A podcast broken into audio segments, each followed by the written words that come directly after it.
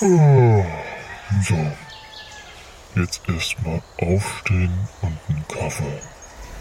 Aufwachen Matteo und Stefan. Macht den Finger an, Folge 4 einholen. Super doll 1A plus. Ich dreh durch. toller Nachmittag, der allen Beteiligten richtig Spaß gemacht hat. Das kann nicht sein. Ich finde das nur geil hier. Bitteschön. Ja, das kann ich Ihnen sagen. Hier. Geldinteressen natürlich. Und die Leute ausnutzen. Was macht denn Frau Nahles hier? Geld, mehr Geld, mehr Geld, mehr Geld, überall mehr Geld.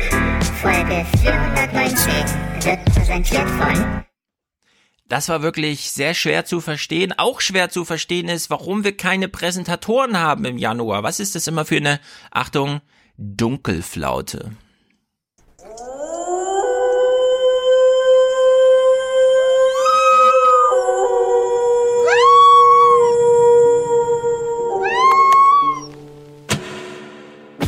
Our age is a different age. The words are not the same. The perpetrators are not the same. But it is the same evil. And there remains only one answer. Never again. Nie wieder. Antisemitismus ist nicht etwas, das äh, in der Geschichte lag, sondern es ist etwas, das heut, von dem heute hier in Deutschland und in Europa Menschen, Jüdinnen und Juden ganz konkret betroffen sind. Es gibt mehr Antisemiten. Ich bin hier aufgewachsen, in die Schule gegangen in den 90er Jahren. Ich weiß, in den 90er Jahren war es ein absolutes Tabu, irgendetwas gegen Juden zu sagen. Das hat sich schon verändert. Das trifft dann halt einen schon, weil man darüber nachdenkt und sie, ähm, sich vorstellt, wenn irgendwelche Leute, die sich nicht befassen mit den Themen, das lesen und dann glauben. Ich glaube, das wäre gar nicht so schlecht, wenn man auch eigentlich die lebendige, die lebendigen Seite von, von Judentum lernt und vielleicht nicht nur ähm, über das Holocaust. Vielleicht das wäre auch ein, eine Idee. Und wir wollen uns auch nicht äh, absondern, man will einfach miteinander sein. Nicht? Man will nicht neben denen sein, sondern miteinander. Ja? Uns in der Gesellschaft hier wohlfühlen. Nun, ich kritisiere, dass das, was man an Urteilen zum Teil sieht, im Zusammenhang mit antisemitischen Äußerungen, mit antisemitischen Taten, Urteile sind, die im Ergebnis äh, derart milde sind, dass sie keinerlei abschreckende Wirkung haben können. Jetzt hat die Kulturstaatsministerin Frau Grütters heute vorgeschlagen, alle sollten an einem Tag zumindest mit einem Davidstern äh, unterwegs sein.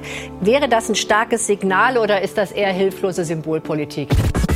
Es wäre sicherlich ein Signal, aber es gibt, glaube ich, andere Dinge, die besser wirksam sind.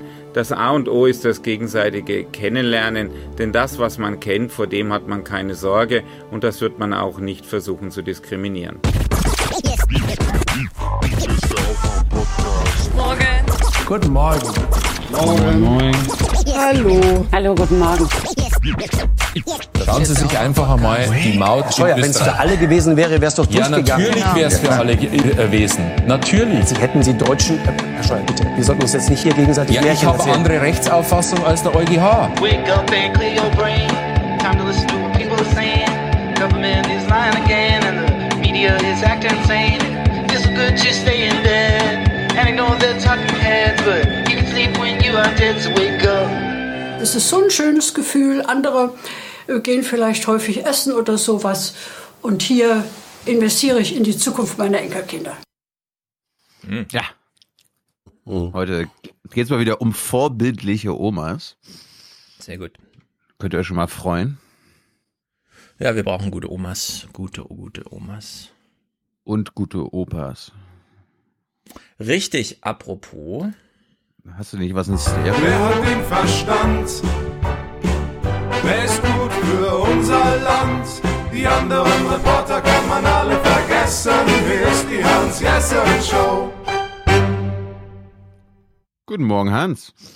Guten Morgen. Mir ist gerade etwas äh, aufgefallen, als Mhm. Andi Scheuer so wuchtig sagte, er habe einfach eine andere Recht, Rechtsauffassung als der EuGH. Das ist dann vermutlich der ScheuGH, auf den er sich da bezieht. Das war der Ja, gut, Karlauer das- zum äh, Beginn. Dä, dä, dä. Ja, ist ja noch wir ein sind in bisschen der Karneval. noch. Können wir Ja, hier reinhauen. Wir dürfen. Also, diese, also eigentlich ist dieser Euge Haarspruch ja die Weiterführung von dem hier, ne? Das ist Ihre Meinung? Nee, das ist das Grundgesetz. Nee, das ist Ihre Meinung. Daran habe ich auch gedacht. Das müssen wir in der Woche. Das ist der Euge Ja, Hahn. Das äh, ist meine Meinung. Ja, also er ist, er muss eigentlich, eigentlich muss er Justizminister werden. Gott bewahre. Hm. Wir wollen niemanden auf falsche Ideen bringen. Hans, Wir Hans, ja wir, auch wollen ja, zu. wir wollen ja gut gelaunt in den Ja, Tag wirklich. und den Ja, die ich auch. Sendung starten. Mich erheitert diese Vorstellung. Ah, Mann, ey.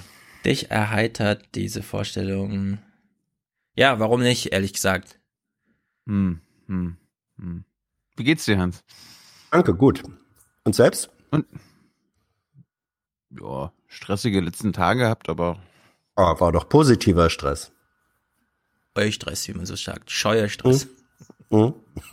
ja. ja. Keine Ahnung. Und, du, und dir, Stefan? Gut. Ja.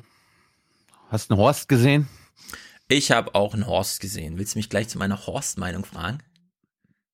Nur gehört oder gesehen? Ich, äh, nur gehört natürlich. Dreifache Geschwindigkeit und ich Oh. habe meinen kleinen Player angeschrien. Warum machst du es nicht auf vierfache? Scheiß Software, man wird limitiert in seinen Möglichkeiten, ist nicht gut. Ich bin äh, schwer beeindruckt davon, es auszuhalten, ehrlich gesagt. Horst hat sich ja nun vorgenommen, sehr langsam zu reden. Ja, das macht er immer, oder? Und die Prellbocke, gegen die die nächste Frage fährt, auch sorgfältig, das musst du verstehen, Tilo, hinzu, Achtung, ganz überraschendes Wortende, stellen. Und jetzt kannst du bitte mit deiner nächsten Bazooka auf mich schießen. Ich antworte dann. Das ist so mein Eindruck. Also bei dreifacher Geschwindigkeit. Ich habe, es ist mir unbegreiflich, wie man zwei Stunden so durchhält ohne schnelle Geschwindigkeit. Aber ich habe gesehen, es sind ja, gute Memes rausgefallen, so mit Touchy Touchy und auf dem Tisch rumtippen und so. Ich frage mich ja, wie du mich verstehst und auf dreifache, äh, dreifache Geschwindigkeit gehst. Ja, du redest ja solide. Die Fragen sind ja kurz und knackig, da hört man, okay, das ist die Frage, da kann man auch schon so halb ausschalten, okay, ist eine Tilo-Frage, jetzt kommt wieder Kontroversität Nummer 17. Aber die Antworten von Horst, das ist wirklich ähm, grenzwertig. Und ich möchte ausdrücklich sagen, äh, weil viele, äh, habe ich gelesen im Forum und so, immer so sagen, ah, das ist ja schön, mal die Kontroverse so zu sehen und da ist ja einer mit einer anderen Meinung als Tilos Meinung. Also äh, die Meinung, die du in deinen Fragen verpackst, das sind ja persönliche Überzeugungen. Das ist bei Horst natürlich nicht so. Horst, das möchte ich ausdrücklich sagen an, an Zuhörer, Horst lügt bei jeder Antwort. Es ist alles gelogen. Ich ging in die Ja, aber- Politik, aber um Lü- gegen rechts Lüge- und für Radwege zu kämpfen, ja. Was ist denn das bitte für ein Scheiß? Und ich Wenn's bin so voll war. für Seenotrettung, aber bloß kein Taxiunternehmen. Ja? Wie kann man das in einem Satz so sagen? Das ist ein ganz typischer Aber-Satz. Ja? Also Horst Seehofer lügt bei jedem Satz. Und das Besondere ist, glaube ich, an Horst, und das wird in diesem Gespräch gut deutlich, Horst ist der Erste, und wir hatten ja gerade Yad Vashem, ja? 75 Jahre Auschwitz-Befreiung, lieber Spiegel, durch die Rote Armee, nicht durch die Amerikaner. Äh, Horst Seehofer ist einer dieser ersten Politikergeneration, Vertreter der ersten Generation, die nicht mehr aufgrund intrinsischer Überzeugungen eine Öffentlichkeit überzeugten und für Unterstützung warben, sondern, und das beschreibt er auch, der Interessensausgleich und so weiter. Horst geht mit gar keinen Überzeugungen da rein. Der ist total flexibel. Und äh, deswegen, das ist genau der gleiche Modus wie bei äh, Hans-Werner Sinn. Man hört dort nicht die Meinung von Hans-Werner Sinn oder die Meinung von Horst Seehofer, sondern man hört die Meinung, so muss man sagen. Die, diese, diese Leute sind die Vertreter der Meinung. Da kannst du Ja, ein er Valomat anschmeißen, äh, äh, gibt bei jedem Thema genau die Mehrheitsmeinung oder die möglichst Mehrheitsmeinung oder von den Betroffenen die engagierteste Meinung wieder. Er repräsentiert Deutschland. Er ist Genau, genauso er alt wie, repräsentiert wie, wie die BRD. Hans ist ja auch noch ein paar Tage jünger oder älter, weiß ich jetzt nicht, sorry Hans. Drei Wochen jünger. Ich finde, er repräsentiert Deutschland viel besser, so vom Mindset her, als Hans zum Beispiel. Genau.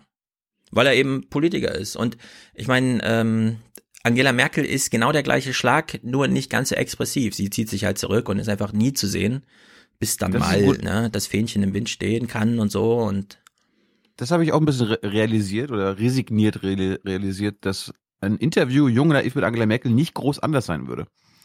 Nee, und ganz ehrlich gesagt, dieses Horst Seehofer Gespräch klingt jetzt ein bisschen kritisch von mir, aber es ist zu überprüfen. nach einer Viertelstunde ist der Modus komplett klar. Danach rotieren noch die Themen ein bisschen durch.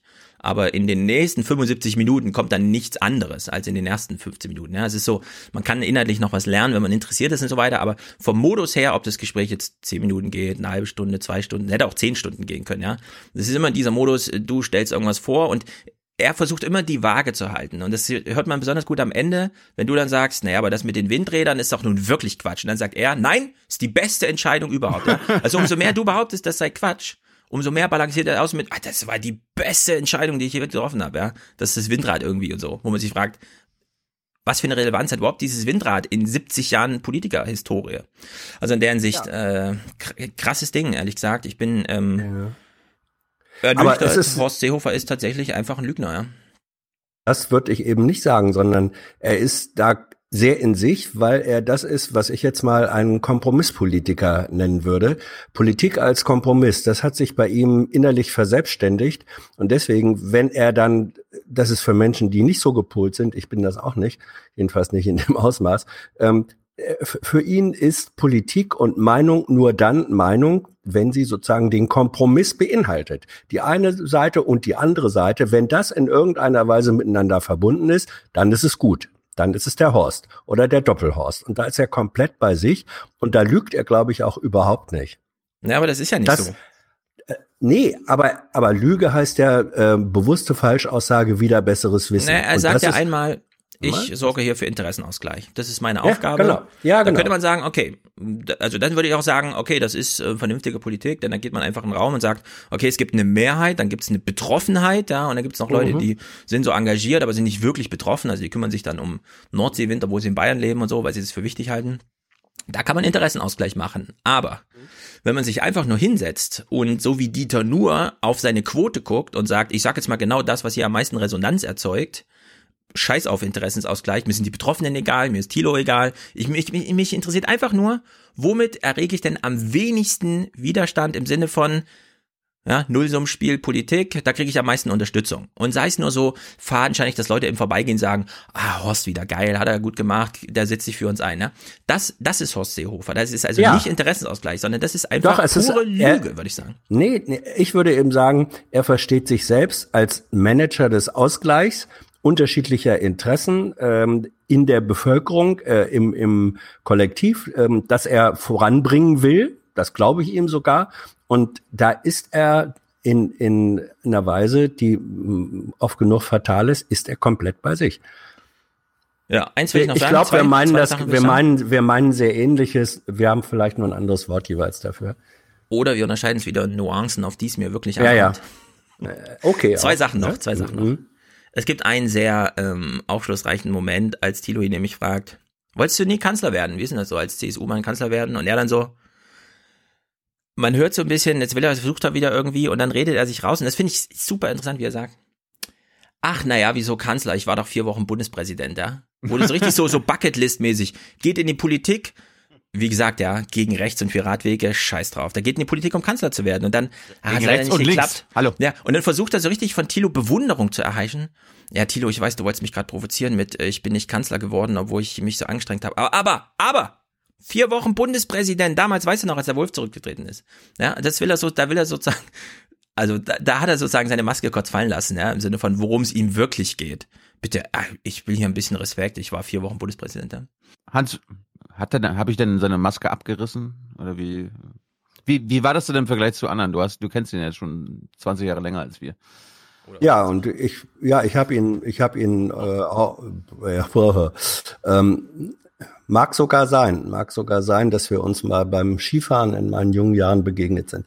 Ja, oder, ähm, oder, oder anders gefragt. Ich meine, wir haben doch jetzt, ich meine, ich habe noch einen ganz anderen Blick auf das Interview als Stefan, aber Stefan mhm. ist ja meine Generation und jetzt nichts gegen dich, aber du bist ja nochmal genau Seehofers Generation. Natürlich. Ja, wie gesagt, fühlst, ist, er, fühlst er du dich abgeholt von ihm oder äh, kannst du nachvollziehen, wie er so geredet ja, ich kann, natürlich, ich kann, also äh, ich kann nachvollziehen, wie er so geredet hat, weil das ja in der Tat meine meine Generation ist. Äh, der gute Horst ist drei oder ich bin drei Wochen jünger als er. Das ist dann auch ein spürbarer Unterschied. Nein, es hat und das war das war lebensbegleitend äh, auch als ich Schüler war, auch als ich Student war, da hat es unter den Gleichaltrigen hat es schon diese jungen Hosts gegeben, ja, die sich die Kubans ja, meinst du?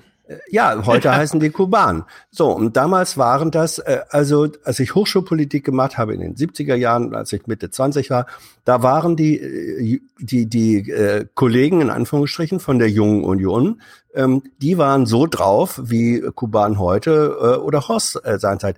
Das war so, ja. Das war egal, ob die, ob die, jetzt ist er 70 und damals waren die Mitte 20, die waren exakt so drauf. Das ist eine, ja. das ist ein Politikentwurf, der sich mit einer bestimmten Persönlichkeitsstruktur äh, verbindet oder in ihr repräsentiert. Und in diesem Sinne, das ist offenbar geworden. Mich hat's nicht überrascht, weil ich es kenne. Für, und das zeigen auch die Kommentare ja ganz, ganz gut, für Leute, die deutlich jünger sind, ähm, war das zum Teil äh, überraschend, erschreckend, äh, wie auch immer.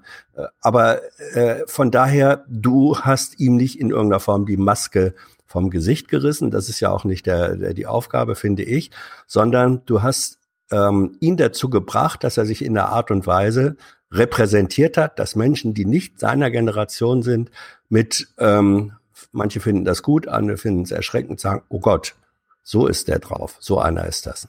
Ja, Horst Seehofer ist jedenfalls ein Politiker für Menschen, die sich wirklich nicht für Politik interessieren, sondern das in so Halbsätzen mitbekommen und diesen Wink von ihm, ja, diese ganzen Floskeln dann so anerkennen. Junge Naiv ist jetzt ein Format, da gucken viele zu, die sich für Politik interessieren, deswegen verachten die ihn dafür, aber ich will nochmal sagen, nicht unterschätzen, das ist genau wie bei Hans-Werner Sinn, diese Leute haben nicht nur eine andere Meinung als der Fragesteller, sondern die vertreten die Meinung, die erklären in diesem Moment das Betriebssystem von Deutschland. Hans-Werner Sinn hat das ja. wirtschaftliche, äh, Horst Seehofer hat das politische erklärt.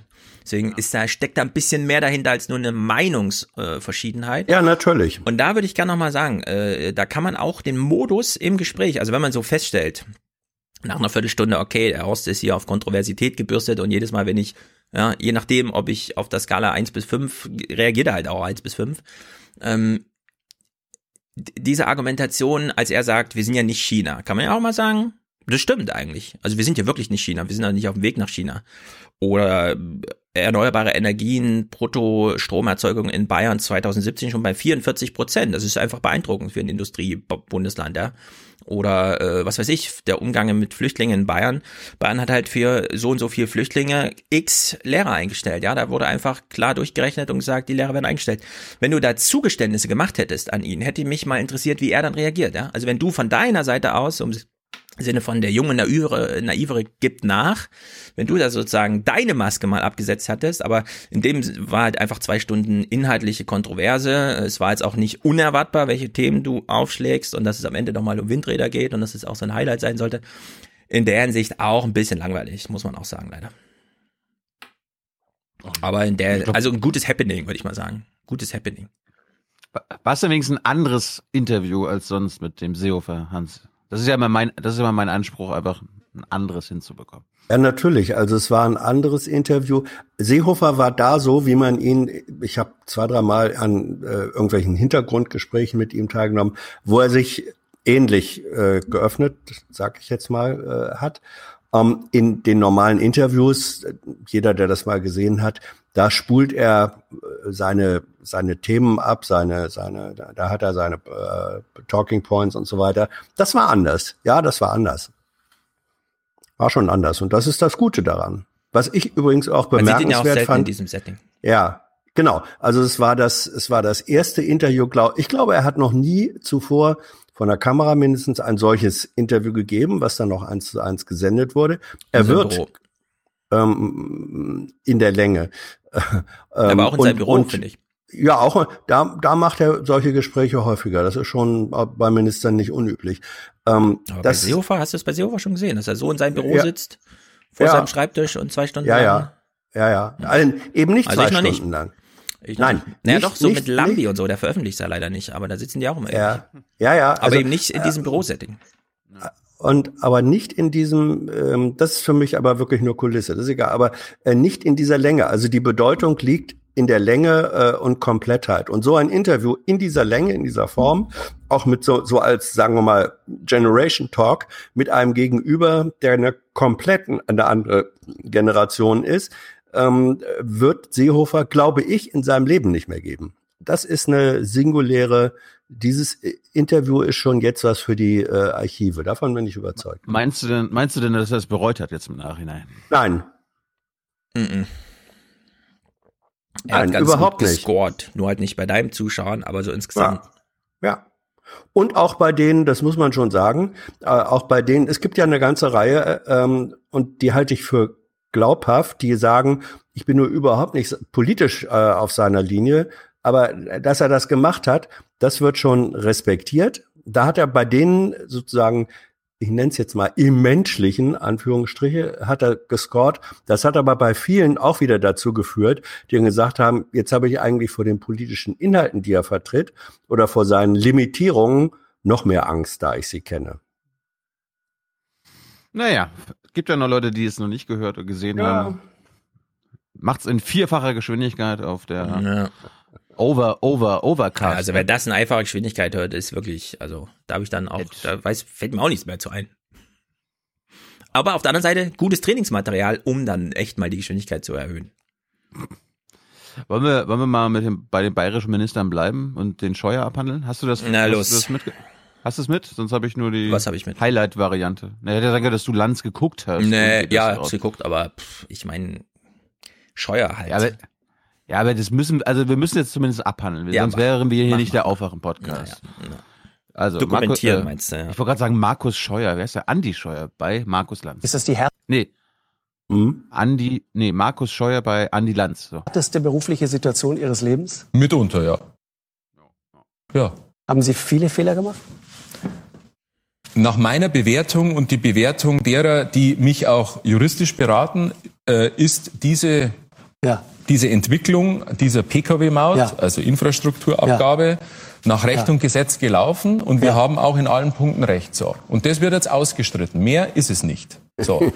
Natürlich, äh, natürlich wird darüber ein politischer Streit ge, äh, gemacht. Ja, es ist eine grün-gelbe Hetzkampagne, die natürlich auch von, von der Opposition, ja, wenn ich mir die Argumente anschaue, äh, dann Ey, spätestens wenn du sagst grün-gelb, ne, wenn du die beiden gerade zusammenbringst in dem Klima, dann muss dir auffallen, irgendwas stimmt hier nicht mit meinem, mit meiner Realität. ähm, wird ähm, gesagt, es sind hunderte Millionen Euro. Natürlich Ja. die, nein, unser Seien Sie vorsichtig Staat- mit solchen Aus. Also die 560 Millionen werden wir nicht bezahlen.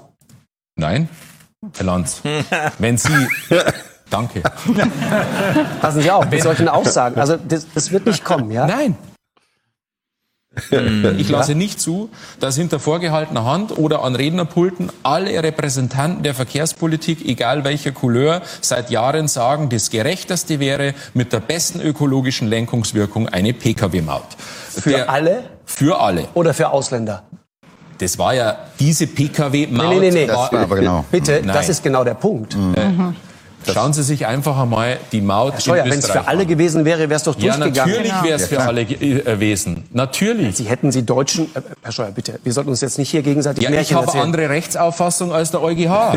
Ich schließe mich dem äh, Urteil oder der Ausarbeitung des Scheuer, wir reden Generalanwalts jetzt an. Also, wer, wer, hat, wer hat letzte Woche einen Fehler gemacht, Hans? Äh, Seehofer, der zu mir gegangen ist, oder Scheuer, der zu Lanz gegangen ist? Scheuer hat einen Fehler gemacht, und zwar als er diese Maut durchdrücken wollte. Das, was jetzt ist, sind nur Folgefehler. Übrigens, Lanz war gut.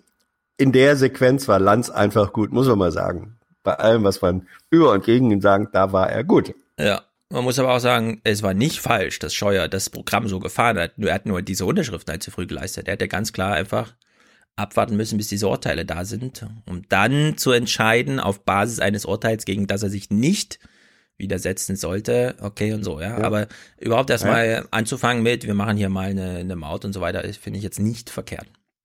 Ich bin auch Aber immer noch für diese- diese Maut. Ja. Ich bin nur dagegen, Nee. dass man halt über den Steuerzahler da, also dass man über die äh, Dingsterbums die Steuer des Deutschen zurückerstattet. Das hätte übrigens Lanz jetzt auch mal explizieren können, ja, statt das so im Raum stehen zu lassen. Und Nee, hat er doch gesagt.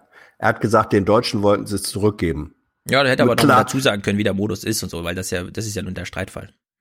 Aber klarer kann man es doch nicht sagen. Wir kassieren bei allen und geben es dann den einen zurück und damit ist es eben nicht mehr für alle. Klarer kann man das doch gar nicht sagen. Ja, aber ich hätte jetzt äh, diese, also an Lanz Stelle hätte ich die Sendung genutzt, um mal ganz klar zu machen, auch für Leute, die bisher noch nichts davon gehört haben, dass sie den Modus verstehen. Und das war in dem Fall so nicht gegeben. Da achten sie ja sonst immer sehr drauf beim ZDF, äh, dass man alles nochmal von Anfang an erzählt, jedes Mal wieder. Äh, ich habe ich hab in den Regierungsberichten, bleiben wir nochmal dabei, damit handeln, was für Pkw-Maut gefunden, nämlich im Untersuchungsausschuss. Was der so alles äh, bisher festgestellt hat, ist, glaube ich, mal ein ganz kurzer Überblick notwendig. Ja, ich habe andere Rechtsauffassung als der EuGH. Okay, also kein Fehler und sich auch nichts vorzuwerfen. Nein. Ein Verkehrsminister, der über dem Gesetz steht, die Opposition ungläubig. Es geht hier nicht um die Privatmeinung von Andi Scheuer, sondern es geht um europäisches Recht. Und um 560 Millionen Euro Schadensersatzforderung der Mautbetreiber. Der Untersuchungsausschuss fragt, hat Scheuer das Vergaberecht gebrochen, Haushaltsrecht missachtet, den Bundestag belogen? Gleich in der ersten Sitzung wird klar, das Urteil des EuGH, das die Maut schließlich kippte, kam keinesfalls so unerwartet wie vom Minister gerne dargestellt. Am meisten überrascht hat mich, dass äh, in vielen Fällen beide Gutachter, sowohl der von der Koalition als auch der von der Opposition, einer Meinung waren. Also der eine Rechtsexperte, der Professor Mayer, hat gesagt, er hätte das Risiko, dass die Maut vor dem Europäischen Gerichtshof scheitert, bei 90 bis 95 Prozent eingeordnet. Und der von der Koalition gestellte Rechtsexperte hat gesagt, auf diesem Fundament hätte er kein eigenes Haus gebaut. Also das war schon deutlich. Und wenn es so weitergeht, wird diese ganze Verteidigungsstrategie wie ein Kartenhäuschen zusammenfallen. Und ähm, der bayerische Ministerpräsident Söder wird dann natürlich vielleicht irgendwann den Notschalter drücken und ähm, Herrn Scheuer aus dem Kabinett abberufen lassen. Ja. Ah, äh, ich meine, da hat man es doch, das ist doch die grün-gelbe Hetzkampagne. Ja, Ja. Solange für es einen Untersuchungsausschuss reicht, in der Minderheitenabstimmung ist ja gut. Ich dachte gerade, der letzte ist der, ist der neue Rostocker Bürgermeister aus Dänemark, jetzt schon wieder bei der FDP im Bundestag, aber ist doch ein anderer. Nee, nee. Ah. Ja, für alle, die sich das nicht vorstellen können, wie viel sind 560 Millionen?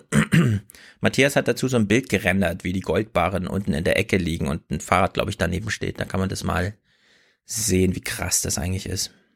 Hm.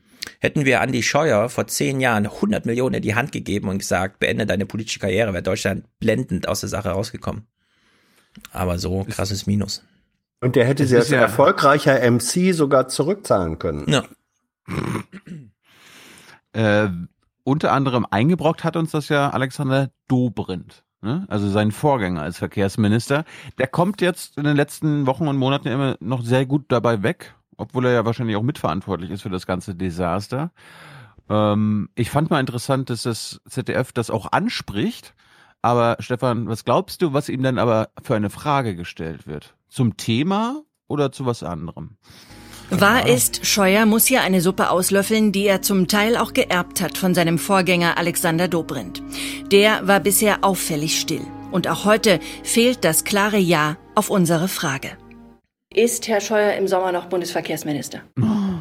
Andreas Scheuer hat meine Unterstützung. Er hat äh, große Aufgaben äh, in der Mobilitätspolitik, die erledigt werden müssen. Es geht jetzt darum, dass man äh, die unfairen Vorwürfe von Seiten der Opposition auch entkräftet. Dazu ist ja der entsprechende Untersuchungsausschuss auch da. Das war der einzige O-Ton von Alexander Dobrindt, der laut ZDF mitverantwortlich für dieses Desaster ist. Na, warte, und warte, warte, warte. und die einzige Frage, die sie ihm stellen, ist, ist, ist Scheuer immer noch im Amt? Ja, also ich will es nochmal sagen, diese Infrastrukturabgabe ist nicht falsch. Dass Autofahrer direkt eine Abgabe leisten für die Infrastruktur, die sie brauchen, ist nicht falsch. Ja, das einzige Problem ist, dass die CSU auf die Idee kam, es über die Kfz-Steuern den Deutschen wieder zurückzuzahlen und den Ausländern, die die deutsche Infrastruktur nutzen, eben nicht. Ja, in der Hinsicht, Dobrindt hat das angeleiert, äh, finde ich völlig zu Recht. Ich bin auch für so eine Maut, für so eine Infrastrukturabgabe. Scheuer hat sie fortgeführt, nur Scheuer hat sie halt dann komplett sabotiert, bis hin zu, dass wir jetzt alle sagen, oh, die Maut war das größte Desaster aller Zeiten, das sollten wir die fünf, nächsten 50 Jahre nicht wieder anpacken. Sehe ich absolut nicht ein. Ich bin absolut dafür, deutschlandweit eine Maut, eine Infrastrukturabgabe für Straßennutzung jetzt einzuführen und sie eben, und das ist der Knackpunkt, nicht über die Kfz-Steuer zurückzuzahlen, sondern sie ist nun einfach mal zu zahlen. Da ist nicht linke Tasche, rechte Tasche, sondern die Maut muss jetzt einfach mal kommen. Ja, In der Hinsicht würde ich sagen, es war ein gutes Projekt von den CSU-Ministern. Dass sie es hintenrum gedreht haben mit dieser Rückerstattung über die Kfz-Steuer, das ist der Fehler und genau darüber sind sie auch gestolpert, denn das behandelt der EUGH, weil da die Menschen unterschiedlich behandelt werden, je nachdem, Ja, ob sie aber- aus Deutschland aber- oder Österreich kommen. Aber Stefan, dieses an die Deutschen hintenrum zurückzahlen war von Anfang an, war von Anfang an Teil des äh, CSU-Szenarios. Und deswegen war es von Anfang an das falsche Projekt. Es ist so wie zu sagen, wir machen eine Milliardärsteuer oder eine Millionärsteuer, stellen aber gleichzeitig sicher, dass das, was die Millionäre an Steuern zahlen, ihnen wieder erstattet wird. Wer mit einem solchen Modell daherkommt, hat, da kann man doch nicht sagen, ist doch ein gutes Projekt. Nein, Nein, das nein, Projekt, ja. Ja. Hat Das von Szenario, Anfang stell dir vor, ja. Stell dir vor, der EUGH, äh, stell dir vor, Scheuer hätte abgewartet mit dieser Unterschrift. Ja. Der EUGH hat ja gesagt, die Rückerstattung über die Kfz-Steuer könnt ihr nicht machen, denn die bevorzugt die Deutschen, ja, und da gibt's eine Ungleichbehandlung europäischer Bürger. Dann wäre die Stimmung gewesen zu sagen, okay, dann müssen wir die Maut halt ohne diese Rückerstattung machen. Und das wäre genau die Diskussion, die ich mir gewünscht hätte. Jetzt haben wir sozusagen einen doppelten Fail. Erstens 560 Millionen Miese, die wir alle bezahlen müssen. Und noch die Maut als so ein Hashtag, mit dem sich niemand mehr verbrennen will, weshalb wir wahrscheinlich die nächsten 50 Jahre nie wieder zu so einer Idee kommen, die ich aber für absolut richtig halte.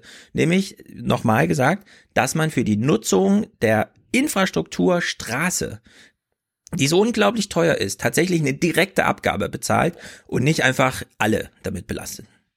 Naja, also mir ist völlig wurscht, ob diese, ähm, ob diese Infrastrukturabgabe in Form einer Maut für alle kommt oder ob sie über eine Erhöhung der Mineralölsteuer äh, oder so weiter kommt. Das zahlen ja dann auch wiederum diejenigen, äh, die, die, die die Straße benutzen, sind ja auch nicht alle.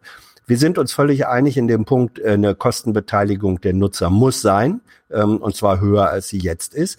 Aber ich möchte auch sagen, es war von Anfang an äh, Teil, bewusster Teil der Konstruktion der CSU zu sagen, den Deutschen geben was zurück. Das war von Anfang an äh, der Kern dieser Sache und deswegen war es von Anfang an der falsche Ansatz. Hm. Ich hätte gern gesehen, wie der EUGH sagt, wie er es ja gesagt hat, Maut ist gut, Rückerstattung ist schlecht. Und jetzt haben wir Maut ist schlecht. Natürlich nicht gut. Gut. Heißt es, heißt es nicht EuGH? Du sagst mal EUGH. Das ist ungewöhnlich. EUGH. EU-Kommission, das heißt auch nicht EU-Kommission. Also es ist aber der Europäische Gerichtshof. Egal, das ist egal. Das Ist egal. Da sind, glaube ich, auch Staaten drinne, die nicht in der EU sind oder so, ne? Ja, das heißt auch Europäische Kommission. Gut. Wir sagen trotzdem EU-Kommission. Was, was interessiert uns, wenn es um Bayern geht und die bayerischen Minister? Jetzt hatten wir ja Seehofer, wir haben Scheuer. Es geht natürlich ums. Mhm. Und äh, ich habe mal beim Bayerischen Rundfunk reingeguckt, bei Kontrovers. Die haben mal einen Bayern-Trend gemacht vor den Kommunalwahlen. Warte Wir mal, die Sendung heißt kontrovers, die habe ich noch nie gehört. Ja. Wir werden uns nächste Woche ein bisschen mehr mit Bayern beschäftigen, wenn wir einen Gast, der eine lange Zeit nicht dabei war, weil er gesagt hat, ich komme erst wieder in den Aufwachen-Podcast, wenn Horst Seehofer dabei war. Und jetzt ist es endlich erfüllt worden. Also freut euch nächste Woche auf Max. Aber erstmal Bayern-Trend. Hans, was, was glaubst du, wer ist beliebter bei den Bayern? Hm? Andi Scheuer oder Horst Seehofer? Also natürlich Seehofer. Stefan? Seehofer. Hm, okay. Ja, Markus Söder hat ja von der Verjüngung gesprochen und äh, zwei CSU-Minister sind schon im etwas älteren Alter. Äh, Horst Seehofer 70 und äh, auch Gerd Müller, der Entwicklungshilfeminister, ist über 60. Aber die beiden schneiden am besten ab. Konkret Horst Seehofer mit 39 Prozent Zustimmung plus acht Punkte im Vergleich zum Bayern-Trend vom Januar 2019. Und Gerd Müller, äh, mit Gerd Müller sind 27 Prozent zufrieden.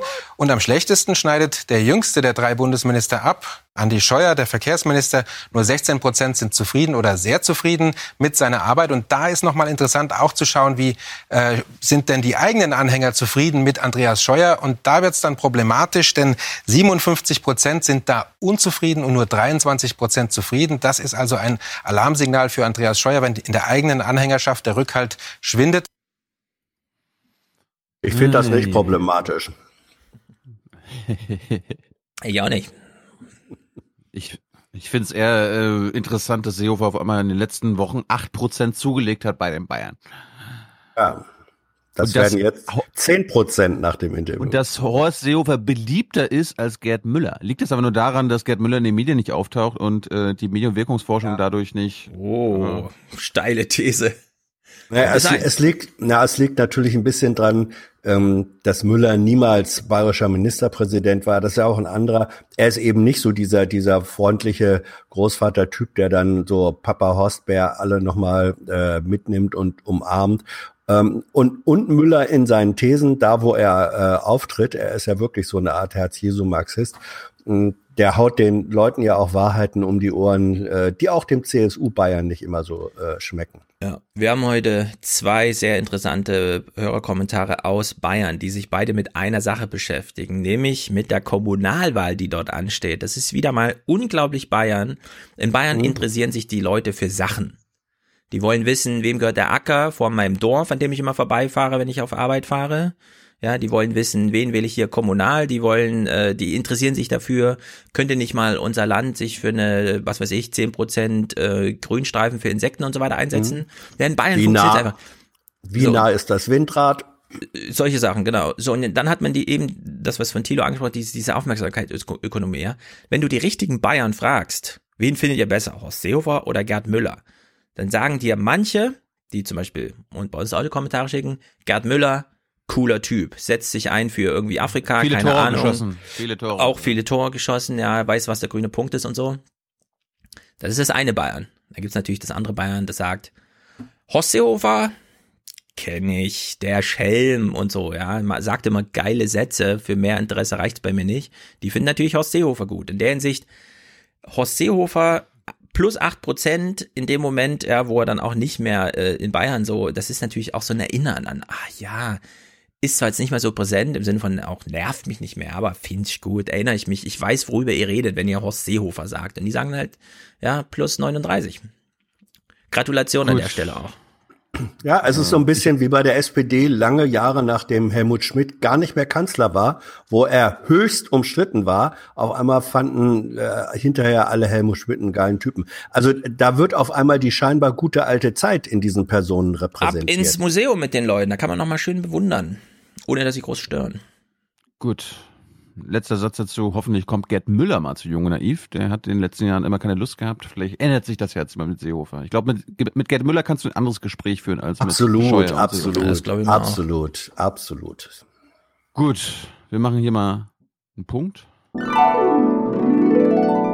So, wir schalten nach Köln ähm, zu einer jungen Frau, die bei Fridays for Future mitmacht und äh, nicht Luisa Neubauer heißt, sondern Leonie Bremer. Leo, wie geht's dir? Ähm, ja, mir geht's gut. Genau, ich bin äh, Leonie Bremer, bin 22 Jahre alt und Aktivistin bei Fridays for Future. Und bist, bist du seit Anfang an dabei? Seit Anfang an. Äh, ja, tatsächlich. Und ich war davor Aktivistin im Hambacher Wald. Und das war so ein Übergang. Habt ihr jetzt eigentlich einjähriges gefeiert? Also äh, seid ihr stolz, dass das jetzt so äh, schon ein Jahr läuft? Oder werden die Zelte bald abgerissen?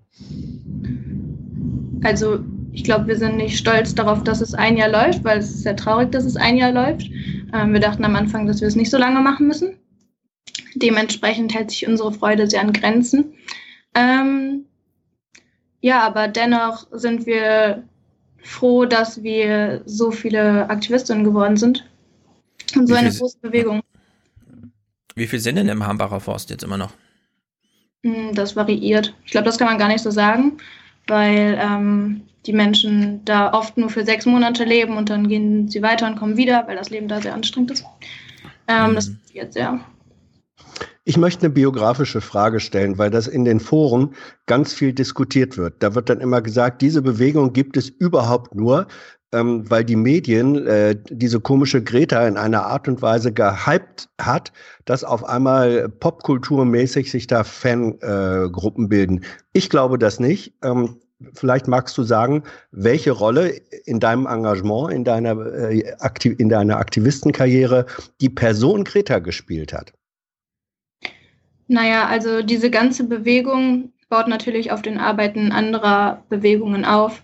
Und Greta hat ähm, die Aufmerksamkeit ähm, natürlich immens gesteigert, aber eben deswegen, weil die ganzen NGOs davor und die ganzen Bewegungen davor so eine immense Arbeit geleistet haben und ähm, die gigantisch war. Und deswegen hat Greta natürlich den Anstoß dazu gebracht, dass die Bewegung so groß geworden ist und so viel Aufmerksamkeit bekommen hat durch so eine andere Protestform. Aber dennoch darf man nicht vergessen, wie viele ja, andere Bewegungen auch immer noch mitwirken. Mhm. Zum, Beispiel, zum Beispiel der BUND, da äh, bist du auch Teil davon, oder? Ja, ich war Teil davon. Ähm, ich bin, glaube ich, immer noch als aktives Mitglied irgendwo registriert. Ähm, genau, habe da ähm, auch während der Fridays for Future Zeit am Anfang des Jahres ähm, sogar auch ein Praktikum gemacht. Irgendwie so, ich weiß auch nicht genau, wie das Praktikum war, aber ja. Und hat der BUND eigentlich dem Kohlekompromiss von der Kohlekommission zugestimmt? Waren die, mit, waren die mit am Tisch? Ähm, ja, da waren tatsächlich welche ähm, dabei und sie haben dem zugestimmt, obwohl es nur ein Minimalkompromiss war. Aber jetzt sind natürlich, also es waren 27 Menschen, die unterzeichnet haben und acht davon sind aber jetzt mit dem Kohlegesetz ähm, komplett unzufrieden. Also es ist auch kein Kompromiss, weil es gibt halt einfach keinen Kompromiss, sondern es ist ein Kohlegesetz. Vielleicht ist es ein, eine Bundes- oder Ländereinigung, aber sie mussten halt unterschreiben. Äh, lass uns doch mal darüber reden. Also es gab einen Kohleausstieg, der vorgeschlagen wurde von der Kohlekommission, wo die Umweltverbände, unter anderem BUND, schon gesagt haben, auf der offenen Bühne ist ein Scheiß Kompromiss, ist eine scheiß Lösung, aber besser als gar keine Lösung. Und jetzt kriegen wir quasi noch eine beschissenere Scheißlösung durch die Kompromisskompromisse der Bundesregierung. Habt ihr das schon geahnt oder und wie geht ihr damit um? Mm, ja, also was wir unterschrieben haben, war, dass es so einen stetigen Ausstiegspfad gibt. Und ähm, das ist jetzt nicht so. Also es wurde zu verschiedenen Jahren ähm, festgelegt, dass eine gigantische Menge an CO2 vom Netz genommen wird, was super dramatisch ist, weil dadurch dann eben ein großes Leck entsteht. Und das ähm, Kohleausstiegsgesetz, wie es jetzt formuliert wurde, ist nicht das, wie, wie wir es ähm, gefordert haben, zum Beispiel oder unterschrieben haben.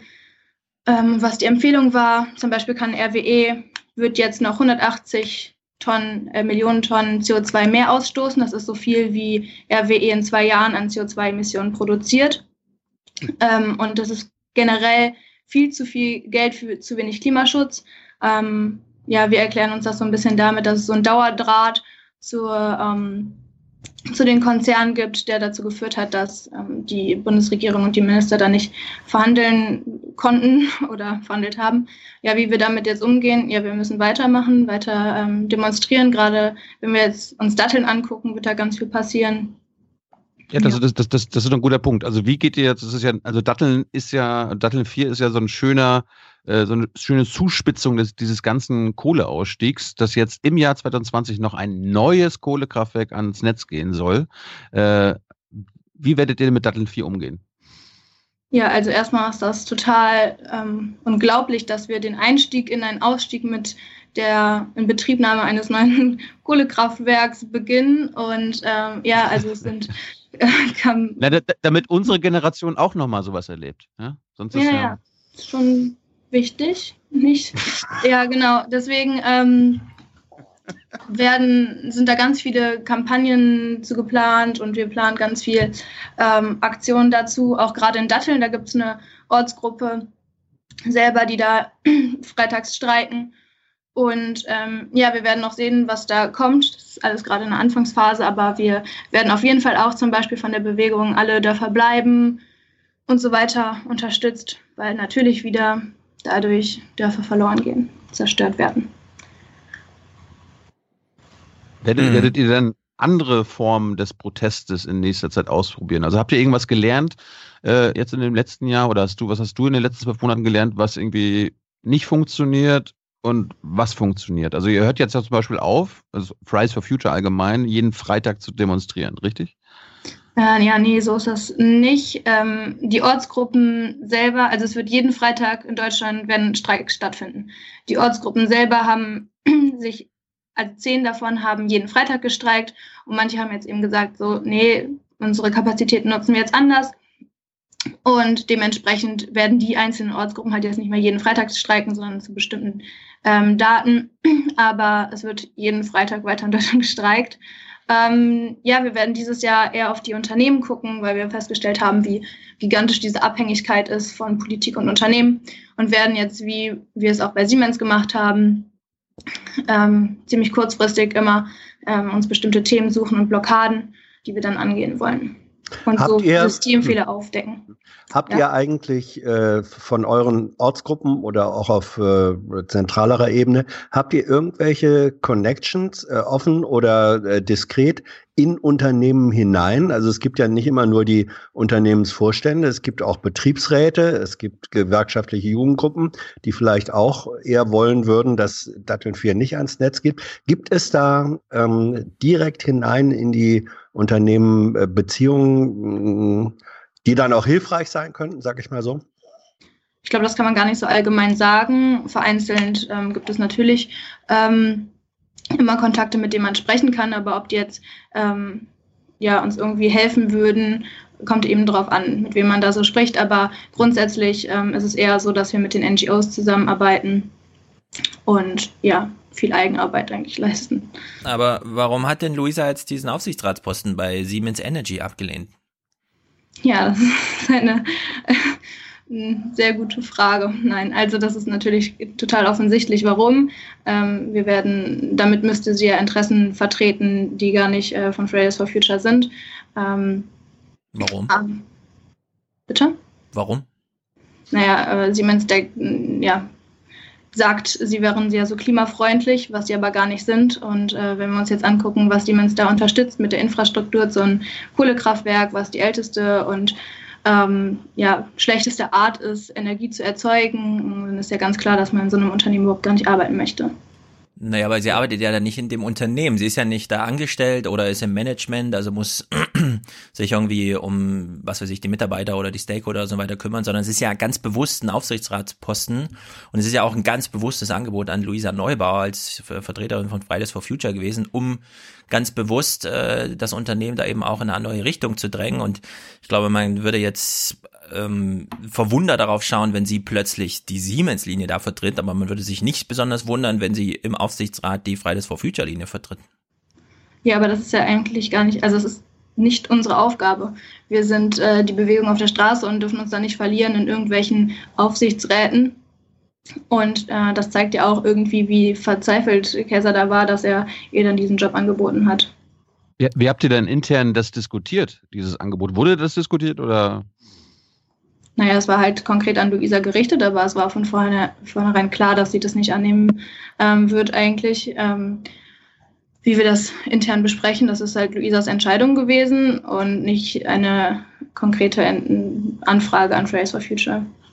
Wie gehen die Unternehmen denn allgemein mit, mit euch um? Also äh, wie erlebt ihr das? Also wie kommt Siemens auf euch zu oder andere Unternehmen? Wie äh, versuchen die äh, versuchen die euch zu umarmen oder geht ihr immer alleine eigenständig zu den Unternehmen? Ihr wart ja schon mal RWE bei den bei der Aktionärsversammlung. Ja, also das kommt auch wieder darauf an. Wir haben so eine ähm, AG, die sich genau darum kümmert, um so Kooperation und Aktionärsversammlungen. Ähm, viele Unternehmen kommen natürlich zu uns und möchten, dass wir dort sprechen, damit die sich so ein bisschen damit, ähm, ja, damit Hm. sie so das Symbol Fridays for Future kriegen können. Das, äh, da sind wir natürlich immer sehr kritisch und wenn wir dann dort reden, ist das auch eher nicht so, dass wir die Unternehmen damit dann besonders unterstützen würden, sondern einen Appell abgeben. Ähm, ja, und das kommt dann auch wieder darauf an, welches Unternehmen es, wie die auf uns zugehen wollen. Zum Beispiel äh, war ich im Gespräch mit ähm, RWE schon und äh, da hat man dann auch festgestellt, dass die ArbeiterInnen auch eher ähm, auf unserer Seite tatsächlich sind, weil sie mit der politischen Lage total unzufrieden sind. Mm, Es zeigt sich ja ganz klar, wie, wie schlecht ihre Zukunftsaussichten sind und so sind auch unsere. Und dementsprechend ähm, gibt es da sogar teilweise Verknüpfungen. Wenn ich noch was sagen darf, eben äh, zu Stefans äh, Einwand, sie hätte da ja ähm, im Aufsichtsrat nicht unbedingt die, die Linie von Siemens vertreten müssen. Ähm, ich hatte, Thilo kann man sagen, an, an dem Abend, als Luisa das ähm, öffentlich gemacht hat, dass sie das Angebot hatte, das war ja auch für Uniper, äh, ähm, glaube ich, Nee. ne? War's für, ah nee, stimmt, war, war Siemens, richtig. Ähm, Na, Siemens ja. Energy, also ganz Ja, richtig, spezifisch Siemens eine Energy. Auskopplung von Siemens. Ja, klar, Siemens Energy. So, da hatten wir äh, äh, kurz mit ihr drüber äh, geredet, Thilo und ich, weil wir uns da zufällig bei einer Veranstaltung getroffen haben. Und da war meine erste spontane Reaktion auch gewesen, ich würde das machen, weil man weiß von zum Beispiel Gewerkschaftsvertretern in Aufsichtsräten, die kritisieren äh, dann auch schon mal die, die Politik des äh, Unternehmens gleichwohl. Ich habe jetzt nochmal nachgeguckt, es ist in der Tat so, Aufsichtsräte sind verpflichtet, dem Wohl des Unternehmens. Und das ist das wirtschaftliche Wohl und äh, die, die Ökonomie des Unternehmens. Das heißt also, wenn du bei Siemens, ähm, auch Siemens Energy im Aufsichtsrat bist, dann bist du verpflichtet als Aufsichtsrat gesetzlich, dich so zu verhalten, wie es diesen Unternehmensinteressen äh, äh, entspricht. Da hat man weniger Bewegungsfreiheit, äh, als man denkt. Also sie wäre schon ein Stück weit einfach da gefangen gewesen. Nee, wäre sie eben nicht. Guck mal, wenn bei Hauptversammlungen sogar äh, Kleinaktionäre sich zusammentun und Anträge zu stellen, ja, wenn dann die großen Investoren, BlackRock und so weiter kommen und sagen, na Leute, wenn ihr zukunftssicher also euch aufstellen wollt, dann müsst ihr da raus aus der Kohle, ja. Das, wir, wir planen hier in 50 Jahreshorizonten. Ja. Und Aber dann ist doch genau richtig. Das sind Aktionäre. Ja, aber welches Interesse haben die denn? Ja, äh, aber Aktionäre sind frei. Als, als Anteilseigner sind Aktionäre frei, äh, zu entscheiden, wo sie, in welche Richtung das, das Unternehmen sie ähm, lenken möchten. Aufsichtsräte haben diese Freiheit nicht. Gut, zurück zu Leonie. Äh, was, was wollt ihr denn von Unternehmen? Also ich meine, äh, wenn ich mit Politiker und Politikerinnen rede über das Ökonomische, dann wird im Großen und Ganzen gesagt, ja, ja, wir müssen uns radikal ändern. Äh, Merkel hat ja auch letzte Woche in Davos gesagt, ja, radikaler Wandel des Ökonomischen. Äh, wenn es konkret wird, dann soll alles bleiben, wie es ist welche Vorstellung habt ihr denn? Also was muss sich dann in der Ökonomie ändern? Naja, wir müssen raus aus dieser fossilen Wirtschaft.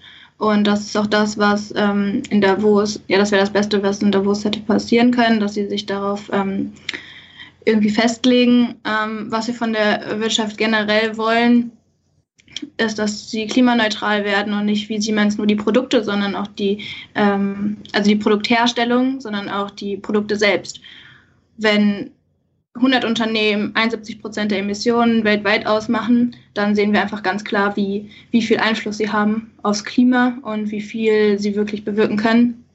Und dementsprechend ähm, ja, braucht es eine Umstrukturierung bei den Unternehmen, dass sie eben klimaneutral werden und deren Produkte. Und warum sollten die dafür offen sein? Also, naja, weil also mit, mit, welchen Argumenten kommt ihr denen denn? Weil einfach nur eine schöne, bessere Welt? Ja. ja, es ist ja ganz offensichtlich, dass äh, sie irgendwann klimaneutral werden müssen. Und dementsprechend, je früher sie anfangen, desto höher wird ja auch deren Marktwert. Ähm, und äh, aber ich denke nicht. Guck mal, das verstehe ich jetzt nicht. Ähm, wenn ihr die Möglichkeit habt, als Fridays for Future bei Siemens mitzumachen, ja, die Anfrage ist natürlich personenorientiert, ja. Und wenn ihr aber gleichzeitig überzeugt seid, um zukunftssicher aufgestellt zu sein, muss man raus aus diesen fossilen Brennstoffen. Dann wäre es doch folgerichtig, diesen Prozess in diesen Unternehmen mit zu begleiten, also da auch wirklich die Aufsicht zu, zu übernehmen, anstatt eben nur mit diesen moralischen Appellen von außen zu argumentieren. Naja, aber Fridays for Future als Bewegung, das ist ja gar nicht unsere Aufgabe. Fridays for Future ist hat die Aufgabe, zwischen Politik und Wissenschaft zu kommunizieren. Und dann sollten Unternehmen sich an die Unternehmen oder die, die Berater wenden, die Klimaneutralität in Unternehmen ausarbeiten. Das können wir ja so gar nicht. Naja, aber man könnte ja im Aufsichtsrat die Beauftragung solcher Berater forcieren, damit es mal dazu kommt, dann auch wirklich handfest neue Businesspläne und so zu entwickeln.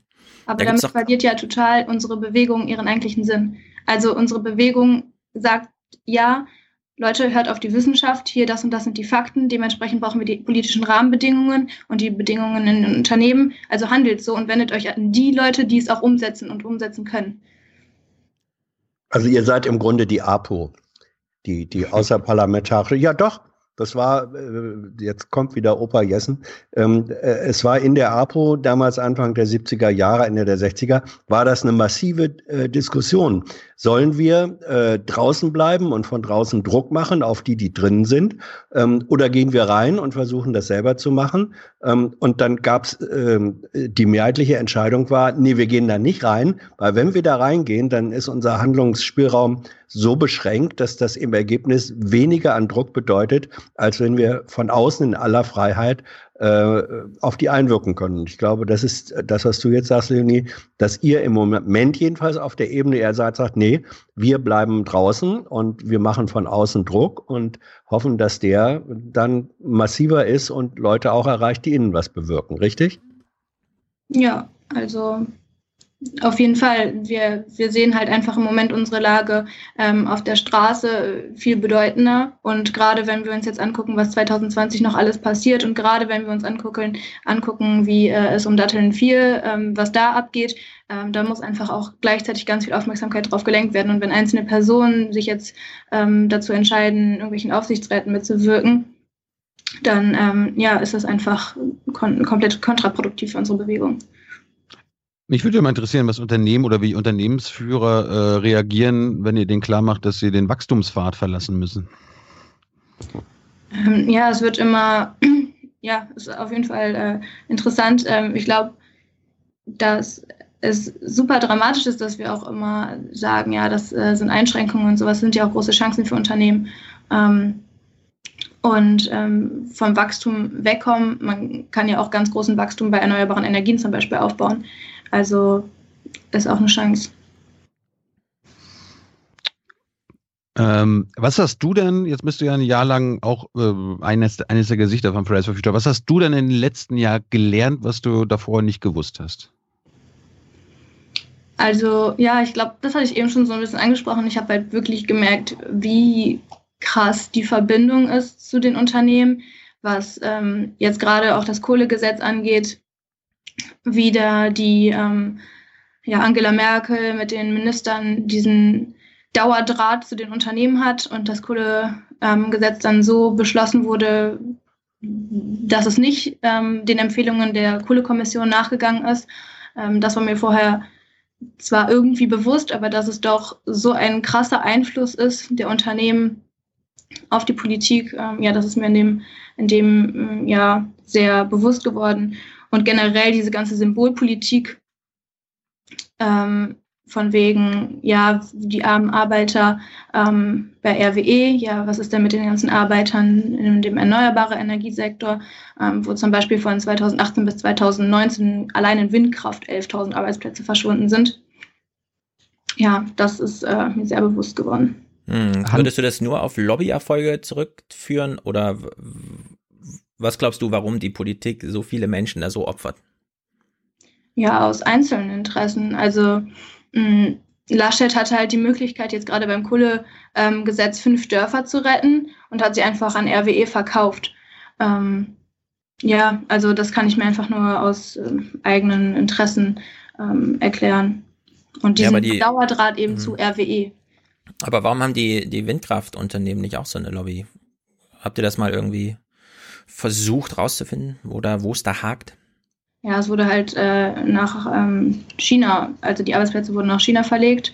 Ähm, warum das jetzt alles so passiert, ja, die Frage geht dann zum Beispiel an Peter Altmaier.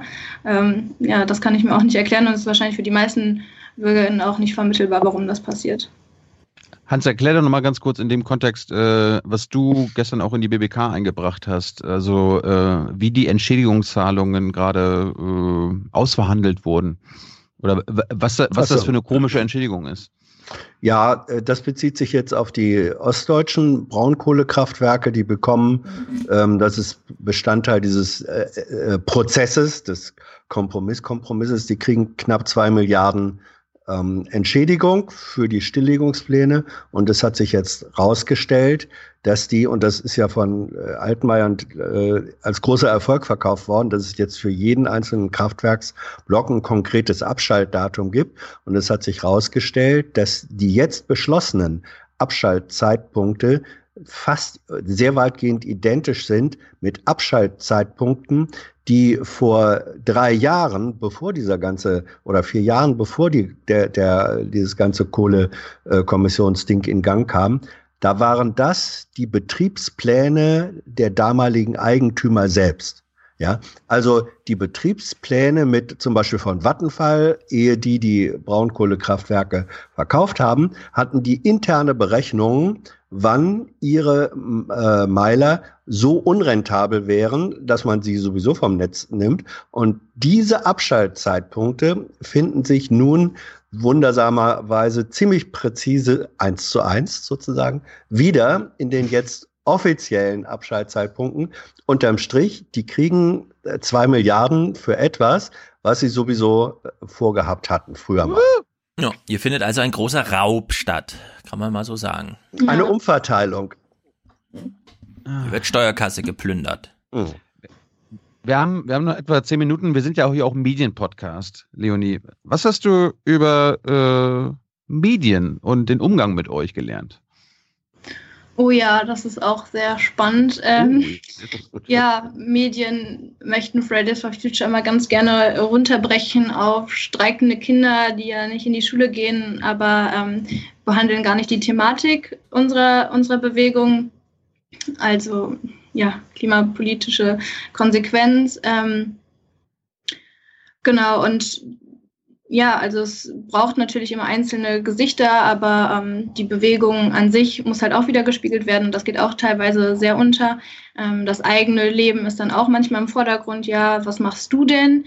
Ähm, das ist etwas, was wir als Bewegung zum Beispiel gar nicht möchten, da wir es als Gefahr sehen, wenn die Gesellschaft anfängt, mit dem Finger aufeinander zu zeigen und sagt, ja, du machst das besser, du machst das besser. Und dementsprechend ist es auch nicht gut dann, wenn gesagt wird, ja, was machst du denn persönlich, wenn wir doch eigentlich ähm, die politischen Rahmenbedingungen brauchen, die, die stimmen müssen, ähm, damit nicht jede einzelne Person sich mit dem Thema so auseinandersetzen muss, wie wir es jetzt vielleicht tun.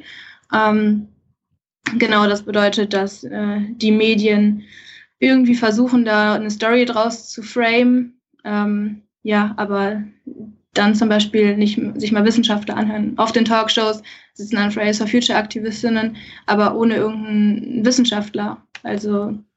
Ja.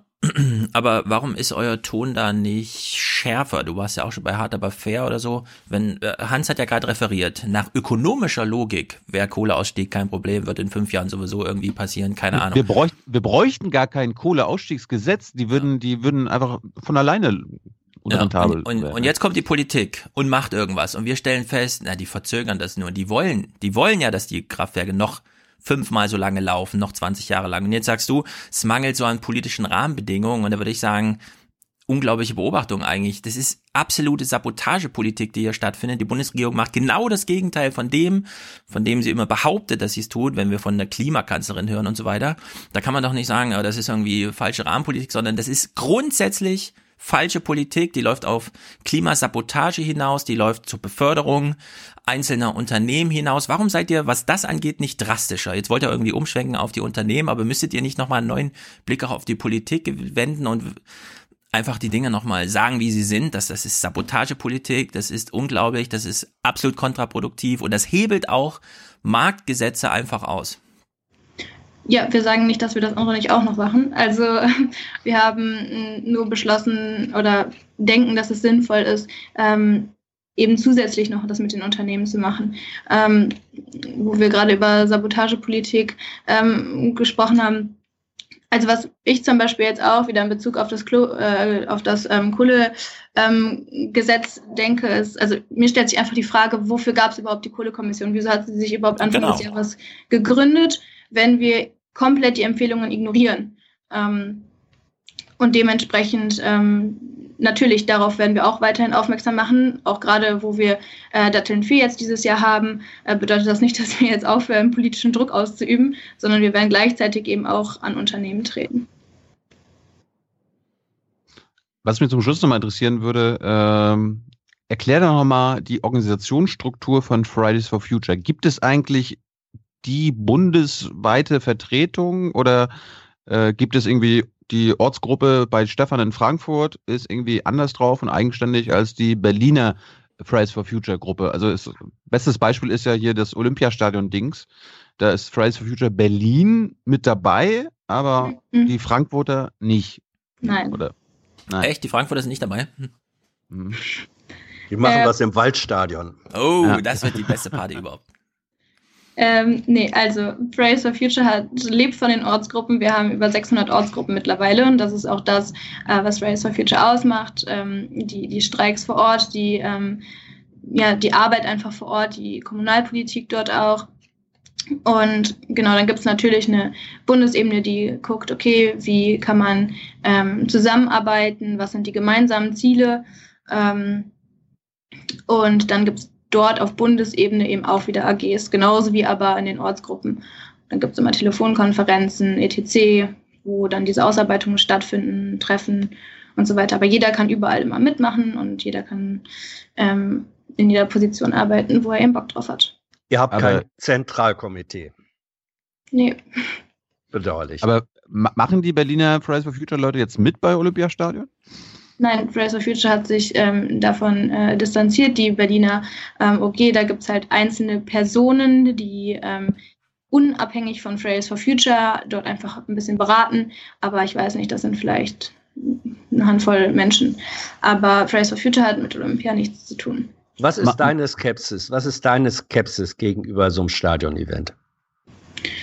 Hm, naja, also die Äußerungen von Olympia waren ja jetzt nicht so ähm, super. Ähm, ich denke, dass es einfach schwierig ist, ähm, wie es am Anfang geframed wurde. Ich glaube, ähm, dass man jedem Menschen ermöglichen muss, von Anfang an daran teilzunehmen. Und das war ja so nicht.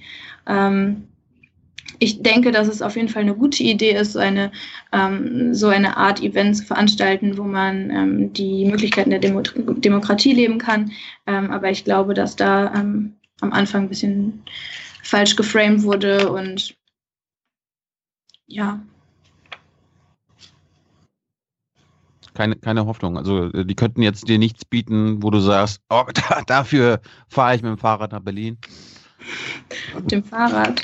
Ähm, ja, klimaneutral natürlich. Ne? Und dann laufen. Ähm, der ICE fährt auch Öko. Hm? Nee, äh, nee der, soll, soll, der ICE nicht mit Dattelnstrom äh, betankt werden? Ja, das haben, ich auch schon, haben schon zugesagt. ja.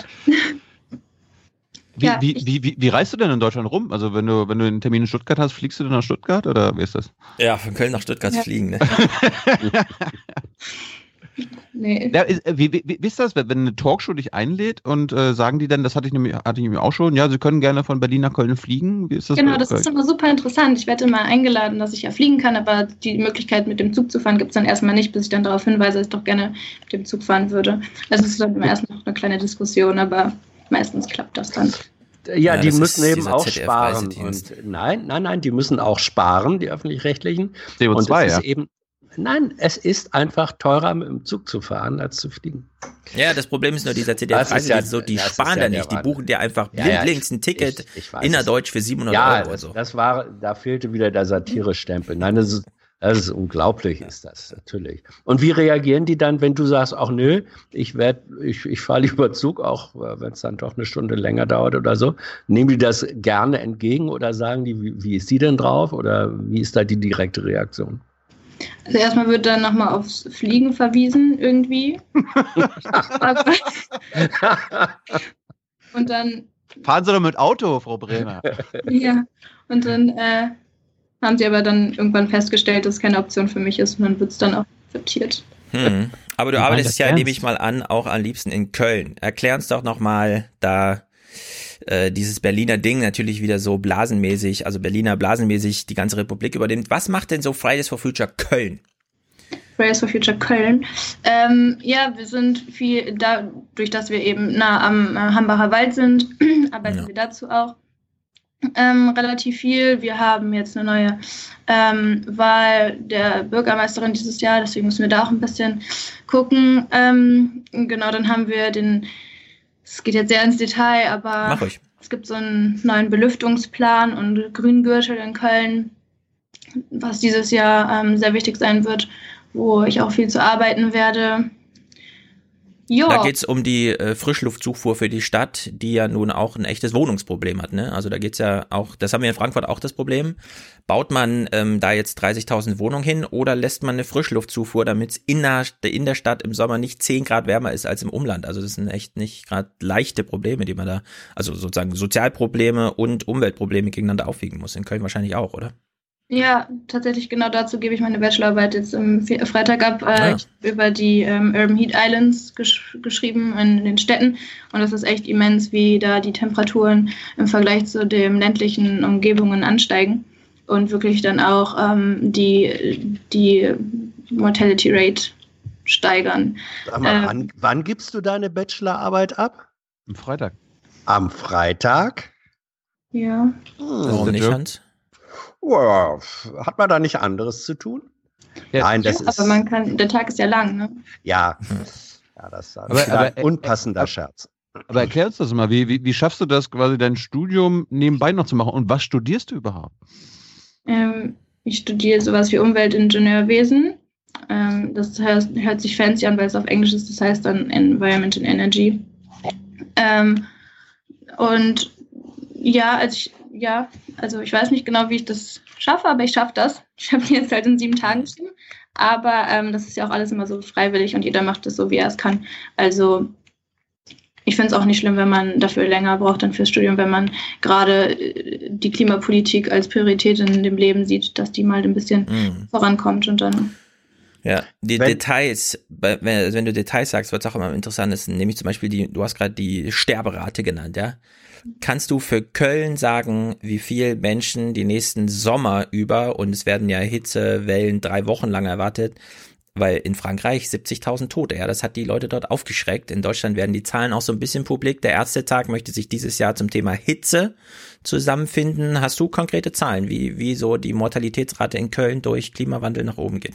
Ähm, ich habe das nicht für Köln gemacht, sondern für die für global. Ähm, ja, was aber dabei rauskam, ist, dass es auf jeden Fall ähm, global äh, steigen wird. Man muss halt natürlich auf die ähm, lokalen Faktoren wie ähm, Urbanization gucken. Ähm, das ist so ein Main, äh, ein, ein Hauptdriver, Haupt, Ja. Hauptfaktor. Ähm, genau, und äh, wo es zum Beispiel die Mortalitätsrate auch äh, sinkt, ist in den, zum Beispiel in Fairbanks in Alaska, ähm, weil da die Temperaturen einfach kälter sind und dadurch, dass äh, es die Steigerung, Temperatursteigerungen in den Städten gibt, ähm, ja, sind die Temperaturen dort wärmer, dass ähm, sogar Menschen teilweise weniger sterben könnten. Aber grundsätzlich. Letzte Frage, Hans. Achso, Ja. Ich, ich möchte, du hast ja nun doch eine äh, gewisse, sagen wir, Popularität, man, man kennt dich.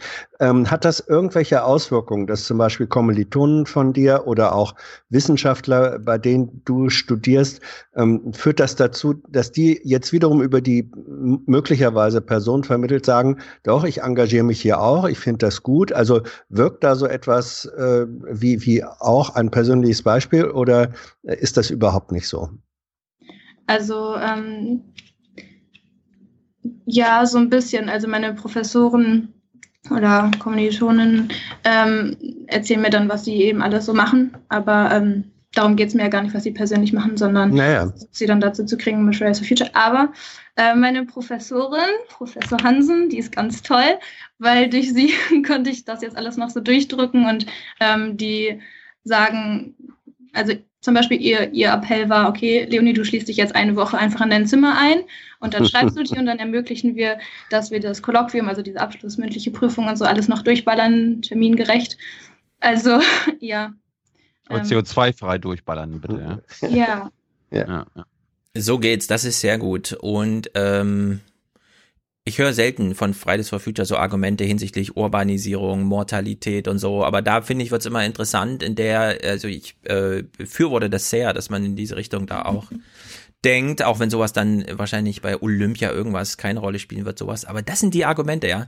Menschen werden sterben. Gut, du hast jetzt global durchgerechnet, aber man kann das ja wirklich landkreismäßig in Deutschland durchrechnen. Ja, also in Europa sind 2003 80.000 Menschen gestorben.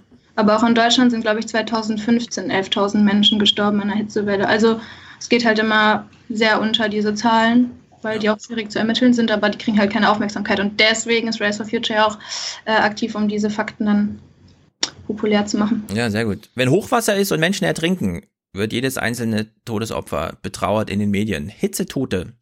Völlig äh, neben der Aufmerksamkeitsspur. Der, und Ja, weil es halt nicht als Klima, Klimawandel. erkannt Genau. Aber da hat man einen zentralen Anker, ja, da, da ist jede Oma in Deutschland, wird da kürzlich, äh, wird er sozusagen kognitiv geankert, ja, bei, bei solchen, bei solchen Sachen. Weil die erleben ja auch, was es bedeutet, wenn es in Deutschland jetzt immer 42 Grad sind und so weiter. Sehr gut. Gut, wir müssen, wir müssen zum Schluss kommen. Leonie, vielen Dank für deine Zeit. Auf Twitter Leonie, at Leonie Bremer 1 und auf Twitter, äh, auf Instagram Leonie Bremer am Ende ohne E. Äh, folgt ihr und äh, Wow. Okay. was denn? Ja, super. Danke. Dan danke für deine Zeit und toi toi toi. Jo, tschüss. Ciao. Ciao, ciao. Äh, wollen wir dann beim Thema nochmal bleiben, weil dann, ich habe noch einiges. Ja, ich auch. Darf ich anfangen? Ja, mach du. Ich habe ich hab vieles, ich habe viele konkrete lokale Sachen.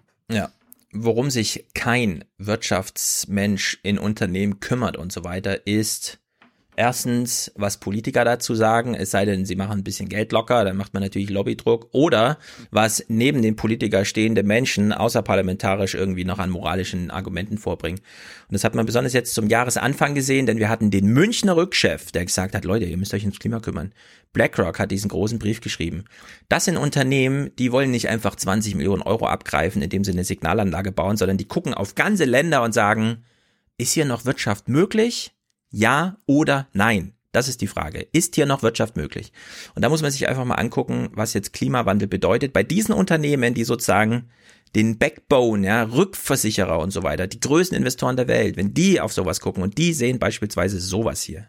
Der Sturm Gloria, der seit Sonntag über den Osten Spaniens und die Balearen hinwegfegte, hat mindestens vier Todesopfer gefordert. Der Sturm sorgte mit einem eisigen Wind, mit Regen und Schneefall für meterhohe Wellen und Stromausfälle.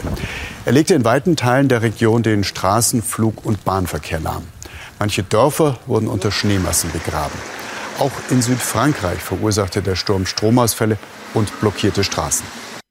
Ja, wenn du sowas hier als Wetterlage hast, dann betrifft das einfach Milliarden und Milliarden volkswirtschaftliche Aktivität. Das ist dann völlig egal, welches Unternehmen dieses Geld nicht verschiebt in dem Moment, sondern du weißt nur, das ist bei mir rückversichert und es ist mein Investorengeld, das da drin steckt. Ja? Das sind die großen Treiber, genauso wie in Australien. In Australien toben heftige Wetterextreme. Besonders betroffen ist der Südosten des Kontinents. Nach Hitze und monatelangen Waldbränden, die noch weiter andauern, wird die Region jetzt auch von Hagel- und Sandstürmen heimgesucht. In der Hauptstadt Canberra durchschlugen Hagelkörner in der Größe von Golfbällen Autoscheiben und beschädigten Häuser. Vor dem Parlamentsgebäude legte sich eine eisige Schicht über den Boden. Westlich der Hauptstadt fegte eine 300 Kilometer breite Wolke voller roten Staubs mit einer Geschwindigkeit von über 100 Kilometern pro Stunde über Städte. Ja, also um sowas geht's. Fernab politischer Meinung. Und jetzt haben wir dieses Treffen in Davos gehabt. Da kommen wir nachher auch nochmal drauf. Aber es gab hier doch so ein. Thilo meldet sich. Ich sag's immer dazu, damit auch die Hörer äh, verstehen. Äh, Thilo meldet sich. Äh, da, darf ich mit sieben Sekunden, die uns Matthias Mach mal sieben Mohr, Sekunden. Hallo. unser Oh ja, sehr äh, gut. Musikmathi Musikmatthias äh, extra gefunden hat. Hau rein. Tagesschau vom Mhm. 23. Januar 2020. Hans, du weißt noch nicht, worum es geht. Suche den Fehler oder nicht? Es ist eine Kernfrage von Davos. Wie kann der Wandel zu einer CO2-freien Welt gelingen? Ja, sehr gut. Die Ich atomfreie wünsche, Welt ist mir, wieder da. ich wünsche mir keine CO2-freie Welt. Nee, ich mir auch nicht. Wir brauchen eine atomfreie Welt und Ja. eine CO2. Ja, äh, wie gesagt, seit Jahren Tenor. Wir werden uns dafür einsetzen, dass diese Welt eine atomfreie Welt ist. Die Bundesregierung steht für eine atomfreie Welt. Ja, also wenn wir uns jetzt dieses Gefüge angucken, ja, und ich kann mein ähm, Rage darüber nur nochmal wiederholen, die, äh, die Politik macht hier Sabotage, ja, das ist, wer, noch auf die Politik wartet bei Sachen Klima, nee, es geht jetzt um anderes und es geht auch um andere politische Akteure, ja, das ist jetzt Christine Lagarde und so, die machen jetzt Zeug, aber nicht irgendwie die Bundeskanzlerin am Ende ihrer langen, langen, viel zu langen Karriere. Jedenfalls. Ja, aber, da- aber, aber da wird Ja. das Delta ja immer größer. Dann steht sie aber in Davos und erzählt genau das, was man eigentlich Ja, äh, dazu. tun müsste und Ja. genau das Gegenteil passiert. Das kennen wir ja von ihr. Sie steht in der UN, ja, und macht plötzlich einen auf Klimakanzlerin, dann fährt sie nach Hause und äh, schaltet Datteln ein. Also das passt alles vorne und hinten nicht mehr zusammen.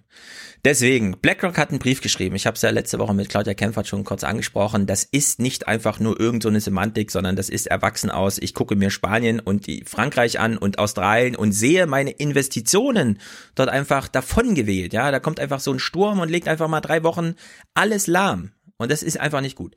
Deswegen, der Blackhawk-Chef hat einen Brief geschrieben und äh, ARD und ZDF kamen am Dienstag drauf zu sprechen. Der Vermögensverwalter BlackRock ist einer der mächtigsten der Welt. Mit etwa sieben Billionen Dollar verwaltet er ein Volumen, das doppelt so groß ist wie die gesamte jährliche deutsche Wirtschaftsleistung.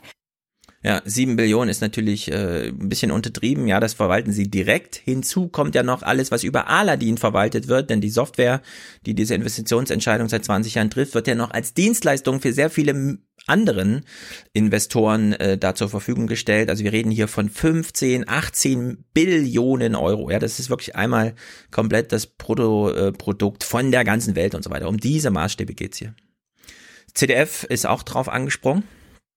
Der Mega-Investor BlackRock will grün werden. Zumindest grüner.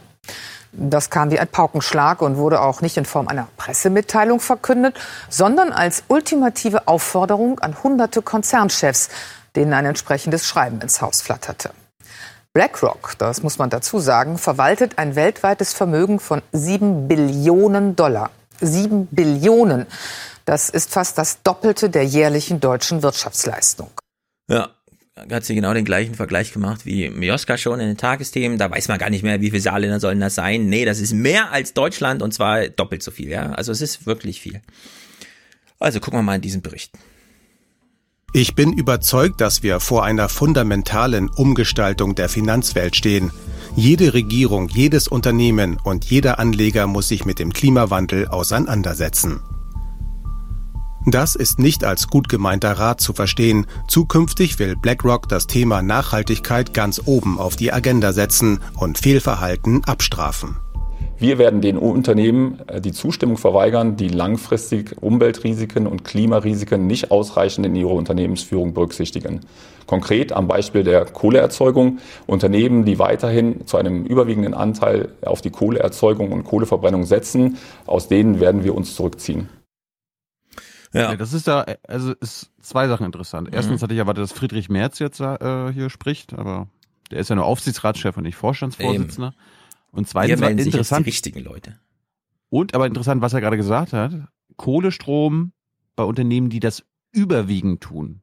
Nicht das äh, Unternehmen, die auch Kohlestrom haben, auch betroffen ja, also, also das äh, ist dann wieder äh, wie schon gesagt, hier müssen wir jetzt die Moral wirklich außen vor lassen, denn Moral das ist doch keine Moral. hier niemanden. Doch, wenn du sagst, Kohlestrom ist schlecht und deswegen sollten die das zu 100% streichen, ist ein rein moralisches Argument. Wo, nee, wo ist denn also da ich, ein nicht moralischer Anteil? Ich bin eher, sag mal so, ich bin eher skeptisch. Ich nehme jetzt mal die skeptische Position an und sage, mhm. BlackRock macht auch das ein bisschen als PR, sagt, wir wollen da raus. Aber wenn es dann konkret wird, dann hören wir schon, ja, die, die überwiegend Kohle haben. Ja, aber, aber die, die 40 Prozent haben, ist nicht so schlimm. Ja, also die ziehen jetzt eine Grenze bei 25 Prozent. Wer mehr als 25 Prozent seines Umsatzes mit fossilen Brennstoffen generiert.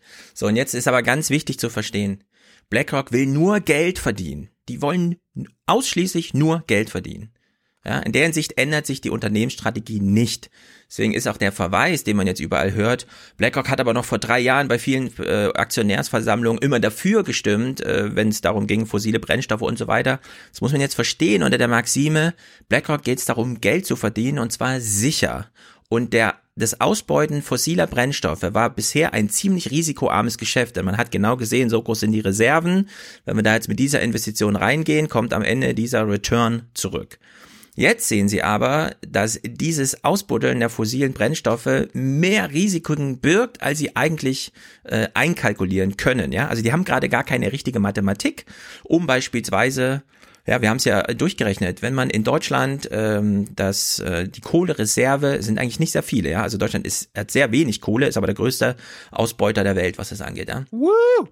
Wenn wir das Hambacher Loch noch komplett ausbuddeln, die ganze Kohle rausholen und diesen CO2, ähm, die CO2-Resultate in der Luft in Deutschland beließen, hieße das, die Verdopplung des CO2-Haushalts oder des CO2-Anteils in der Atmosphäre in Deutschland. Jetzt haben wir das Glück, dass die Grenzen offen sind, was es angeht, es fließt alles rum. Ja, nur sicher ist auch, angenommen, wir hätten in Deutschland doppelt so viel CO2, dann wäre hier kein Wirtschaften mehr möglich. Es macht also für BlackRock, die auch in 50 Jahren noch aktiv sein wollen, sehr viel Sinn zu sagen, wir müssen das jetzt mal irgendwie ja im Großen und Ganzen einkalkulieren.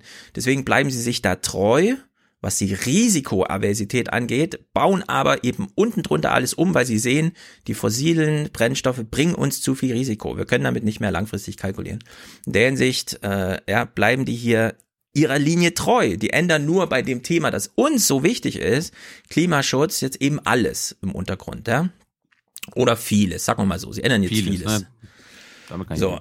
Einschätzung von Gerhard Schick, denn wir können ja auch nur Komplexität reduzieren, deswegen müssen wir uns jetzt jemanden holen, von dem wir sagen können, also wenn einer eine Einschätzung macht, der wir am meisten vertrauen können, dann ist es nun mal Gerhard Schick, ja. Er äußert sich so. Ambivalent, aber zumindest in der Einsicht ja, deutlich. Vielleicht sollten wir kurz sagen, er war der Finanzexperte der Grünen im Bundestag, bis er äh, ausgestiegen ist. Ja, und er ist immer noch der Finanzexperte, was diese ganzen großen Sachen angeht. Wenn BlackRock etwas will, dann hat das schon eine Wirkung in der Weltwirtschaft. Und deswegen gut, wenn diese Macht zugunsten von Klimaschutz genutzt wird. Aber ich zweifle, ob das wirklich so ernst gemeint ist und das Unternehmen da wirklich klar aufgestellt ist in der Zukunft. Da will ich erst die Taten sehen. Ja, da wollen wir alle als Zitaten sehen. Aber ja, das ist halt Zukunft. So, und jetzt, äh, nur deswegen gucken wir das hier. Philipp Hildebrand. Wer kennt ihn? Ja? Niemand kennt ihn. Ist jetzt zum Gespräch. Es, also. es ist unglaublich, wer hier, also Begrüßung dieses Gesprächs. Hört genau zu. Äh, danach erkläre ich euch, wer das ist und was für eine Ungeheuerlichkeit wir jetzt hier zu hören bekommen. Mit dem Vizechef des Unternehmens, Philipp Hildebrand, bin ich jetzt in Davos verbunden. Guten Abend. Wie der aussieht. Ey, sorry. Ich ja. bitte, also das Bild von dem schon. Na, dann sage ich euch zuerst, wer das ist, denn dieses Lachen müssen wir hier wieder einfangen. Philipp Hildebrand ist nicht irgendein Mitarbeiter bei BlackRock, sondern er ist Vizechef, er ist direkt erster Offizier von Larry Fink, er ist zuständig für Europa, Nahosten, Afrika, Asien und den Pazifik, also für alles außer Amerika ihn überhaupt mal in der Öffentlichkeit zu sehen, ist ein Wunder. Dass es in ja. den Tagesthemen bei der ARD passiert ist, noch ein größeres Wunder. Das ist unglaublich, ja. So, und jetzt hören wir mal, übrigens, wenn man sich fragt, was macht man denn für eine Karriere vorher, wenn man dann bei BlackRock Vize wird? Ja, man ist halt Präsident der Schweizerischen Nationalbank vorher, ja. Das sind diese Karrieren, um die es hier geht. So, und er äußert sich jetzt, also er, er macht jetzt mal einen launigen Einstieg und es ist unglaublich, was wir jetzt hören. Abend, Herr Hildebrand. Guten Abend, Frau Mioschka. Haben Sie heute Greta Thunberg schon gefragt, ob sie Mitglied werden will in Ihrem Aufsichtsrat? Ich habe sie leider nicht getroffen. Da waren so viele Leute um sie herum, ehrlich gesagt, dass man da nicht dran kam. So, der Vizechef von BlackRock, der mächtigste Mensch in Davos, der zweitmächtigste Mensch auf dieser Welt. Erzählt uns hier irgendwie, ach, ich kam leider nicht an Greta ran, da war so eine große Menschentraube. Äh, später, das nächste Mal, ja. Ich habe es versucht, aber es hat nicht geklappt. Ich habe ihr, meinen Chauffeur, ich hab ihr meinen Chauffeur geschickt und sie ist einfach nie ins Auto gestiegen. Ja, ja also das ist ähm, gut, dass es so Gespräche gibt, dass wir hier so hinters Licht geführt werden, was Kräfteverhältnisse und alles angeht. Ja, das ist unglaublich, aber gut. Es hat auch eine humorische Note irgendwie. Ja, ich kann das auch irgendwie. Es ist lustig. Gut. Jetzt zu dieser Frage. Das ist, das ist nicht uninteressant. Ähm, es geht jetzt um Luisas Angebot äh, oder das Angebot an Luisa, Aufsichtsrat bei Siemens zu werden. Denn Karin Mioska denkt sich so, ich kann unmöglich auf Augenhöhe mit Herrn Hildebrand über irgendwas von Relevanz reden. Ich muss jetzt mal auf die Niederungen, ja, wenn ich schon mit ihm da rede. Ist ganz witzig, auch wie er sich hier äußert. War das denn eine gute Idee von Siemens-Chef Joe Keser, die deutsche Klimaaktivistin Luisa Neubauer für seinen Aufsichtsrat gewinnen zu wollen? Das, das muss jeder äh, Chef selber entscheiden, wer er im Aufrichts, in seinem Aufsichtsrat haben will. Ähm, da äh, mute ich mir nicht zu, dass, äh, dieses Urteil zu fällen. Joe Kaiser weiß das sicher selber am besten. Okay. Okay. Okay. Aber auch, auch schön, ne? Also jeder Chef sucht sich aus, von wem er sich überwachen lässt. Ja, das ist das eine. Aber ich meine, jetzt mal ganz nüchtern betrachtet, ihr könnt euch die Antwort denken, aber wer bitte entscheidet darüber, wer in welchem Aufsichtsratsposten sitzt auf der Welt? Vielleicht das Unternehmen, das in jedem Unternehmen der Welt mit fünf bis zehn Prozent beteiligt ist und in den meisten Unternehmen auf der Welt so eine Art Stimmenmehrheit hat. Guck mal, da ein Vogel. Guck mal, ein Wirklich? Vogel da drüben. Ah, das müssen die Chefs schon selber wissen, wen sie in ihren Aufsicht berufen, ne? Aber wenn wir sagen, Monsanto und Bayer fusioniert mal, damit wir das aus Amerika raus haben, dann wird es gemacht. Also in der Hinsicht, äh, es ist einfach lustig, dieses Gespräch. Hören wir mal Er weiter. sollte, er sollte dann allerdings auch wissen, wie der Chef heißt. Er heißt, er heißt Kaiser. nicht, er heißt nicht Joe Kaiser. Es reicht, wenn seine Sekretärin wissen, wer hier der Kaiser Ja, ist. ja. ja, ja. Ich, ich habe gerade neben, nebenher gegoogelt, äh, Fun Fact, er ist verheiratet mit Margarita Louis Dreyfus. Äh, Mhm. Die Kenner, äh, die Milliardärskenner unter uns wissen, wer sie ist. Sie ist äh, die Witwe des Unternehmers Robert Louis Dreyfus und sechs Milliarden Dollar schwer. Ja, war, wir das Adi, war das Adidas? Dreifuß? Egal. Äh, weiß ich nicht. Ja, also es ist ein ganz seltener Moment, dass wir solche Leute beim Fernsehen sehen. Ja. So, Standardfrage, Standardantwort. Herr Hildebrand, BlackRock ist bisher in der Öffentlichkeit nicht so sehr mit einem klaren Statement zur Nachhaltigkeit aufgefallen. Woher dieser plötzliche Sinneswandel? Schauen Sie, grundsätzlich äh, müssen wir einfach festhalten, dass Klimarisiken, Klima heute Investitionsrisiken sind. Mhm. Okay. Also äh, wir können jetzt nicht erwarten, dass hier viel bei rumkommt in diesem Gespräch. Ja, aber es fand halt statt. In der Hinsicht ist nicht schlecht. Hier erzählt er noch mal so ein bisschen vom ich mein, ich mein, ich mein, für, für, mich ist das ein Zeichen, die gehen in die Öffentlichkeit und den kann man mal für Junge Naiv anfragen. Ja. Das will ich sehen. Das will ich auch sehen. Das will ich sehen. Junge Naiv mit Philipp Hildebrand. Drei Stunden. Glaubst du, dass So. wir das machen, Hans? Nee, ne? Das weiß ich nicht. Ah, das ist aber höflich ausgedrückt. Ja, gut. Philipp Hildebrand, äh, er gibt ein bisschen Einblick. Ja, im Grunde referiert er nur, was Larry Fink in seinem Brief da schrieb, aber warum nicht? Es ist nicht uninteressant. Es geht immerhin um eine Billion Euro, die jetzt zum Abholen. Ja, das ist ja auch, wenn, wenn äh, Ursula von der Leyen, beziehungsweise die EU-Kommissionschefin, egal wer, ja, wenn die so ein Projekt aufspannt und sagt, es geht hier um eine Billion Euro, irgendwer will das Geld ja verdienen. Das darf man ja aber nicht vergessen bei sowas. Ja, es geht hier nur ums Geld. Wer, irgendwer will dieses Geld verdienen und dieses Geld muss jetzt gelenkt werden und es muss gemanagt werden. In der Hinsicht ist es nicht ganz so uninteressant, wie er das hier äußert.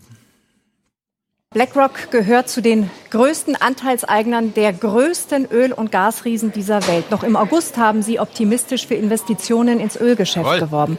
Warum sollen wir ihnen jetzt diese Läuterung abkaufen? Weil äh, wir müssen ganz klar festhalten, Öl wird noch lange Zeit, über Jahrzehnte, ein Teil der Weltwirtschaft sein. Die Frage ist, wie wir diese Transformation in eine CO2-arme, in eine letztlich neutrale Netto-Null-Wirtschaftsstruktur, wie, wie das gelingen kann. Aber das wird Jahrzehnte dauern. Das heißt, die Frage ist nicht so sehr, was heute stattfindet, sondern wie diese Unternehmen äh, diese Transformation über viele Jahrzehnte hinweg äh, hinkriegen werden.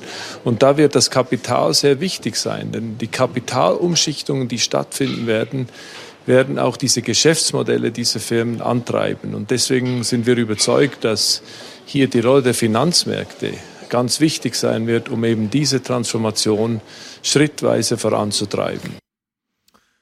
Ja, Vielleicht, vielleicht, ist aber, ja. vielleicht, ist, vielleicht ist auch so eine Reaktion darauf, dass sie auch mal intern gecheckt haben, okay, wenn wir jetzt gar nichts machen und die nächsten zehn Jahre auch noch vergeigen, dass das ganze System, ne, also wie Ulrike Herrmann meint, so Natürlich. zusammenbricht, der ganze Kapitalismus, dieses Finanzsystem. Natürlich. Und also dann versuchen wir jedenfalls das zu retten, was jetzt noch zu retten ist und unseren Reichtum äh, Ja, aber das hat er, das hat er doch, und das ist der wirklich wichtige Satz äh, dieses Interviews. Ähm, diese Form von Investmentpolitik auf hoher Ebene, das ist der permanente Ritt auf dem Tiger. So. genau. Und wenn er sagt, wenn er, wenn er sagt, und das ist völlig klar, ähm, wenn Klimarisiken zu Investitionsrisiken werden, dann müssen wir äh, da handeln, weil das ist äh, sozusagen das Credo dieser Branche. Wir wollen, dass in Zukunft Investitionen, Gewinne, die eben äh, völlig eindeutig auf kapitalistischer Ökonomie basieren. Deswegen müssen wir, ähm, um die Gewinne der Zukunft zu sichern, müssen wir jetzt mal eben äh, nachhaltig werden. Das ist eine untergeordnete Funktion, die wird sicherlich äh, hoffentlich dem Klimaschutz nützen, völlig klar. Aber sie stellt damit nicht die Systemfrage, sondern ganz im Gegenteil, die machen's, damit das System als solches möglichst weiter überleben kann. Das ist ein, und, und er hat recht, da werden die äh, Finanzmärkte eine große Rolle spielen. Das ist im Grunde abstrakt und im Großen das Gleiche, wie wenn dies bei äh, VW sagt, wir gehen jetzt äh, ungefähr all in in die Elektromobilität, also Batteriestromer, weil das ist für uns überlebensnotwendig. Was ja. VW da in der Automobilproduktion macht, das äh, benennt er hier nochmal als sozusagen grundsätzliche Strategie. Ja, wir hören uns mal an, wie er ähm, das am Ende beschreibt. Und dann schwenken wir mal um auf diese Tarifpolitik, denn wir müssen jetzt einfach verstehen, VW baut jetzt in Berlin eine Gigafactory. Tesla. Tesla. Äh, Tesla, Tesla, Tesla, mhm. genau. Brandenburg. Und, und äh, Brandenburg. Und hat jetzt beispielsweise, was den Börsenwert also Unternehmens angeht, VW schon überholt. Hildebrand ist jetzt völlig egal, welches Unternehmen da wie. Den geht es nur darum, dass grundsätzlich in diesem Marktsegment Automobilität und so weiter genug Rendite äh, abfällt, sodass die Firmenbeteiligung, die er da hat, sich rentiert. Denn das Versprechen an die Investoren ist, ihr geht in unsere iShares rein, wir decken für euch den Markt ab und am Ende kommen da irgendwie drei Prozent im Jahr raus, wir holen uns einen halben Prozent davon als unsere Marge und so weiter und so fort. Ja. Ihm ist völlig egal, ob jetzt VW überlebt oder sowas. Ja, ihm geht es nur darum, dass der grundsätzlich dieser Markt, dass es da eine Transition gibt. Ob VW jetzt selber hin zur E-Mobilität das schafft oder VW, weil in Wolfsburg auch die Standardbedingungen ein bisschen schlechter sind. Ja, in Berlin hat man einen besseren Zugang zu Ingenieuren, weil die wollen auch in Berlin leben und nicht in Wolfsburg. Dann macht halt, äh, dann macht halt Tesla diesen, diesen großen Gewinn. Ja, Hauptsache sozusagen dahinter, was die Finanzmärkte angeht und die Investorenschau und so weiter, das ist abgedeckt. Und hier erklärt er jetzt nochmal dieses Modell und das ist auch ganz wichtig jetzt zu verstehen, das geht jetzt hier Hand in Hand ja, mit der Europäischen Union und mit der EU-Kommission im Speziellen und auch mit der britischen Zentralbank, die nennt er hier auch. Das ist, ähm, also das muss man jetzt einfach immer, immer mitlaufen haben, bei allem, was wir jetzt auch die nächsten Jahre und so jetzt zu, zu solchen Themen hören. Wir halten etwa, wenn Sie weltweit schauen, etwa zweieinhalbtausend öffentlich äh, Firmen, die an, an öffentlichen Märkten handeln, halten wir irgendwo zwischen fünf und zehn Prozent des Aktienkapitals. Das wie er das so nebenbei sagt, ja. Ja, wenn Sie so schauen, also bei jedem Unternehmen auf der Welt halten wir so fünf bis zehn Prozent, also zehn Prozent des DAXes gehört uns. In England genau das Gleiche, in Frankreich auch, in Italien auch, in Spanien auch, in Amerika auch, in Kanada auch, in Australien auch. Und dann geht die ganze, das ganze Land so durch, die ganze Welt, ja, geht das so durch. Das heißt, wir sind nicht Mehrheitsaktionäre in all diesen Fällen, aber wie Sie sagen, oft ein wichtiger und, und manchmal auch der wichtigste oder der größte Aktionär. Da haben wir in der Tat die Möglichkeit, Einfluss zu nehmen. Und das wollen wir tun in der Zukunft, indem wir viel transparenter, äh, klar da.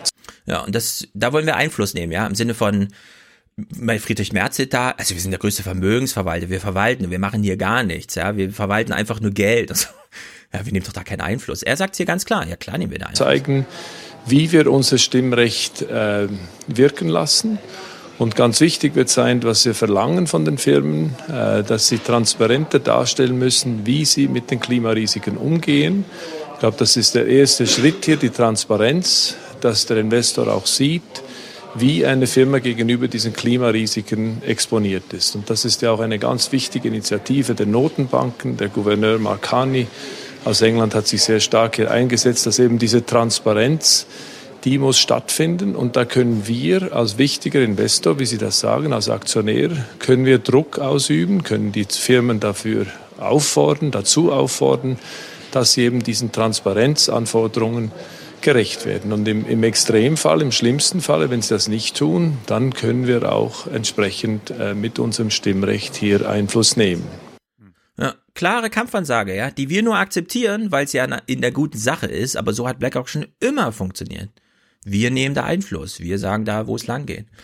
So, und jetzt, und das ist nämlich wirklich interessant. Tesla zum Beispiel baut jetzt in Brandenburg ich weiß nicht genau, was es kostet, irgendwie drei Milliarden oder so ist veranschlagt, Gesamtaufbaukosten. Äh, Wie verdient Tesla eigentlich gerade Geld? Viele staatliche Subventionen. Dann gibt's ja auch in Europa jetzt Anforderungen, liebe Autohersteller, ihr müsst hier ein bisschen aufs Klima achten, wenn ihr baut, ansonsten müsst ihr Strafe zahlen. Also für jedes Auto, das äh, den Fuhrpark sozusagen das Werk verlässt und irgendwo in den Fuhrpark einfährt, ja, wenn da klar ist, also das ist ein äh, drei, vier, fünf Liter BMW, keine Ahnung, ist hier für die Kanzlerin und so, dann fällt da so viel CO2 raus, das kostet euch Strafe.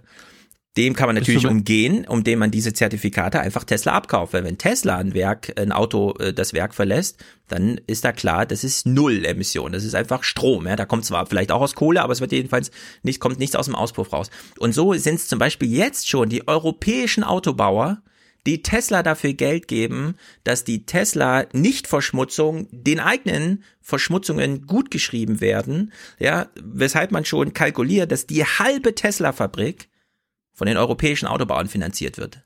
Und das sind diese neuen, ja, das ist dieser neue Transition, dass man jetzt so langsam diese Finanzströme da ganz groß umlenkt.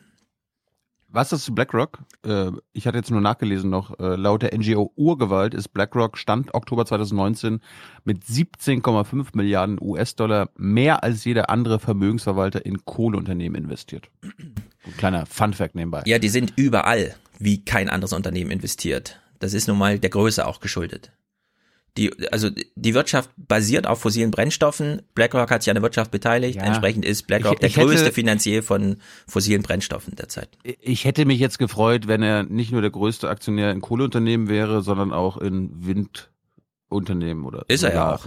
Die sind überall der hm. größte. Das hatte ich, glaube ich, jetzt auch gelesen. Na gut. Die sind überall der größte, auch bei den erneuerbaren Energien. Die hängen einfach überall drin. So, wie sehr geht jetzt VW die Düse? Hört euch diese Meldung mal an. Es ist unglaublich. Vor zwei Jahren noch konnte die IG Metall kräftige Lohnerhöhungen durchsetzen. Diesmal ist alles anders. Mit einem ungewöhnlichen Signal gehen die Metaller in die neue Tarifrunde. Keine konkrete Lohnforderung in Prozent.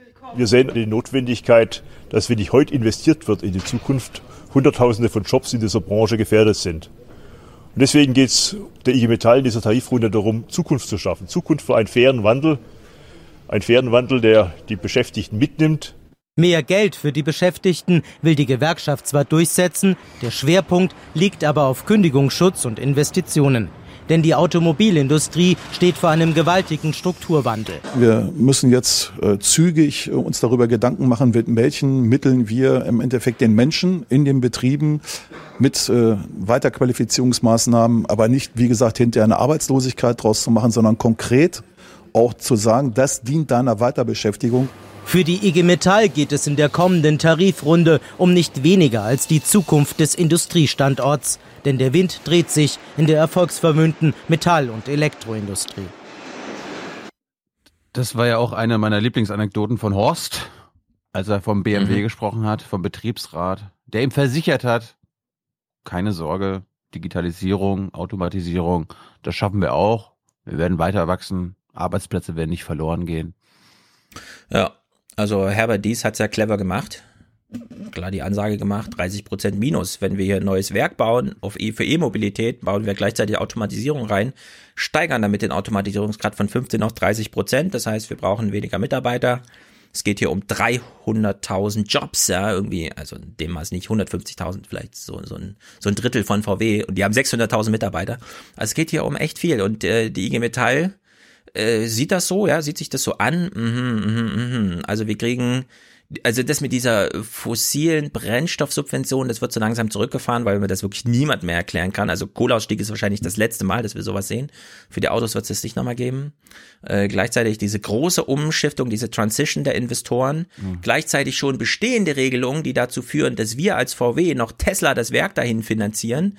Ja, und jetzt kommen äh, die Tarifpartner und wollen eine Gehaltserhöhung, denkt nochmal drüber nach. Und die haben nochmal drüber nachgedacht und die haben sich nicht getraut, jetzt eine Prozentzahl zu nennen, sondern die wollen einfach nur, dass das Unternehmen noch Zukunft hat. Und das, ehrlich gesagt, da ist, ähm, da ist mehr in Bewegung, als man gerade glaubt. Und hier gehen ganz schön vielen Leuten äh, wirklich gerade, also sehr viel Angst ist ja gerade in so Beschäftigungs, Beschäft, äh, Belegschaften, Beschäftigungsverhältnissen und so weiter und so fort. Hm. Let's hope so. Dass da Angst herrscht, ich bin mir nicht so sicher, ob das jetzt so der gute ähm, Treiber ist dafür, ja. Nee, Verzweiflung. Naja, aber die Beschäftigten können ja nichts dafür, dass VW einfach mal zehn Jahre lang sich auf Subventionen ausgeruht hat, die jetzt halt mal, oh Wunder, wegbrechen, ne? Wenn halb Australien brennt.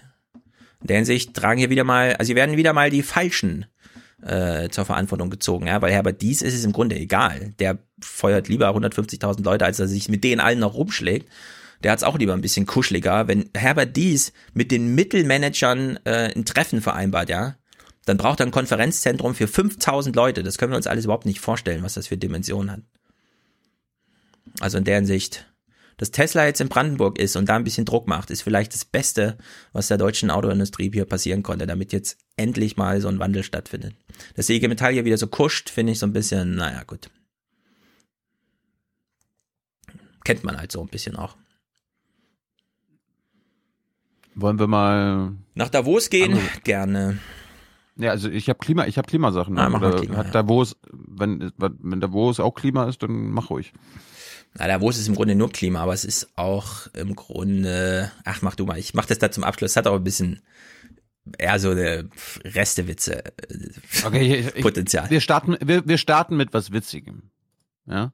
Ähm, in der Tagesschau lief was zum Green Deal und die EU-Agrarminister, also unsere Landwirtschaftsministerin, die beste aller Zeiten, Mhm. ist nach Brüssel gereist. Und ich fand das von der Tagesschau ziemlich clever geschnitten. Ähm, ihr werdet es hören. Eine plakative Überschrift für mehr Klimaschutzmaßnahmen in der Landwirtschaft gibt es schon. Vom Hof auf den Tisch, so nennt die EU-Kommission das Kapitel ihres Green Deals, das sich mit der Landwirtschaft beschäftigt. Der ist Thema bei den Landwirtschaftsministern, doch was er für die Landwirte bedeutet, ist noch unklar. Das ist eine gute Frage, das fragen wir uns auch. Ja. Das ist aber auch ein bisschen gemein, würde ich sagen. Ja, gut, aber das, das äh, haben sie so gesendet und danach, also das war offenbar. Äh, wir In der hören uns dann 20 die Uhr Tagesschau oder was? Tagesschau 24, also Mhm. auf jeden Fall in der Tagesschau Mhm. irgendwo. Und äh, sie hat aber noch mehr gesagt. Also wer jetzt sagt, Julia Klöckner hat keine Ahnung, wovon sie redet, das wäre jetzt unfair. Was? Das ist eine gute Frage, das fragen wir uns auch. Nachhaltigkeit hat drei Säulen. Nicht nur die Ökologie, sondern auch die Ökonomie Ja. ähm, und das Soziale. Und insofern bin ich mir sicher, wenn wir das gut angehen gemeinsam und, und wir befürworten das Ziel eines gemeinsamen, einer gemeinsamen Anstrengung für Klima- und Umweltschutz, Also bei, bei ihr fühle ich mich gut aufgehoben. Sie weiß, worum es geht, was zu tun ist, welche Hebel sie ansetzen muss. Hans, du auch? Natürlich. Natürlich. Und irgendwie, ich finde zum Beispiel solche, so eine, so eine, äh, manche Europaabgeordneten gefährlich. Ja, dieser Martin Häusling zum Beispiel. Das ist ein Landwirt und ein Grüner. Und der will jetzt unsere, äh, unsere Agrarminister äh, Runde da in der EU sagen, was da jetzt zu tun ist, ne, in Sachen Agrarbudget Unglaublich. und so weiter. Wir haben, wir haben in den letzten Jahrzehnten ein Erfolgsmodell für unsere Agrarsubventionen gemacht und dieser grüne Landwirt, der sogar im Europaparlament sitzt, will das ändern. Letztlich geht es auch ums Geld. Im Jahr gibt die EU fast 60 Milliarden Euro für die Landwirtschaft aus. Diese Summen werden gerade jetzt wieder neu verhandelt. Jetzt streuen wir auf jeden Hektar 300 Euro. Egal, ob es ein großer Betrieb ist oder ein kleiner, da profitieren in erster Linie mal die Großen von. Wir müssen dieses Geld zielgerichtet ausgeben für die Landwirte, die nachhaltiger, die auch im Sinne von Klimaschutz insgesamt grüner wirtschaften. Der mittelfristige Finanzrahmen der EU wird aktuell verhandelt. Zusammen mit dem Green Deal läuft ein europäischer Verteilungskampf für mehr Geld, für mehr Umweltschutz. Aber es gibt zum Beispiel, oder dank, Gott sei Dank, den Deutschen Bauernverband. Ja, da wissen wir ja nicht nur durch den Wolf und durch die anderen ähm, Nitratprobleme und so weiter, die sind die progressivsten in ganz Deutschland. Und die waren natürlich auch auf der Grünen Woche vertreten, Hans. Und der, der Deutsche Bauernverband hat sogar einen Fachausschuss Ökolandbau. Ja, da sind die Ökos im Bauernverband drinne. Im Keller. Und das, das sind solche Kommunisten und irgendwelchen ökologischen Sozialisten. Du glaubst gar jetzt, jetzt sperr mal deine äh, Ohren auf, Hans, was dir für, äh, was denen wichtig ist. Ja, hör zu. Die Landwirte haben in den letzten Jahren gezeigt, dass sie bereit sind, mehr für Biodiversität, mehr für, zur Reduzierung des Pflanzenschutzes, mehr zur Reduzierung des Düngers auf unseren Feldern tun wollen. Aber wir, wir müssen als Landwirte natürlich auch Grenzen aufzeigen. Grenzen, die uns dann noch in die Lage versetzen, mit diesen Reduzierungsstrategien eben halt auch auf Märkten noch Schritt Ah. zu halten. Ach so. Ja. Ja, nachhaltig ist wichtig, aber solange wir auch noch immer noch Afrika und Südamerika exportieren können. Genau. Das Zauberwort heißt Grenzanpassungsmechanismus. Das ist eine harte Zollgrenze, ist damit gemeint. Die Frage ist nämlich, kriegen wir in Europa hin mit dem gleichen Finanzeinsatz wie jetzt 30 Prozent weniger Überproduktion, aber 200 Prozent mehr Natur zuzulassen? Rechnerisch kein großes Problem. Man muss allerdings auch sagen, diese Verteilung bisher nach Hektar, ne, pauschal 300 Euro, wie er gesagt hat, oder 250, das ist natürlich auch äh, bürokratisch ziemlich einfach, wenn man da jetzt eine qualitative Ebene einzieht. Da muss man ganz schön Personal nachbauen und so weiter. Also das, äh, da ist Brüssel auch nicht groß genug. Da muss man auch nochmal überlegen, wie man das dann eigentlich organisiert. Ja, das gut, dass du das ansprichst. Ne? Also ähm, die Bauern bekommen eine Menge Subventionen, da, da steckt eine Menge äh, Bürokratie hinter, also für die Bauern selbst, für die Politik, für Brüssel. Was wäre eigentlich, wenn man die Subvention einfach hinter sich lässt? Ja? Also wenn die Landwirte wieder eigenständig arbeiten und produzieren können und ihre Preise selber festlegen und verhandeln können. Äh, wir schimpfen ja immer so gerne, und ich schimpfe ja gerne äh, auf meine Bauern äh, in Mecklenburg-Vorpommern. Ich will das jetzt mal ein bisschen ändern. Es gibt auch progressive Beispiele und das möchte ich hier mal kurz darstellen. Äh, und das anhand einer Petition, die ein Tierarzt namens Bernd Linke gerade unter die Bauern in MV und Norddeutschland bringt. Und äh, das hört sich jetzt so alles so selbstverständlich an, liebe HörerInnen. Aber das, was jetzt gesagt wird, und wie, Hans kann ja danach mal erklären, wie er diese Interview Interviewsituation dieses Tierarztes im Rinderstall empfindet, ob er das auch so gemacht hätte. Aber das, was er sagt, wäre eigentlich eine Revolution weil er inzwischen nicht mehr ertragen kann, unter welchem Preisdruck Milchbauern wie Karl-Heinz Meissner aus Neuposerin stehen, startete er eine Petition im Internet.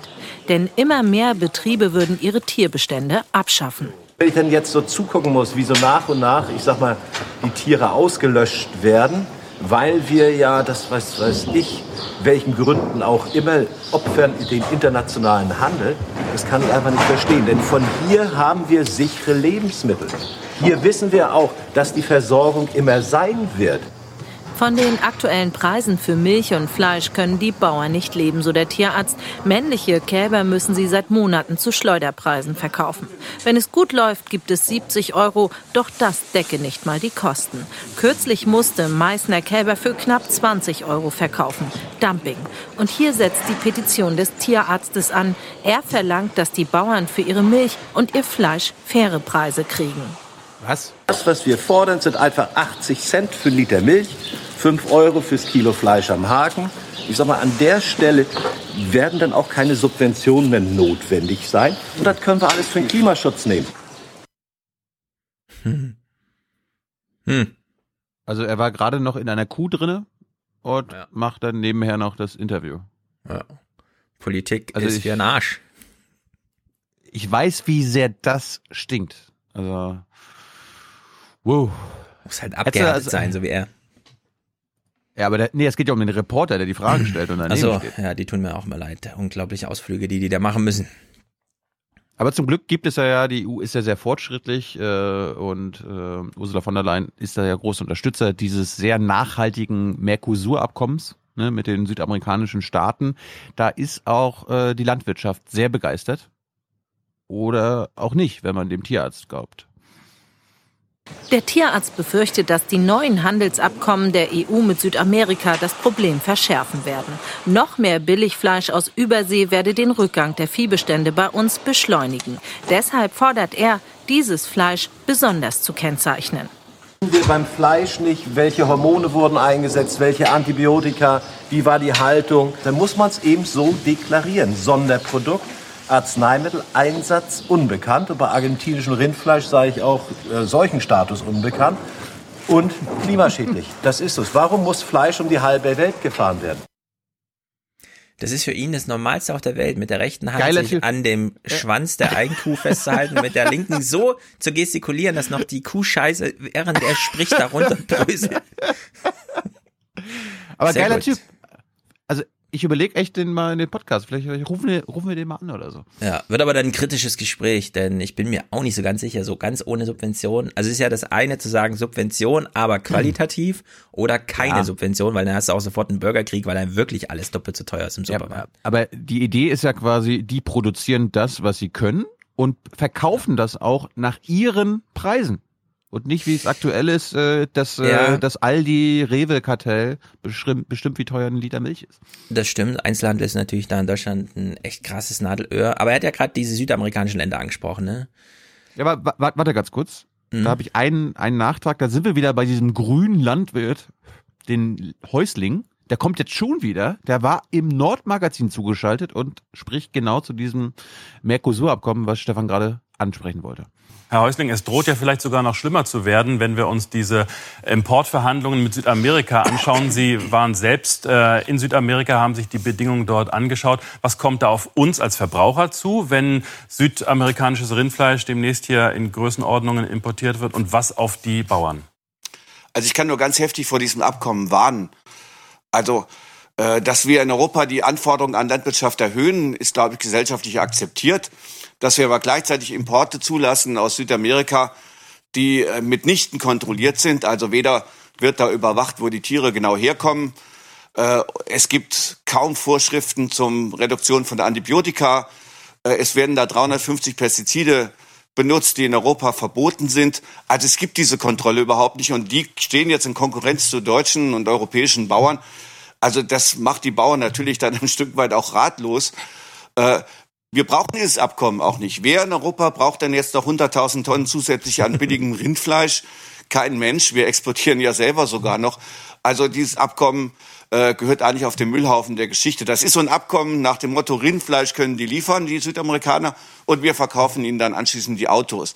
Also das passt auch klimapolitisch überhaupt nicht mehr in die Zeit. Das Schlimme daran ist, dass diese Länder dann noch nicht mal Umweltgesetze Mhm. oder das Pariser Klimaschutzabkommen einhalten müssen. Eine Kritik habe ich aber, Darum lieber geht's. Martin Häusling. Wenn du sagst, auf dem Müllhaufen der Geschichte, musst du sagen, auf den Kompost, Komposthaufen der Geschichte. Richtig. Nicht auf die Deponie. Da liegt's Jawohl. ja ewig. Und dann entdeckt's vielleicht noch jemand, so ein Müllsammler. Äh, Hans, warum hast du so gelacht? Achso. Ja. ja, Hans, sag doch mal wieder was. Tilo versucht dich hier zu aktivieren und zu aktivieren und du schweigst und schweigst. Los, zum Ja, Thema echt, ey. Schweine und Hand im Arsch. Musst du jetzt was sagen? Ach Gott, also es war ja Kuh ne- und, Kuh und Hand im Lass- Arsch. Nein, Stefan, erstens- Stefan wollte was zu Südamerika sagen. Wenn du, wenn du nichts zu sagen hast, ist auch okay. Ach, ich habe was zu sagen. Oh, die, die eine Frage war ja, wie ich so ein Interview-Setting finde, finde ich grandios. Ist doch toll. Viel besser als den, als den Tierdoktor ähm, am Schreibtisch sitzen mit weißem Kittel. Nee, das ist die reale Situation. Also erstens das gut. Äh, zum Zweiten Das war- gut. Das gut. So, äh, das, das ist der, der gute Wahrheit. Ähm, das zweite, was er als Strategie hat ja fünfmal das Wort fair oder so verwendet, das, das knüpft an, an eine Aktionsform, die es in Österreich bei den Milchbauern schon seit ich weiß nicht wie vielen Jahren äh, gibt. Auf jedem Milchbauernhof siehst du da ähm, die transparente Affäre Milch. Das ist eine Aktion, die von den, die oder fairer Milchpreis, wie auch immer.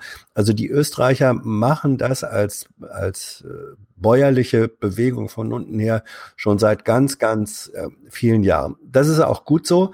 Gleichwohl, das Problem ist eben schlicht und einfach, wenn wir ein Handelssystem äh, haben, wo die Händler, die Discounter am Ende bestimmen können, wo sie einkaufen, zu welchem Preis, weil sie auch wissen, der Kunde ist eben so, dass er dann lieber, wenn er die Milch für äh, 30 Cent kriegt, dann nimmt er die und zahlt nicht die, die 80 kostet.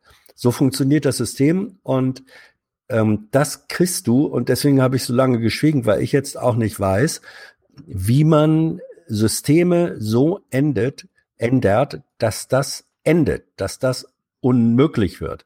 Weil da brauchst du wirklich dramatische Formen von, ich sag jetzt mal, Weltregierung, von Vorgaben, von Normen, die den Südamerikanern verbietet, Rindfleisch so zu produzieren und gleichzeitig deutschen, dem deutschen Handel, ähm, europäischen Handel verbietet, äh, zu anderen Konditionen abzunehmen. Ich weiß einfach nicht, wie das äh, systemisch, politisch tatsächlich umsetzbar ist. Ja, man, man, man könnte zum Beispiel den Import von Agrarprodukten nach Europa äh, strengstens einschränken. Und den Export oder vielleicht unterlassen. Auch. Er Ja. war ja bisher, gab es ihn ja nicht und deswegen gibt es ja halt solche Freihandelsabkommen. Äh, man kann ja, Ja. einfach das so lassen, wie es ist und sagen, dieses Abkommen muss auf die äh, auf den Komposthaufen der Geschichte. Ja, Man könnte, man, könnte, man, könnte ja auch, sa- man könnte ja auch sagen, wir verbieten den Import von Fleisch aus Nicht-Europa. Zum Beispiel Natürlich. Grenzanpassungsmechanismus nennt man sowas. heute. Sicher, sicherlich, nur das muss dann, muss dann im Gegenzug auch bedeuten, dass andere Nationen in die hinein wir im Moment exportieren, ob Industriegüter oder äh, auch Ja. Lebensmittel, dass da auch gesagt hat, machen wir nicht. So, und das ist die Frage, auch da weiß ich wiederum nicht, wie das gehen kann. Wenn man die Möglichkeit einer globalen Ökonomie, wenn man sagt, die beschneiden wir jetzt und gehen zurück zu einer Autarkie, die es äh, früher mal gegeben hat, weil sie es geben musste, dass wir machen jetzt etwas, äh, wir, scha wir schaffen etwas ab, was eigentlich möglich ist. Ähm, und wo mindestens auf der Oberfläche man sagen konnte, ja, da haben doch die Deutschen wegen mir als Verbraucher was davon, wenn die Milch billiger ist. Wie man das, und es muss ja in der demokratischen Gesellschaft irgendwie mehrheitlich legitimiert werden, wie man diese Legitimation hinkriegen kann, da fehlt mir im Moment ehrlich gesagt die Fantasie. Deswegen bin ich da, ich finde das von den Zielen her alles richtig. Wie man das legitim, mehrheitlich legitimiert durchsetzen kann, äh, da weiß ich nicht und deswegen. Ich habe eine Idee. Ja. Also, äh, darf ich, darf ich, bevor Mhm. du die Idee ausbreitest, äh, einen Bauer zu Wort kommen lassen? Wir haben jetzt gerade den Tierarzt gehört, der beim Bauern war. Wir haben jetzt den Politiker, den grünen, komischen, radikalen Landwirt äh, gehört. Was sagt denn der Bauer, der davon betroffen ist, Hans? Vielleicht kann der dir ein bisschen Ideen geben. Gerne. Bei Bauern wie Meißner stoßen seine Forderungen auf viel Zustimmung. Auch die, dass die Bauern künftig nur das füttern dürfen, was bei ihnen wächst oder in einem Nachbarbetrieb. Es würden keine Sojaimporte mehr benötigt, das spare CO2. Und für die Bauern würde es sich endlich wieder lohnen, Futtermittel wie Erbsen und Ackerbohnen selbst anzubauen. Die Vielfalt im Anbau, die müsste vergrößert werden, wenn wir, wenn wir was erreichen wollen. In der, für Umwelt und Natur würde ich mal jetzt mal ganz grob sagen. Und das ist das A und O. Und wir können im Moment aber nicht mehr anbauen, weil wir das nicht bezahlt kriegen. Wir müssen ja irgendwo von leben. Es müsse schnell etwas passieren, meint der Tierarzt. Anderenfalls würde es in zehn Jahren deutschlandweit fast nur noch Hobbyhalter geben. Ja.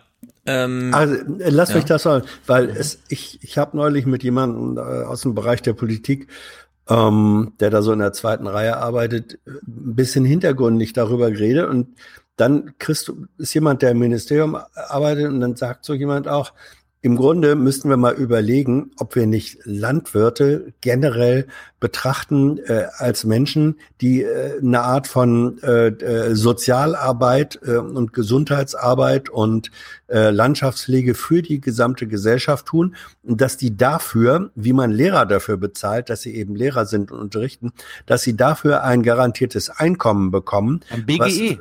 Ja, ähm, ein Bauerngrund, Bauerngrundeinkommen. ein Bauerngrundeinkommen, was, was relativ unabhängig davon ist, was sie dann mit ihren, mit den Produkten äh, auf dem Markt erzielen. Also ein komplett anderer Organisationsansatz. Äh, ich sag's ja nur, das sind, Ja, ja. das sind, das sind Aber Gedanken. Das sind Gedanken, die sich immerhin Menschen, äh, die, die tatsächlich in der Ministerialbürokratie arbeiten, äh, heimlich auch mal machen. Hans, wozu haben Tilos und meine Eltern damals mit einem Schwert und einer Sichel in der Hand die Wände gemacht und die LPG abgeschafft? Damit du jetzt Hammer das als Sichel? gute Idee vorstellen kannst. Hammer und Sichel, War richtig. das- Wir haben es natürlich Hammer kurz und und klein geschlagen und zerhackt. Nein, ich stimme dir natürlich voll zu, denn wir haben mittlerweile einen zivilisatorischen Stand erreicht, in dem wir sagen, 0,5 Prozent der Leute müssen Landwirtschaft machen und es ist für 130 Prozent der Leute gesorgt. Ach, wir haben gar nicht 130. Na dann machen wir mal eine 100 Prozent Produktion. Ja, oder, und da wäre ich absolut dafür, aber da haben wir mit Klöckner wirklich die allerfalscheste Ministerin. Wir machen ein ganz großes Label, Made in Germany. Das sollte auf allen Sachen draufstehen, so dass man sofort erkennt, Fleisch aus Argentinien, ich weiß nicht so richtig. Sollte ich das jetzt essen? Ich wollte doch eigentlich gesund leben dieses Jahr. Ja, und dass man, ich, ich, ich habe ja schon mal vorgestellt, wie ich Milch kaufe. Ich gehe in den Laden und kaufe grundsätzlich die teuerste Milch, die es gibt. Keine Milch mehr, Stefan, keine Milch mehr. Doch, ich will weiter Milch trinken. Ich habe das Haferzeug probiert, sind auch sehr gute Sachen dabei, aber ich bin einfach ein Milchfan, ich gebe es zu. Äh, wenn ich die teuerste Milch kaufe, ja, dann ist das so eine Heumilch aus der Region und so weiter. Klar, es gibt dann noch teure, die sind dann irgendwie laktosebefreit oder so, keine Ahnung, sowas brauche ich da nicht, aber meine Milch kostet halt einfach 1,45 Euro und damit habe ich ein gutes Gewissen und trinke auch jeden Tag einen Liter. Weshalb ich immer so gute Laune habe. Ich empfehle euch allen Liter Milch, Milch pro. Tag. Aber manchmal auch nur einen halben. Also viel Was Milch ist, halt, mit, ne? was ist mit denen, die sich das nicht leisten können? Was?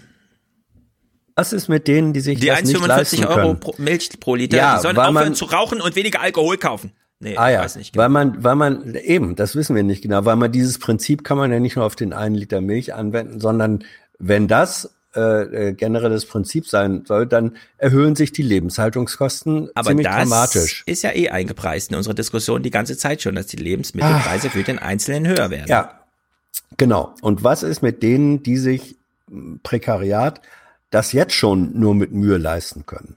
Für Ja, die darum, darum, darum, darum müssen wir die Nahrungsmittelpreise genau umdrehen, dass ökologische, nachhaltige äh, Ernährung immer billiger ist, immer billiger als nicht ökologische Ernährung. Und da ist die Politik dann einfach gefragt, ob du das jetzt quasi, ob du das eine subventionierst, damit es billiger wird, oder das andere quasi äh, mit Strafsteuern und so weiter teurer machst. Das ist ja völlig wurscht. Aber das Ziel muss sein, wenn wir sagen, die Leute sollen auch auf individueller Weise äh, sich nachhaltiger ernähren, dann muss die Politik dafür sorgen, dass das Ökologische immer billiger ist. Ja, das wäre mir jetzt so radikal gefordert, weil das ja erstmal voraussetzt, dass das ginge. Äh, in, radikal. naja, wenn du, äh, also der, der Bio-Anteil ist derzeit nicht einfach so, dass 100 Prozent der Leute sagen können, ich mache natürlich die billigste Entscheidung, so ticken die Deutschen im Supermarkt, also kaufen alle Bio, also da hast du so ein Nachschubproblem, ja, da hast du wieder andere Mechanismen, die in die Preisgestaltung reingreifen, nämlich Knappheit zum Beispiel, die ist natürlich bei der industriellen Landwirtschaft überwunden. Was nur halt ein echtes äh, Ding ist, was Hans ja angesprochen hat. Ja, also in, in Deutschland mit dem größten Niedriglohnsektor der Welt ist der Preis von Essen im Supermarkt halt ein Problem. Die Frage ist, kriegt man das irgendwie ein bisschen hin, indem man die Margen mal wieder so verteilt, dass, und ich meine, die Supermärkte, ne, wir haben gesagt, es gibt nur vier Anbieter von Supermärkten in Deutschland, die von Relevanz sind, so dass sie preisgestalten wirken können. Die holen sich keine besonders große Gewinnmarge raus. Ja, das ist vielleicht 0,81 Prozent Gewinnmarge oder so beim Verkauf. Also da ist nichts mehr zu holen. Wenn die Bauern dann immer sagen, ach, die Molkerei, ja, die zerrt mich so aus. Also da muss man nochmal genau gucken, wo da Reserven sind, Gewinnabschöpfungsmöglichkeiten. Da sind nämlich, glaube ich, gar nicht so viele, wie man glaubt. Deswegen, wir kommen gar nicht drum herum, dass gute Nahrungsmittel teurer sind. Auf der anderen Seite im 1 Billionen Dollar äh, Euro ähm, New Deal von Ursula von der Leyen ist das gute und gesunde Essen auf dem Tisch Tagesordnungspunkt 2. Darf man dann auch nicht übersehen. Ne? Also es ist da schon eingebunden. Wir haben natürlich beim Kohleausstieg gesehen, oder bei dem ganzen Klimapaket, dass Sozialpolitik jetzt gar keine Rolle spielt, obwohl ausgerechnet die Klimaforscher gesagt haben, da muss eine sozialpolitische Komponente mit rein. Die wurde dann komplett übersehen und sogar als Vorzeichen umgedreht.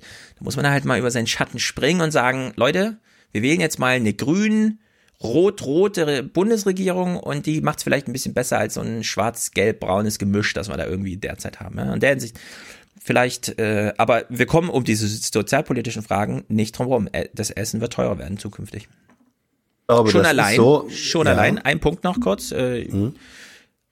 Wir alle mögen Schokolade. Gehe ich mal von aus. Thilo nicht, aber Hans mag Schokolade und ich und damit repräsentieren wir so Deutschland irgendwie. Zwei Drittel der Deutschen mag gerne Schokolade. Der Schokoladenpreis wird demnächst steigen, weil die Kakaopflanze dort, wo sie bisher wächst, nicht mehr besonders gut wächst. Klimawandel führt dazu, dass es Schädlingsbefall und so weiter. Das heißt, es wird sowieso teurer. Da sind wir wieder bei der Diskussion von eben, ja. Preisstabilität, Risikoaversität, Investmentmöglichkeiten und so weiter. Also es wird eh alles jetzt ein bisschen umgemodelt die nächsten 30 Jahre. Ich Äh, wollte nur noch Hans- aphoristisch, äh, Entschuldigung, anmerken, ähm, dieses schöne Bild, man muss mal über seinen Schatten springen, das ist noch nie einem Menschen gelungen. Ja, Äh, aber den Brick- Versuch Brick- kann man ja trotzdem wagen. Es wird nie gelingen, es ist physikalisch Lucky Luke, unmöglich. hallo. Hallo. Man muss nur den Lichtschalter unter Kontrolle haben. ja, dann gibt es keinen Schatten. Äh, Gerade Ja. gab's Breaking News. Merkel hat Aldi, Liebe, Lidl, Rewe und Edeka ans Kanzleramt beordert. Ja, macht sie Sozusagen, wahrscheinlich regelmäßig. äh, Ja, zu einem Nee, nee. Discounter, äh, zu einem Discounter-Gipfel, ne? Ja, genau. Mit Julia Klöckner. Also Da, Ja, wird, ich bin da, wird gespannt. auf, da werden die Fetzen fliegen, da bin ich mir ganz, ganz sicher. Ja, aber Ja. wo hast du das jetzt gelesen? So ungewöhnlich sind solche Treffen nicht. Die, wir wissen ja von den Internaten, die kommen da auch Du, immer das, regelmäßig äh, vor Ort. äh, das, das war der karnevalistische Beitrag jetzt gerade, Stefan. Was? Diese Breaking News, Herrgott nochmal. Wie jetzt? Also es gibt jetzt ein Treffen mit den. Nein, natürlich nicht. Hä? Hat Tilo doch gerade vorgelesen. Ja, eben. Das war eine Erfindung von Thilo. Eine Nein. satirische Erfindung. Hä? Nein. Jetzt? Jetzt verstehe ich es gerade gar nicht mehr. Meldung um 12.05 Uhr, Hans. Mhm. Im Ticker. Okay. Merkel beordert Aldi, Lidl, Lidl und Rewe ins Kanzleramt. Also, na gut. Ja, warum Kein auch nicht, Joke. ehrlich gesagt. Kann man ja durchaus mal machen. Ich finde, Merkel sollte mal ein bisschen mehr Politik machen. das ist für mich der Witz. Das ist bisher so, ach ja. Also, dass du das jetzt witzig fandest, dass du glaubtest, das sei, das sei Satire, das finde ich wiederum witzig, weil das zeigt 15 Jahre Merkel. Ja. Merkel macht Politik, Okay. willst du mich verarschen? Gut, ja.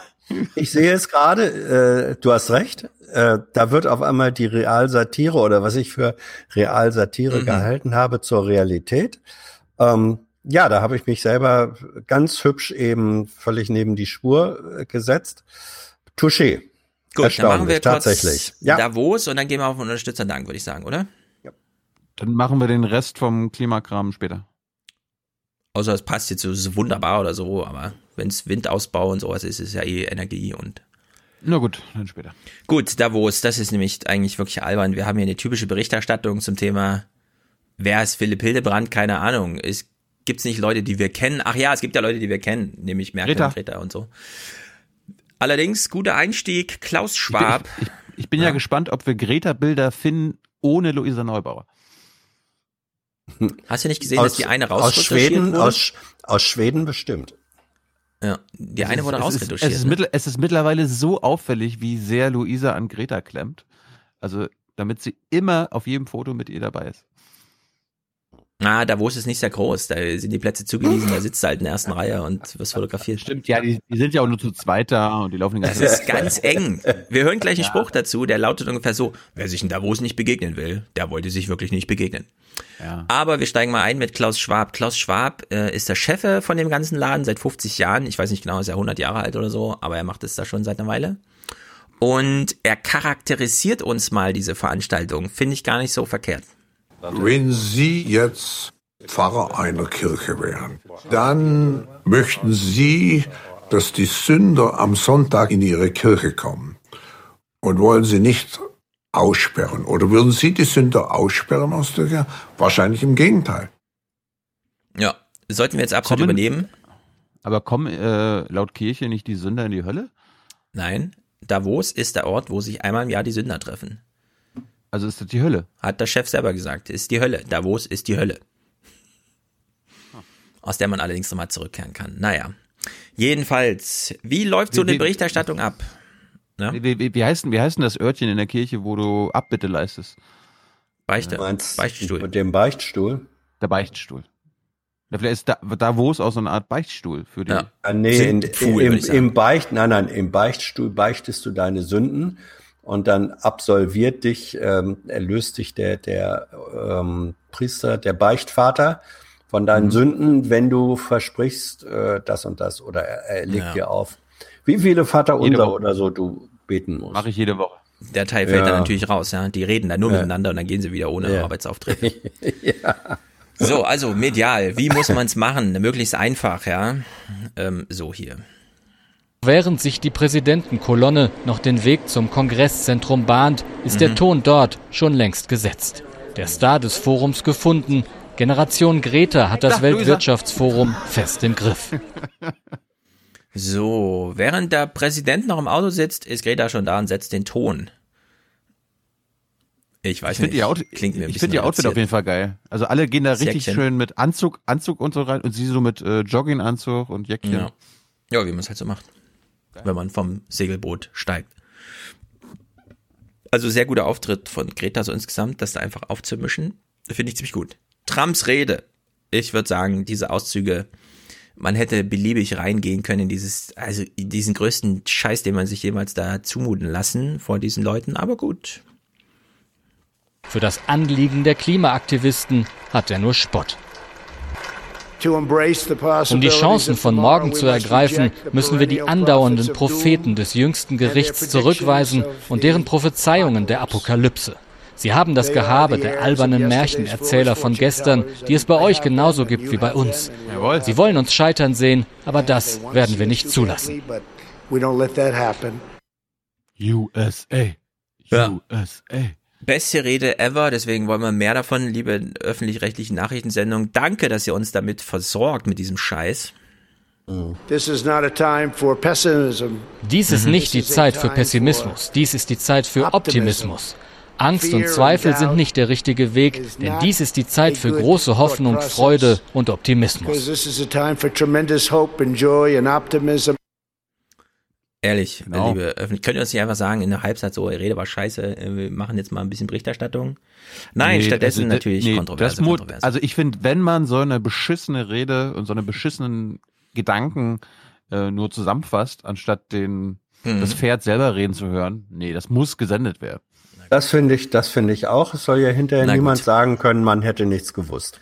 Ja, soll ja niemand sagen, wir wissen noch nicht, dass Trump das größte, der größte Mhm. Idiot aller Zeiten ist. Aber gut, ich bin Ja. auch eurer Meinung. Äh, Ist, ist eigentlich sein Haarspray FCKW? Ich glaube ja, ne? Gibt doch gar keinen ich glaube, es muss mehr. mittlerweile, ja, ja. Selbst für ihn. Selbst Also wenn er diese, wollte, könnte er nicht. Diese, diese, dieses solide Betonvordach, was sich da über seine äh, seine Stirn schiebt, das ist äh, fast Du das. Eindrucksvollste an Du ihm. bist doch nur neidisch, Hans. Ihr seid ein Alter. Ja. Du bist doch nur neidisch. Ja. ja, auf viele Sachen bei ihm bin ich neidisch, darauf nicht. Trump steht ja echt gerade so ein bisschen, ähm, wie soll man sagen, Bolton hat in die Ecke gedrängt, mit welchen Inhalten ist immer unklar. Alles war inhaltlich schon klar, aber jetzt gibt's halt einen neuen Sprecher. Und, also einen neuen Sprechakteur in der ganzen Angelegenheit an Amerika. Äh, ich finde, Trump sollte sich als nächsten Power-Move von den Medien einfach so ein Bart oder sowas überlegen. Stell dir das mal vor, er kommt jetzt mit so einem Wolf-Blitzer-Bart oder so raus. Nee, mit, äh, mit, mit einem, mit einem Breitbart. Mit einem Breitbart, richtig. Das ist im Grunde, dauert ein bisschen zu wachsen, aber warum nicht? Ich glaube, da mal wächst anlegen bei lassen. Das ist, das ist wie bei dir, Stefan. Also da kommt wenig Bart zusammen. Ah, also ich habe ich hab einen ganz stressigen Bartwuchs. Es macht mir extreme Arbeit, mich jeden Morgen in Ich will mal, ich will Zivilisationsform Stefan Schulz mal mit Bart sehen. Never, ich bin doch kein wachsen. Tier. Wie oft, wie oft musst du vorbei. rasieren? Wie oft musst du rasieren? Jeden Morgen, jeden Abend, Jeden mittags nochmal. Ich bin wie so ein Schlagersänger, der sich zwölfmal am Tag die Zähne putzt. es soll alles glänzen. So, einer, der sich auch nicht rasiert, ist Robert Habeck. Und weil ihr so scharf drauf wart, also Trump muss dokumentiert werden, finde ich, Habeck, der kommende Kanzler, spätestens nach diesem Ding hier, das muss auch dokumentiert werden. Das war nicht staats. Der Applaus kurz und verhalten, die Reaktionen erstaunt bis entsetzt. Einfach völlig daneben. Also ich, im Grunde war es ein einziges Desaster und Geiler Ton. Äh, ich bin fassungslos. Warte mal, der Kaiser ist nackt oder was? Hat uns da gerade einer gesagt, der Kaiser ist nackt? Ich finde, das gehört sich aber nicht. Also wenn der der nächste Kanzler sein soll, dann hat er staatstragend sich äh, an die Seite der Amerikaner zu stellen und zu betonen, wie toll eigentlich die USA an sich ist und was für ein wichtiger Partner und dass Trump ja sich unglücklich ausgedrückt hat, aber im Grunde er dasselbe will wie wir. Ja. Bevor jetzt wieder welche die Satire nicht verstehen, äh, die ARD hat tatsächlich gedacht, der Thilo hat recht, das kann man nicht so machen, das muss man nochmal staatstragend machen, weshalb sie, anders als das ZDF, das natürlich hier diese Perle nochmal gesendet hat, die schon so schön für Furore sorgte, die ARD hat sich echt gedacht, nee komm, wir machen es nochmal ordentlich, wir zeigen dir nochmal, wie es geht. In der Sache hat Trump all den Themen, die hier verhandelt werden, komplett widersprochen. Also, dass Klimaschutz eine ernste, ein ernstes Anliegen ist und der Klimawandel eine ernste Bedrohung, hat er abgetan. Dass sich die ökonomische Entwicklungsrichtung ändern muss, dass wir nachhaltiger wirtschaften, produzieren, Energie aufbauen müssen, hat er abgestritten. Aber ich, Ich frage mich die ja Instagram-Version besser. äh, kommt noch das, was Merkel gesagt hat? Ja, wir nähern uns hier natürlich. Weil ich frage mich ja, worüber Merkel wir reist uns, ja erst Donnerstag an. Ich frage mich ja, worüber wir uns mehr aufregen sollten. Über Trump, der das alles leugnet und abstreitet und nichts tun will, was wir schon gewusst haben. Mhm. Oder sollten wir uns eher Menschen wie Merkel aufregen, die genau das sagen, was wir hören wollen, aber das Gegenteil tun? Das ist das Till Schweiger-Argument. Hast du Till Schweiger bei Lanz gesehen? Nee, ich habe nur Till Schweiger äh, von Wolfgang M. Schmidt. Ja, gehört. grandios, grandios. Till Schweiger, äh, das verlinken wir mal, wie, ähm, wie, wie, wie muss das richtig sagen? Wolfgang hat den neuen Film von Till Schweiger geschaut. Der ist der beste, so der beste. Till Schweiger-Film aller Zeiten. Ja, glaube ich auch. Das verlinken wir, das müsst ihr euch unbedingt angucken. Äh, zurück zu Habeck. Was wollte ich sagen? Keine Ahnung. Habeck hat sich dann irgendwie gedacht, ich mache mal diesen Spruch beim ZDF und dann äh, packe ich meine Sachen und fliege wohin? Ach ja, ich habe einen Termin in Washington. Also das finde ich so nochmal besonders krönend, ja, dass man einfach sagt, äh, Trump ist der Gegner und jetzt habe ich einen Termin in Washington, da ist er abgereist. Naja, wie es halt so ist. Hören wir uns doch nochmal Trump an, so schön. Die Europäer haben Handelsschranken, die es schwer machen. Sie haben überall Zölle. Sie machen es unmöglich, mit ihnen zu handeln. Ganz ehrlich, es ist schwieriger, mit ihnen Handel zu treiben, als mit China. Aha, okay, wir sind der Gegner, sagt er. Habeck sagt, Trump ist der Gegner, Trump sagt, Europa ist der Gegner. Noch schlimmer als China. Ursula von der Leyen hatte einen Vorgänger, Juncker, Jean-Claude Juncker. Jean-Claude Juncker zeichnet sich dadurch aus, so ein bisschen kumpelhaft zu sein. Zum Beispiel Viktor Orban als, hier kommt ja der Diktator zu begrüßen und so weiter. Ursula von der Leyen macht es nun ganz anders. Und ehrlich gesagt, diese Eiseskälte, die bei ihr ausgeht, finde ich vielleicht gar nicht so schlecht auf diesem Posten. Sie äußert sich ja auch mal in Davos. Die Freundlichkeiten schnell ausgetauscht, geht es zur Sache. Von der Leyen's Mission nun Autozölle abwenden. Wichtig ist, dass wir miteinander einen Prozess verabredet haben, dass wir uns jetzt zusammensetzen, verhandeln und dann zügig ein gemeinsames Abkommen schließen wollen. Keiner hat was davon, wenn wir jetzt in monatelange Handelsstreitigkeiten uns verbeißen. So, Hans, wie findest du, gib mal eine Haltungsnote für die neue Eiskönigin in die, gegen diesen Hitzkopf da in Amerika. Ja, sie ist so, wie sie immer ist und wie sie eigentlich erst jetzt, da sie tatsächlich Chefin von irgendwas ist, das war sie vorher in Deutschland nie, da läuft sie jetzt äh, zu richtiger Form auf, da ist sie sehr, sehr äh, bei sich und Eiskönigin, das, das stimmt in gewisser Weise schon und ich bin da sehr bei dir, ähm, das ist nicht schlecht gegen, gegen äh, Kumpel Juncker, Mhm. der eben auch viel nicht gemacht hat, ähm, also sie ist da sehr tough. Ich weiß nicht, was Trump dann denkt. Ähm, wer, wer ist, wer ist dieses komische Rehlein? Äh, sie, sie ist ja von sehr zierlicher Gestalt im Gegensatz zu ihm. Mhm. Ähm, leider verfügt sie natürlich nicht über die, ich sage jetzt mal, ökonomischen Bataillone, die ihm irgendwie Angst machen äh, könnten. Oh, Aber doch, über ist, die verfügt sie natürlich. ja, ja, ich, ich glaube am Ende eher doch nicht. Aber es ist richtig. Ähm, es ist richtig, dass sie in diese äh, eisgepanzerte äh, Rolle reingeht. Das Mhm. finde ich schon richtig. Also Ursula von der Leyen verfügt als, wie soll man sagen, sie ist nicht ganz Regierungschefin, ne? in dem Maß darf man es Mhm. nicht sagen, aber sie verfügt, was Verhandlungsmasse im Sachen Handel auswärts angeht, wenn sie auf Reisen ist, über eine größere Verfügungsmasse als Donald Trump, was Konsumenten und Produzenten angeht. Es leben einfach mehr Menschen in, Ameri in, in Europa, die mehr herstellen und auch mehr konsumieren. In der Hinsicht gibt's immer äh, sozusagen eine Schieflage hin nach Europa. Nur beim Thema Finance, das so wichtig ist, sind wir natürlich komplett abhängig, was Amerika angeht, auch Eben. was Zahlungsverkehr angeht und so weiter. Ja. In der Hinsicht ist das eine interessante Gemengelage, insbesondere wenn Trump will ja mal es medial spielen, wenn da eben eine zierliche Frau steht, wo das ganze Rambo-Gehabe vor der Kamera nicht funktioniert. Ja, ja. Also es würde sehr auffallen, wenn er, wenn er da in seinem Stuhlsetting im weißen, im Oval Office sitzt und dann so wild gestikuliert, ja, und dann sitzt Ursula von der Leyen so ganz, ja, mimiklos neben ihm. Das ist ein anderes Bild, als wenn da Trudeau und da Macron und so versuchen, da auch noch so ein bisschen Hoheit, äh, sozusagen Medienhoheit äh, zu erringen. In der Sicht bin ich sehr, ich freue mich auch immer noch sehr. Freue mich auf, da auch drauf. Ja, ja. Ja, auch auf Ihren Antrittsbesuch. Ja, ja. Sowas zum Beispiel, aber auch die ersten Debatten, ja, äh, Ja. in der Präsidentschaftswahlkampf, wenn dann äh, tatsächlich zwischen den Parteien Bernie, äh, Warren, egal wer, ja, gegen Trump, so eine Debatte will man erstmal sehen. Und äh, ehrlich gesagt, da ist große Vorfreude bei mir, denn wir wissen, wie Trump funktioniert, aber wir wissen nicht, wie er in diesen Settings funktioniert.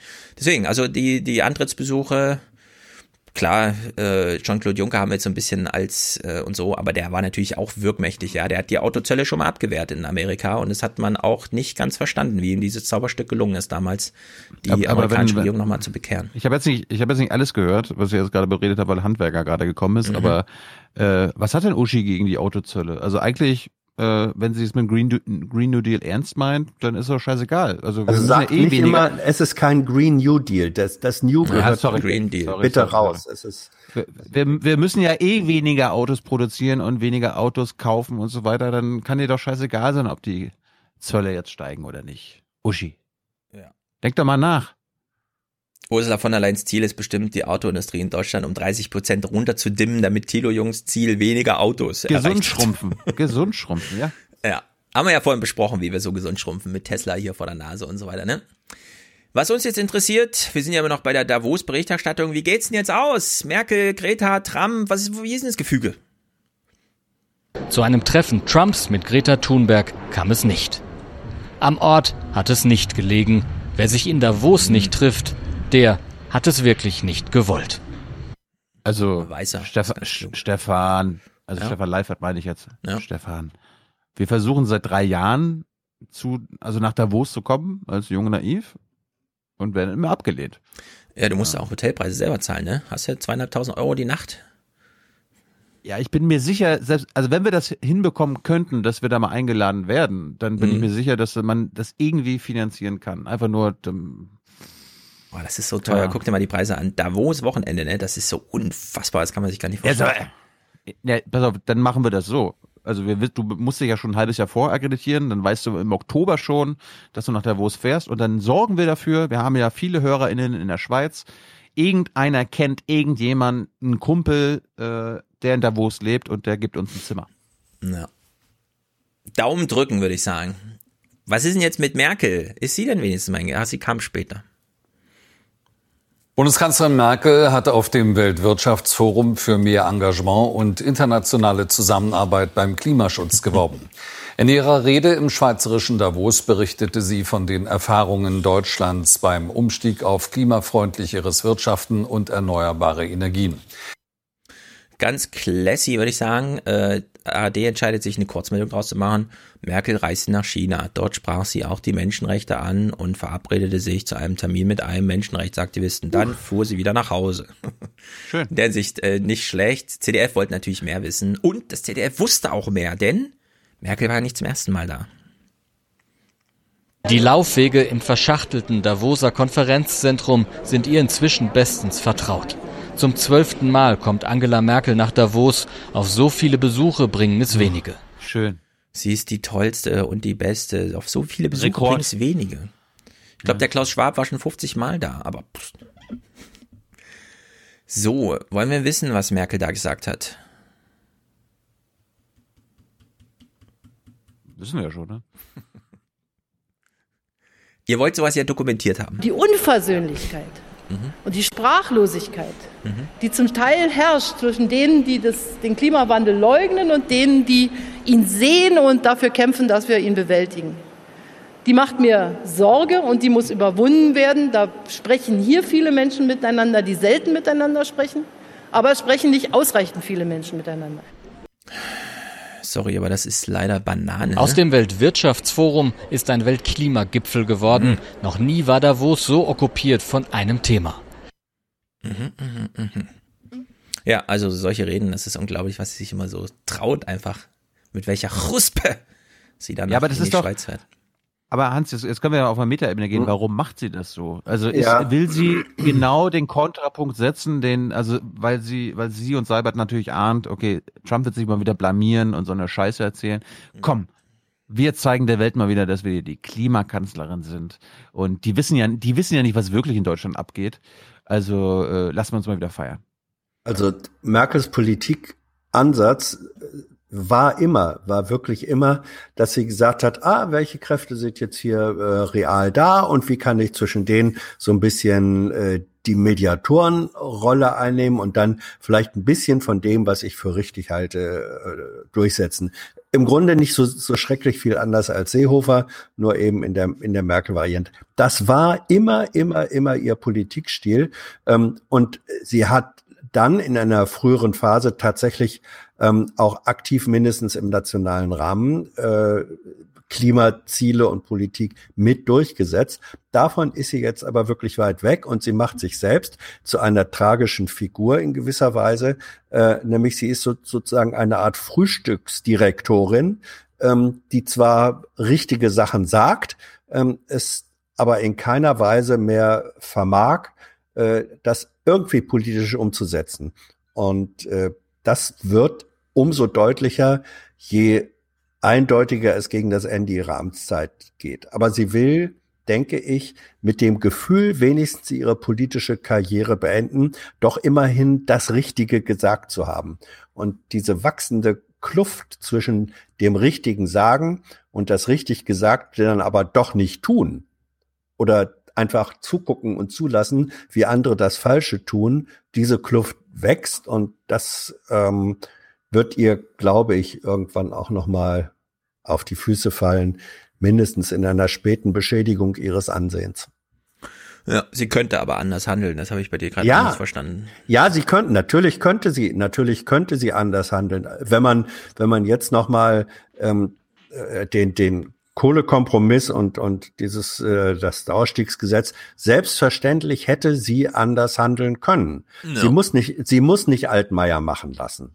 Ja. Sie hätte also sie, äh, sie hat mal nach Fukushima, hat sie entschieden, ähm, den, äh, äh, den Ausstieg aus der Kernenergie, den sie kurz zuvor aufgehoben hatte, doch wieder einzusetzen, nein, mit dem schlichten Satz, Fukushima hat mich davon überzeugt, dass dieses Prinzip, diese Technologie ist nicht beherrschbar, deswegen steigen wir aus.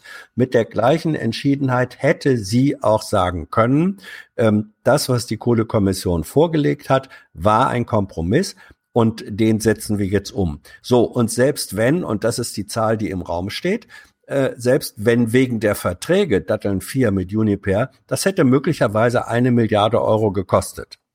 Ja, hm. An, äh, so waren die Verträge.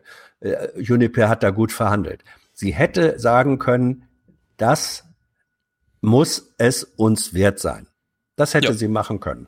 Eine Milliarde ist nicht so viel, wenn man 15 ja. Milliarden im Bundeshaushalt über hat. Da du so ein guter Erklärer bist, Hans, erklär uns doch hier nochmal, was hier vor sich geht. Zum einen äh, die finalen, ja, also diese finalen Worte aus dieser Berichterstattung. Zum einen Finale. das hier von Susanne Biedenkopf. Also ich glaube, dass das Thema Klimawandel bei der Wirtschaft angekommen ja. ist und ich halte das auch für unumkehrbar. Und zwar nicht aus Nächstenliebe, sondern aus nachhaltigem Geschäftsinteresse. Ach so. Mm, Geschäftsinteresse. Da, da hat sie aber, da hat sie aber die ganzen PR-Begriffe äh, mal alle in einen Satz gepackt. Ja, sie hat das, sie hat BlackRock richtig verstanden. Genau.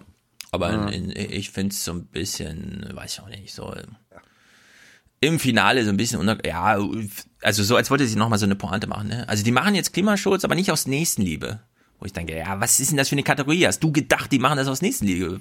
Susanne oder was? Also so in der Hinsicht, ne? Am besten ist aber, wer kommentiert sowas in der ARD? Wenn wir denken, ey, komm, mach mal einen richtig dummen Kommentar. Und ich meine mit dumm so richtig dumm, ja. Wer muss das dann kommentieren? Hm, jemand vom Bayerischen Rundfunk. Nein, Sabrina Fritz. Kennen wir doch.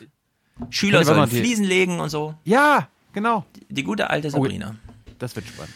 Also, wir hören es uns in zwei Dingen an. Ja, zum einen hat sie eine Beobachtung gemacht. Sie möchte uns etwas mitteilen. Sie hat da so einen Eindruck gewonnen irgendwie. Mhm.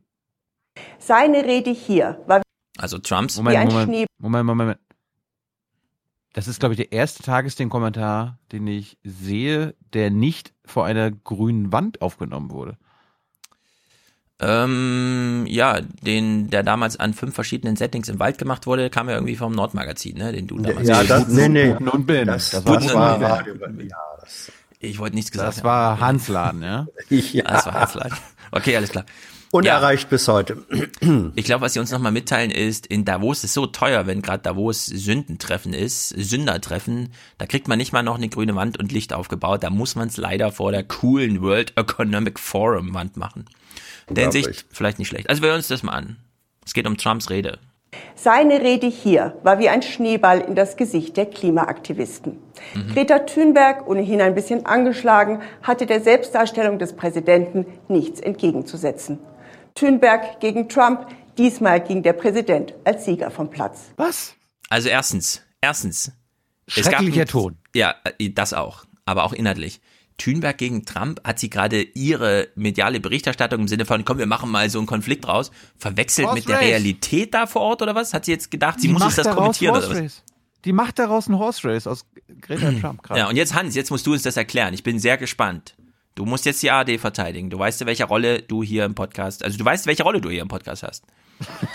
ähm, dieser finale Zuschnitt auf Diesmal ging der Präsident als Sieger vom Platz. Ich verstehe die Kategorie nicht. Mhm. Und dann verstehe ich die Auswertung der Kategorie nicht. Sportanalyse. Ja. Also das ist äh, eine komplett unsinnige Form von Personalisierung. Ähm, mhm. Sie hat alles falsch gemacht, was man falsch machen kann. Okay, gut, sehr gut. Dann hören wir uns noch ihr kleines Finale an. Der Auftritt von Donald Trump hat aber mir gezeigt, der Kampf gegen die Erderwärmung ist noch lange nicht gewonnen. Ach so, ich dachte, der ist schon wann, gewonnen. Scheiße, jetzt sagst ja, du das Wann hat sie denn damit angefangen? Guck mal, sie ist nach Davos gereist, war dann überrascht. Die reden alle über das Klima. Der ist gewonnen, der Kampf. Dann hat sie Trumps Rede gesehen und jetzt muss sie uns sagen, nee, doch nicht gewonnen. Ich muss euch nochmal rausholen aus dem Paradies, ist doch nicht gewonnen.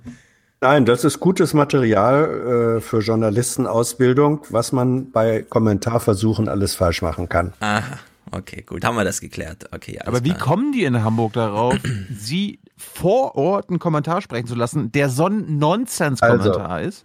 Pass mal, ja, es ist relativ einfach, weil äh, nicht in Hamburg irgendjemand entscheidet, die macht das jetzt mal so, sondern wer den Kommentar Eben, weil na, du hast eben gesagt, wie kommen die darauf? Das bedeutet ja, sie ja, hätten. Aber, aber Georg Ressler hat uns ja hat uns ja erzählt. Da wird gefragt, wer will Kommentar machen zu Davos also, und dann melden, der melden sich verschieden. Ja, ah, genau. Ja, es ist nicht, es ist nicht Hamburg, sondern es ist die tägliche Schalte aller ARD-Chefredakteure.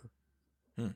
Ja, das ist sozusagen ein virtueller Ort. Die sind, alle Chefredakteure sind mittags zusammengeschaltet und dann wird gefragt, ähm, was soll heute Kommentarthema sein. Und an dem Tag, wenn es alternative Vorschläge gibt, wird abgestimmt und das Thema, was die meisten Stimmen hat, wird's dann. In dem Fall wird es vielleicht gewesen sein, Davos, ja klar, alle dafür. Und dann wird gefragt, ähm, wer hat Interesse oder wer will. Dann melden sich Kollegen oder werden welche vorgeschlagen. Wenn es nur eine Person ist, ist es diese Person. Wenn es mehrere sind, wird wiederum abgestimmt und der oder die, die die Mehrheit der Stimmen der Chefredakteure hat, ist Kommentator und ab dann spielt Redaktion keine Rolle mehr. Ja. Unglaubliche Sondern, Bürokratie, alles für den Arsch, würde ich sagen. Aber, aber, aber die reicht ja diesen Kommentar ein. Der wird nein, ja quasi nicht live nein. eingesprochen. Also, pass mal auf. Nein, ich, ich, pass auf, ja. aber ich, ich weiß. Also, sie hat das grüne Licht bekommen, dann macht sie einen Kommentar. Ja. Gibt es aber nicht jemanden, der sich das irgendwie voranhört und sagt, Sabrina, Nein. das ist dummes Nein. Zeug. Das Nein. Mariana eiskalt serviert. Ent, entschuldige, Kommentare, Kommentare bedeuten. Muss man nicht manche Kommentatoren vor sich selbst schützen, will ich sagen. Ähm, das müssen Komment das müssen Kommentatoren äh, selber entscheiden. Also ich habe es in der Regel so gemacht, dass ich, bevor ich einen Kommentar gesprochen habe, ihm ähm, einem Kollegen oder einer Kollegin meines Vertrauens gezeigt habe und gesagt, was hältst du davon? Und dann weiß man auch relativ schnell, wo die Schwachstellen sind. Und wenn man halbwegs schlau ist, dann, dann arbeitet man da noch dran. Ich weiß nicht, ob sie es gemacht hat, aber Kommentare als journalistische Form, das finde ich im Prinzip völlig richtig, sind alleine in der einzigen Verantwortung des Kommentators, der Kommentatorin. Und wenn man sich in die Scheiße reitet, reitet man sich voll verantwortlich selbst in die Scheiße. Und das ja. ist hier passiert. Sie haben ja in der ARD schon ein bisschen mitgedacht und sagen, moderieren es jetzt nicht mehr ab mit, es kommentierte, sondern das war die Meinung von. Das finde ich schon mal ziemlich gut. Allerdings, ich finde. ist ein anderes Wort für Meinung. Ja, wir haben jetzt aber ein Muster entdeckt, ja, und ich finde, die ARD-Leute sollten auch 12 Uhr, wenn sie zur Schaltkonferenz antreten oder 14 Uhr oder wann auch immer, und äh, die wissen dann, wenn Sabrina Fritz kommentiert, wird das nichts. Deswegen, Meine Empfehlung wäre, hebt euch den nächsten Sabrina Fritz Kommentar für nach der Apokalypse auf, ja, aber nicht mitten im Sturm, ja, während die Welt brennt und in Davos und so. Da kann man nicht jetzt Sabrina Fritz kommentieren lassen. Es geht einfach nicht mehr. Wir haben, ich fordere hier Qualitätsstandards. Ja, mach doch mal eine Rundmail an die ARD-Chefredakteur. Mach ich. Mach ich. Jetzt, ja, du hast doch einen Kontakt zu Schönborn. Ich schreibe dem gleich eine Mail. Ja, Als Antwort auf seine Weihnachtsgrüße, weil ich im Presseclub war. Hat er nicht zugesagt für den Aufwärm? Doch, hat er zugesagt. Ich muss jetzt, ich muss ihn jetzt mal anbinden. Ja, wir müssen alle, wir, wir, haben so viele Zusagen letztes Jahr gesammelt. Perks, ja, müssen alle mal abgearbeitet Schönborn. Mhm. Ja. Es gibt auch eine Zusage, dass du mal beim Heute-Journal äh, hospitierst. Richtig, wann ist denn das, Tilo? Da müssen wir dich jetzt auch ja. mal ein bisschen peitschen. Ja, ihr müsst mir mal Druck machen den nächsten. Ja, ja, nächste Woche bitte, ja. Ich fordere Ihr Bericht. So, kümmern wir uns mal um uns selber. Ye are many, they are few.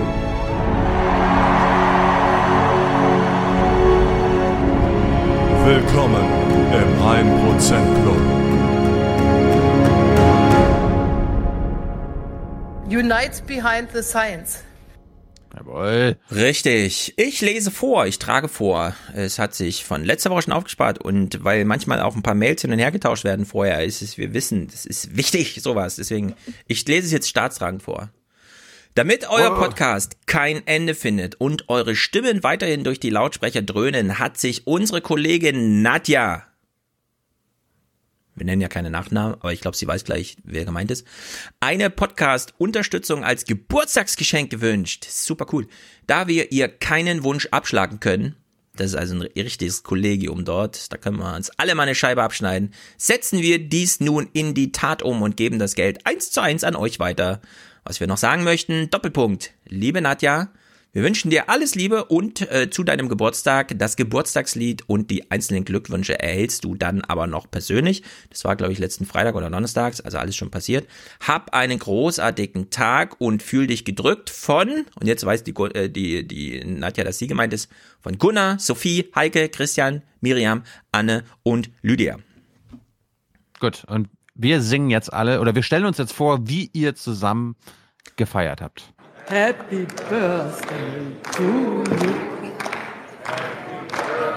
Bitte alle. Happy Birthday to you. Alles Gute zum Geburtstag. Sie feiern Richtig. heute einen ganz besonderen Geburtstag. Ich möchte Ihnen im Namen aller CDU-Mitglieder ganz herzlich zu diesem Ehrentag gratulieren und Ihnen vor allen Dingen Gesundheit und Gottes Segen wünschen. Alles, alles ja. Gute schließen wir uns an und wir danken Matthias. Der schickt nämlich 100 Euro und sagt, das ist die Unterstützung. Ohne weiteren Kommentar ist natürlich sehr gut. Wir wissen, wie es gemeint ist. Dir ist die Podcast-Landschaft wichtig. Malte schickt auch 100 und sagt, weiter so.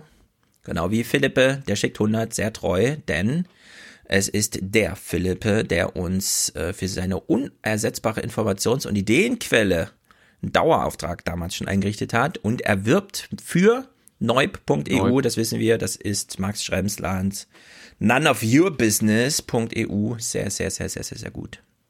Ja, Kopf hoch Österreich. Schlimme Nachrichten erreichen uns. Ich danke Ihnen, vielen Dank für die Möglichkeit. Mhm. Äh, ähm, Strache steht bereit in Wien. Tanja hat mir Bilder, Videos geschickt. Ich dachte, ich muss mich übergeben, aber es ist wahr, es ist Realität.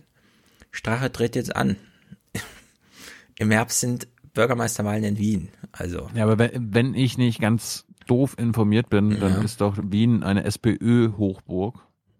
Also da schon, möchte, aber ich, möchte ich sehen, dass Strache da gewinnt. Nee, aber er will so 15 Prozent holen und genau das verhindern, was du jetzt mit Hochburg und so, denn es gibt noch andere politische Kräfte mhm. und Strache rechnet sich da ein bisschen was aus. Das ist unglaublich. Ich hoffe, Wien ist nicht ganz Österreich. Naja, Kopf hoch, Leute. René schickt das ist, 87, Das ist ganz bestimmt nicht. Es ist wie Berlin also. und äh, Deutschland, ja. ja. Kirchensteuer von René, sehr gut. Wir gehen natürlich hier ins Gebet. Jawohl. Jesus aber antwortete und sprach, steh auf. Steh auf. Geh hin. Geh hin. Dein Glaube hat dir geholfen. Die Dividende, die sind ja, das ist ja ein Jammer, ein Jammertal. Die Dividende ein Jammer. Und wenn jetzt erstmal der SPD da einrückt, Das ist ja hier, das ist ein Spruch von einer, die ist zur Deutsche Bank Hauptversammlung in der Messehalle gegangen. Ach, schlimme Nachrichten hör mal für auf solche hier, Leute. ey. Ach ja, was sollen denn solche dummen Sprüche? Ja, ich bin dafür, die Aufsichtsrat, Aufsichtsräte ne? voll zu machen. Martin schickt 58 wegen Merkel, damit sie endlich mal anruft und dergleichen. Ja. Hm. Oh Gott, warte. Wer ist denn das hier? Gegen Merkel! Gegen Merkel! Weil die eine Volksverräterin ist! Ja, Randolph schickt 55, 55 und dankt für unsere Arbeit, genau wie Roland, der schickt 50. Für eure Hilfe, die Informationsflut zu interpretieren. Bitte die Panikziege. Gruß Roland aus Wiesbaden. Jawohl. Kevin schickt 50, beendet seine Schwarzherrschaft und sagt, völlig zu Recht, Rammstein bitte. Drohnenangriff? Oder? Rammstein. Das heißt nichts, nein, du bist ein Schwarzhöhler, du willst nicht so sein. Spende jetzt und sprich mir nach. Ich will kein Schwarzhöhler mehr sein. Nein. I have two words for you. Predator drones. Einfach beides. Ja. Britta macht die Produzentenschaften voll und äh, weil du dir wieder nichts, warte mal, weil du dir wieder nichts aus einer Spende zum Geburtstag wünscht, bekommst du das natürlich gerne. Warte, das muss ich lesen. Ach so, pass auf. Roberto, weil du dir wieder nichts außer einer Spende zum Geburtstag wünschst, bekommst du das natürlich gerne. Alles Liebe. Jawohl. Das sind Ja, natürlich mit Horst. An meinem 69. Geburtstag sind 69 Personen nach Afghanistan zurückgeführt worden. Und herzlichen Glückwunsch von mir. Ich vermisse Reinhard Becker irgendwie, Hans. Ja? Kommst du jetzt auf den? Schreib Ach ihm so. doch mal, das wird ihn freuen. Was ist ja nochmal jetzt? ARD-Chefredakteur. Nee, war er doch. Ah ja, doch, ist er jetzt, Nee, ja, genau. ist er, ist Ja, 40 von Daniel, Dauerauftrag für meine Nachrichten.de, sensationell. Äh, bitte ohne Born. Äh, wir sollen ihm keinen Kassenbon schicken. Nee. Das ist Okay. unanständig. Wir sparen den Kassenbon, die Briefmarke und den Briefkuvert, wie man so schön sagt.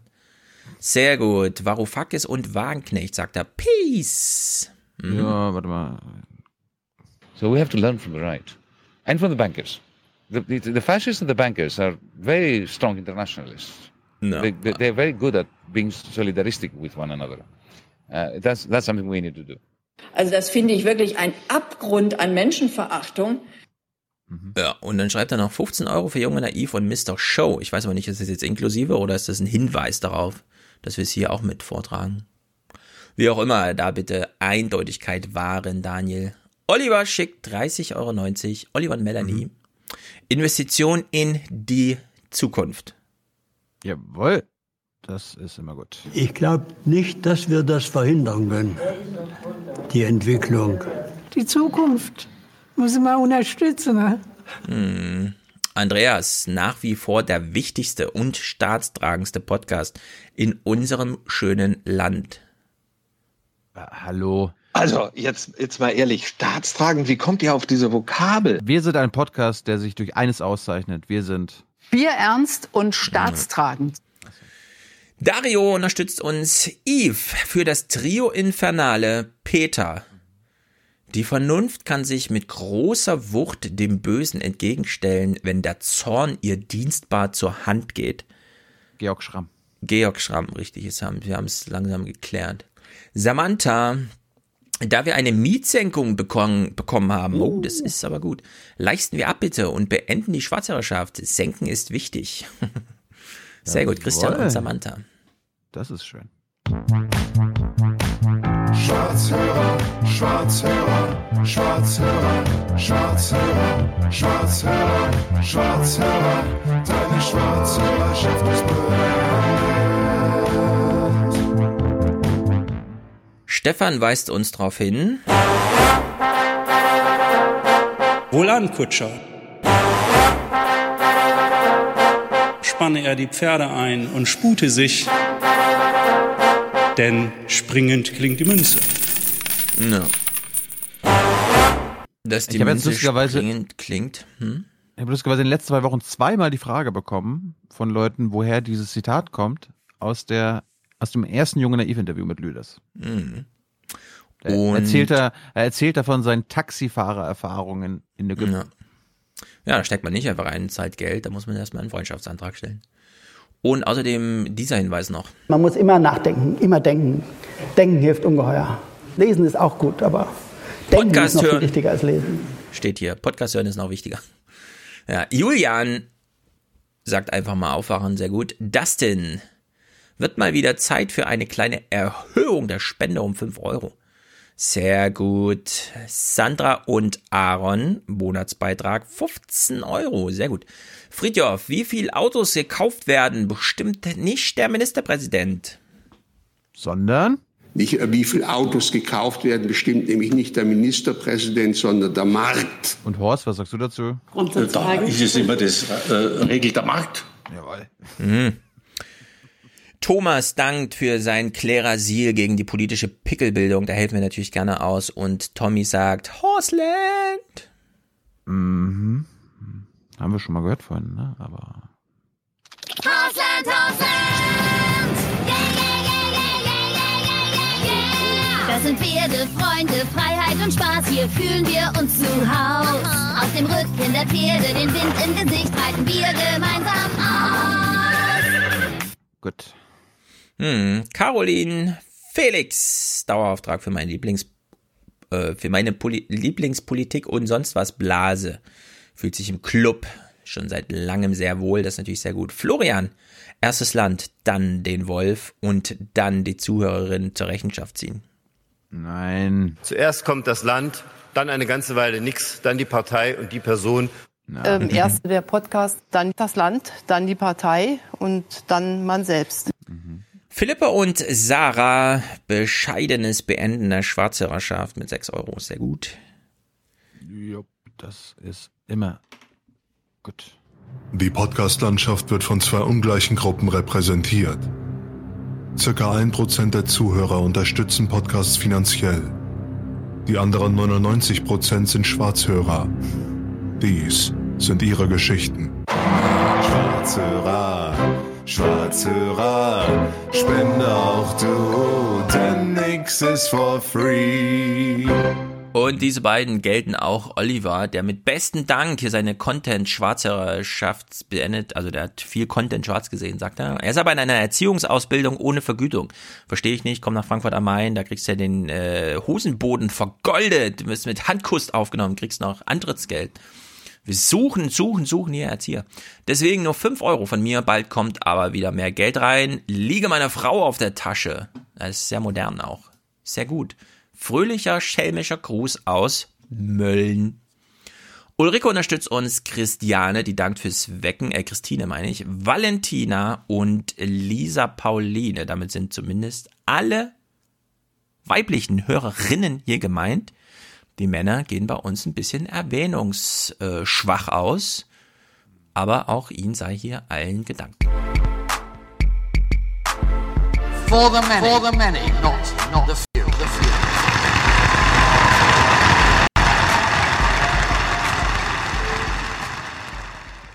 Wenn diese Betriebe jetzt mit Gewalt aus Brüssel oder Berlin kaputt gemacht werden, dann gibt es hier richtig Widerstand.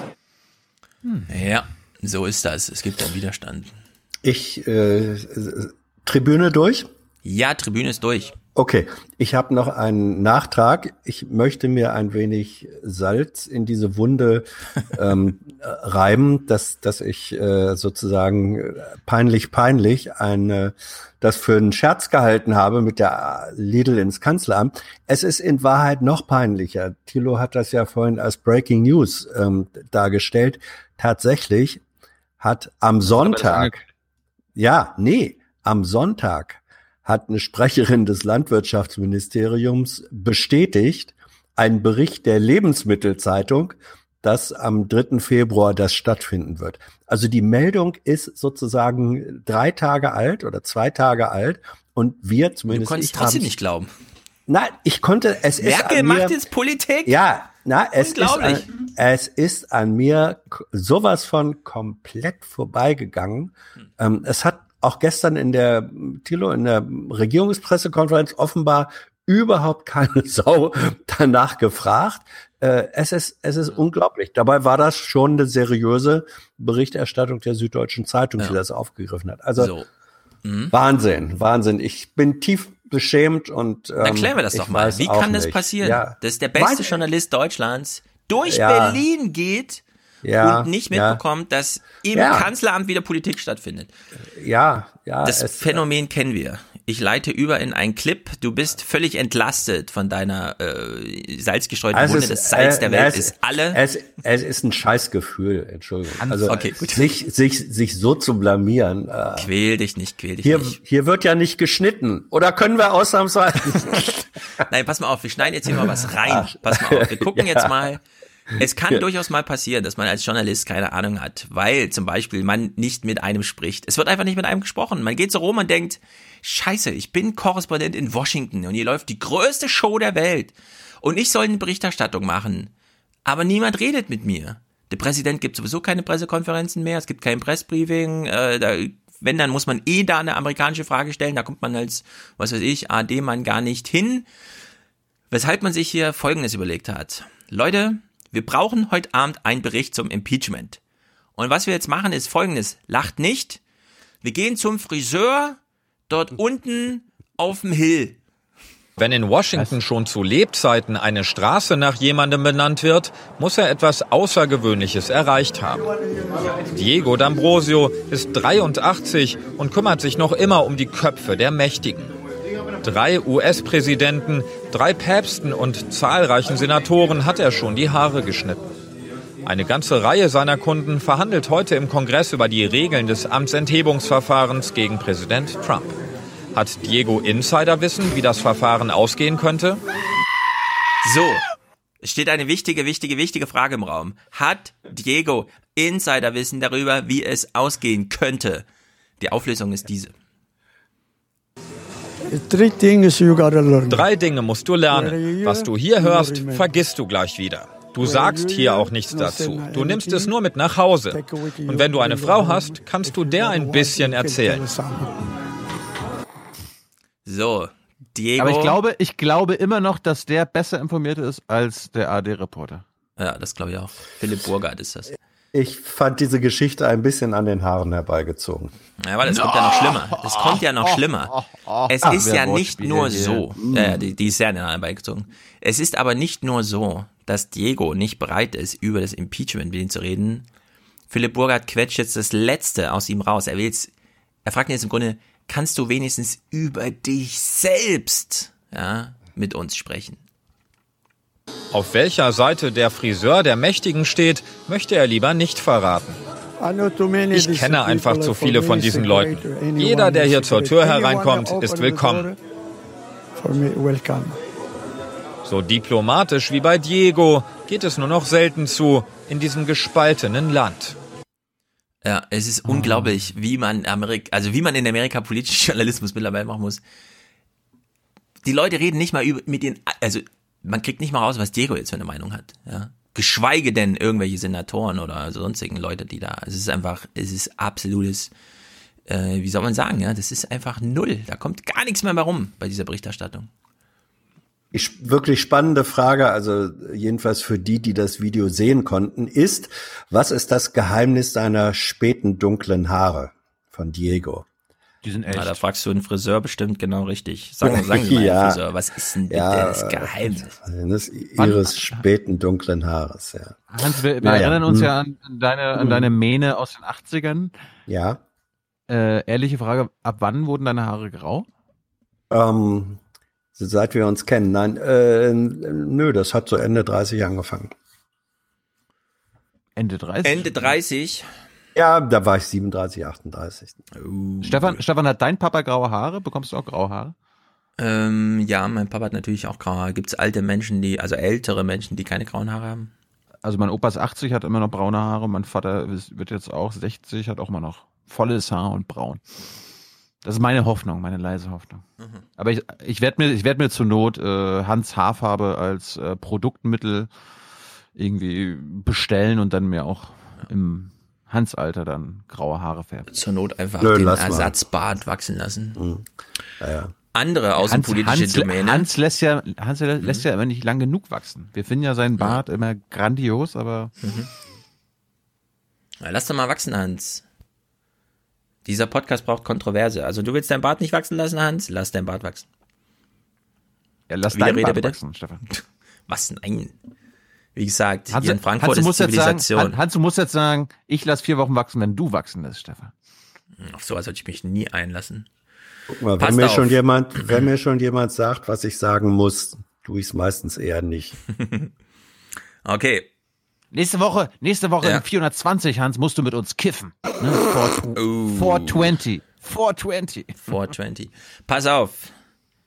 Erste außenpolitische Domäne, Washington. Abgegrast, nichts zu holen. Ja. Absolut null Information. Wie sieht's aus in England? Man hat den Auftrag gegeben in Hamburg, Leute, wir wollen jetzt wissen, was hier los ist in England. Macht da mal eine Berichterstattung zu dem interessantesten, aktuellsten und aufrührerischsten Thema, das ihr in den Tagen des Brexit, denn der steht ja am Freitag an, diskutiert. Das ist das Ergebnis. Der Brexit kommt nach vier vergeblichen Versuchen die Schlacht geschlagen. Stellvertretend für viele Brexit-Befürworter der ersten Stunde fehlt diesem Parlamentarier das Sahnehäubchen. That Big Ben should bong for Brexit. Ja. Die größte Kontroverse ist, wie kriegt man den Big Bang dazu, äh, Big Ben zu bongen, wo er doch gerade unter Reparatur und eingepackt ist, Mensch. Kann der Boris Johnson dazu mal noch was sagen? Wenn es einer schafft, das mit dem Brexit und natürlich mit Big Ben, dann der Premier höchstpersönlich. Wir haben einen Plan. Lassen einen Schilling springen, dann kann die Big Ben Bimmel klingen. Johnson, bekannt als Wortakrobat mit großer Wendigkeit, rudert wenig später mal wieder zurück. Spenden könnte die Regierung nicht annehmen.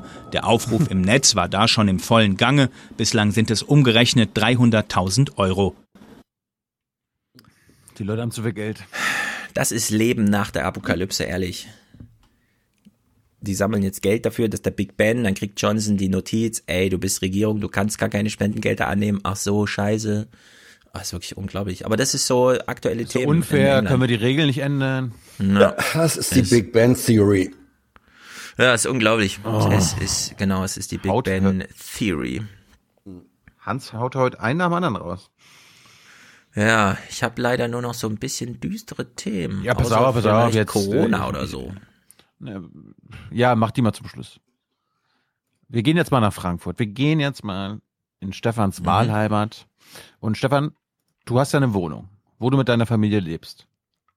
Jetzt war ich noch nie bei dir, jetzt war ich noch nie bei dir, aber hast du einen Balkon? Äh, Wir haben auch einen kleinen Balkon, ja. So, gut, super. Weil für unsere HörerInnen ist das jetzt wichtig. Wir gehen jetzt mal von der Prämisse aus. Stefan Schulz hat sich gesagt, ich will ja was für den Klimaschutz machen. Ich möchte Absolut richtige Solar- Prämisse. Ich möchte ein Solarmodul, was äh, nicht so teuer ist, an meinem Balkon anfertigen, äh, also Mhm. ranmachen, installieren und damit äh, ein Teil eures Stroms äh, ja, nachhaltig, sauber produzieren. Das sollte doch in der Green City Frankfurt überhaupt kein Problem sein. Es könnte ganz einfach sein. Ein Solarmodul je 300 Watt oder zwei, stehend oder hängend am Balkon. Ein kleiner Stecker, fertig. Schon kann eigener Strom direkt ins Haus fließen. Thomas Klee aus Frankfurt hat diesen Traum. Er hörte von den kleinen Solaranlagen zufällig. Zu Hause misst er nach. Die Module passen exakt wie eine Abdeckung am Balkon, stellt er fest. Die Montage wäre auch völlig unkompliziert. Klee will etwas für den Klimaschutz tun. Doch die Stadt hat ihn brüsk gestoppt. Ich bin total stinkig. Ich meine, wir haben eine Klimakatastrophe. Ich, das sind zwar nur 15 Prozent oder 10, die ich da Strom aus Solarenergie ziehe. Und das geht jetzt nicht wegen des filigranen Balkongeländers. Das ist doch völlig daneben. So könnte es aussehen. Doch dann wäre der filigrane Balkon verschandelt, so die Bauaufsicht. Hier soll alles so bleiben, wie es ist, meint die Stadt. Hier gibt es einige Balkone, nicht alle nur hübsch und historisch. Dennoch sie erlaubt nicht ohne weiteres Veränderungen, wegen einer sogenannten Erhaltungssatzung. Die bestehende Optik wird rechtlich quasi eingefroren, heißt das. Ja, sehr beliebtes Thema hier in Frankfurt, auch wenn zum Beispiel neue Hochhäuser gebaut werden und ach, diese schöne fünfstöckige Fassade von damals. Also 60er, weißt du, der hässlichste Scheiß, der jemals gebaut wurde, muss dann plötzlich stehen bleiben, mitten auf der Baustelle. Die halbe Baustelle kostet doppelt so viel, ja, weil da noch so eine scheiß Fassade steht. Ja, das ist, das ist richtig Grütze, sowas. Unglaublich. Ja gut, also, also Stefan hat Nein bekommen von der Stadt. Aber Stefan lässt sich ja davon nicht abschrecken. Du Richtig. gehst da äh, persönlich hin, ne, du fährst mit dem Fahrrad dann Würde ich hin. sofort machen. Ich kann ja gar nicht So- hinfahren, ich habe ja keinen Führerschein. Ja, du fährst mit dem Fahrrad zur Bauaufsicht und redest da einfach mit den Menschen, damit die das verstehen, dann sollte Ja. das ja kein Problem sein. Thomas Klee erzählt uns, im Sommer wollte er sein Vorhaben anmelden. Er wurde zur Bauaufsicht im Planungsamt gerufen. Die Beratung dort war für ihn eine herbe Enttäuschung. Das Amt reagierte ziemlich stur. Ich fand das schon ziemlich frustrierend, insbesondere weil der Ton dann auch ein bisschen rauer wurde, so nach der Devise, ich vorab gefragt, gibt es einen, einen, einen Obmann, irgendeinen Schlichtungsausschuss? Und da wurden sie wieder schmalenlippig und sagten, nee, sie können gerne einen Antrag stellen, den wir dann ablehnen und dann bleibt ihnen der Rechtsweg. Und das ist mir ehrlich gesagt zu teuer, zu aufwendig und dann ist halt nicht mit Klimaschutz in Frankfurt für mich. Wir recherchieren und finden heraus, ganze zwei Mini-Solaranlagen für Balkone sind in Frankfurt zugelassen. Und das bei rund 750.000 Einwohnern. Dabei nennt sich die Metropole gern Green City.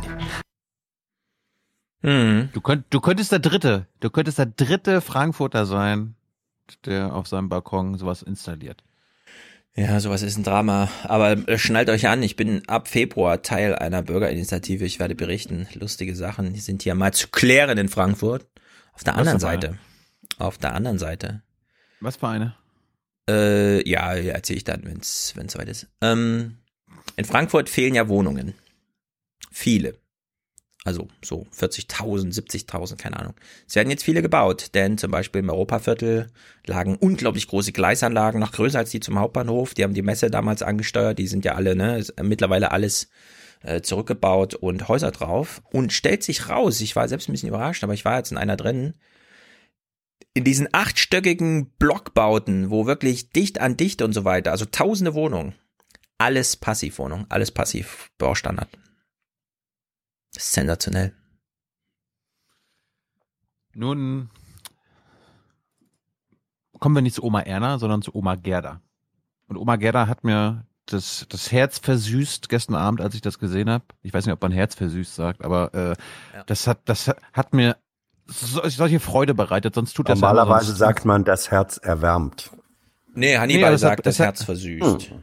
Na gut. Alles gut. Es hat mir, es hat mir wärmend das Herz versüßt, Hans. Mhm. Weil äh, in Kassel ist ja auch in Hessen, also in Stefans Wahlheimat, ist die Situation eine andere. Da ist das offenbar kein Problem, solche Solarmodule an die Wohnung zu machen. Aber wie Oma Gerda sich darüber freut und wie sie darüber redet, das ist erwärmend, hat Hans recht. Es ist seine fünfte Montage in diesem Jahr. Bei Frau Fahl sind es gleich zwei Module. Sie will möglichst viel Strom für sich produzieren. Im Sommer erreicht die Mini-Anlage Ganz schön egoistisch. Ganz schön viel, also so viel Strom wie möglich produzieren. 600 Watt. Jetzt in der dunklen Jahreszeit mit Tageslicht immerhin noch 350 Watt per Stecker direkt in die eigene Wohnung eingespeist. Ich würde damit meinen eigenen Strom decken können. Äh, Mein Sohn sagte sogar, ich bräuchte nur eine 300 Watt Anlage und das würde mir reichen. Also vielleicht, wenn mal die Spülmaschine läuft, dann brauche ich vielleicht mal etwas mehr. Und ich gehe immer mal im Keller gucken an dem Zähler, wie es da aussieht. Und da sehe ich dann auch, wie die Eigenerzeugung sich bemerkbar macht. Selbst bei bedecktem Himmel produziert das kleine Balkonkraftwerk noch 60 Prozent des möglichen Stroms. Pro Modul sind es Kosten von knapp 300 Euro, mit Montage und Zähler 1600. Wie sieht's heute aus? Jetzt verbrauche ich oben 400, vielleicht ist der Kühlschrank gerade wieder angesprungen.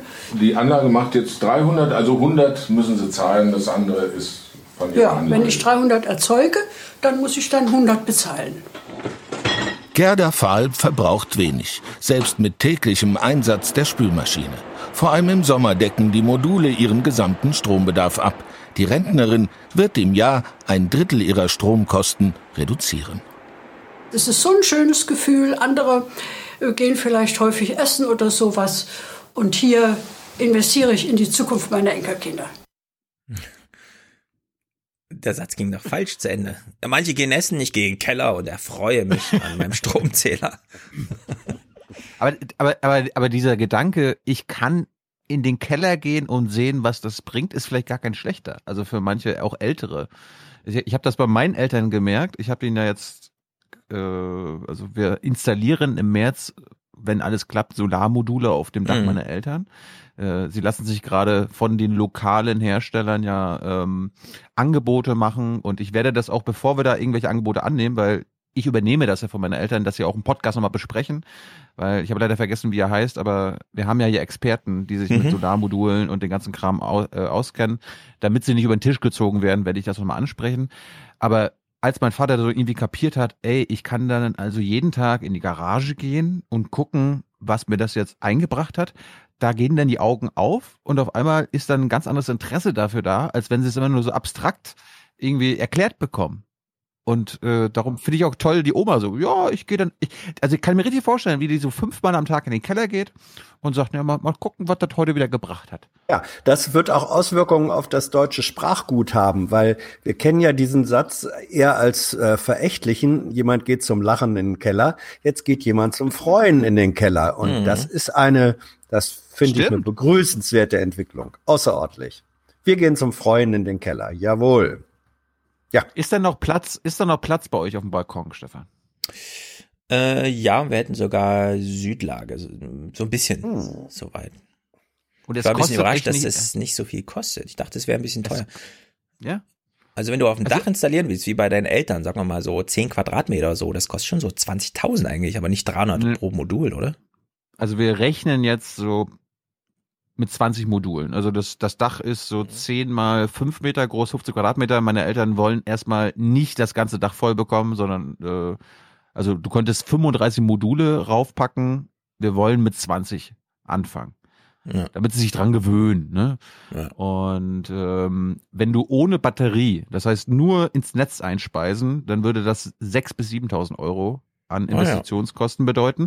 Aber mir ist wichtig und mein Vater auch, dass es eine Batterie gibt. Das heißt, äh, dass der Strom, der da erzeugt wird, zuerst gespeichert Hm. wird für den Verbrauch meiner Eltern und dann der Rest ins Netz geht und dann kommt es auf 12.000 Euro hinaus. Ja, stell dir mal vor, wir hätten schon so eine geile E-Mobilität, sodass da jetzt so langsam alte Batterien rausfallen, die zwar nur noch 80% Kapazität haben, was ja für diesen Aufgabenbereich völlig ausreicht. Dann könnte man so eine Batterie jetzt billig kaufen. Das Wahnsinnige ist, meine Eltern waren sonst immer sehr, sehr skeptisch, wenn es um Elektroautos geht und wollten damit nichts zu tun haben. Hans, du weißt ja auch, du warst ja auch schon mal mit und äh, ja, Du wolltest ist ja auch überzeugen, Hans? ausgereift. Hast du das Plädoyer für Elektroautos gehalten da oder was? Also In der, auf der Terrasse. Wir, wir, also Thilo und ich haben da relativ stringent einen argumentativen Zangenangriff äh, gefahren. Hat ja, Ja, funktioniert. Habt ihr da Aber alles weißt du- angewendet, was ihr in der Bundespressekonferenz, ja, so mit Zusatzfrage und so, ich darf jetzt nochmal und. Ja, aber es, es hat, Stefan, Stefan, das Ding ist, es hat nichts gebracht.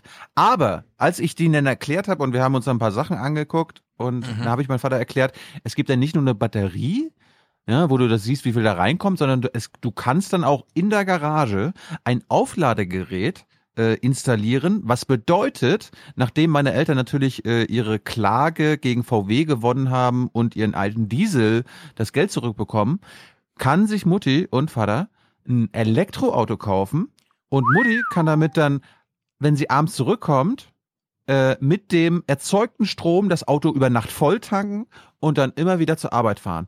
Und dann meinte meine Mutter so, wie?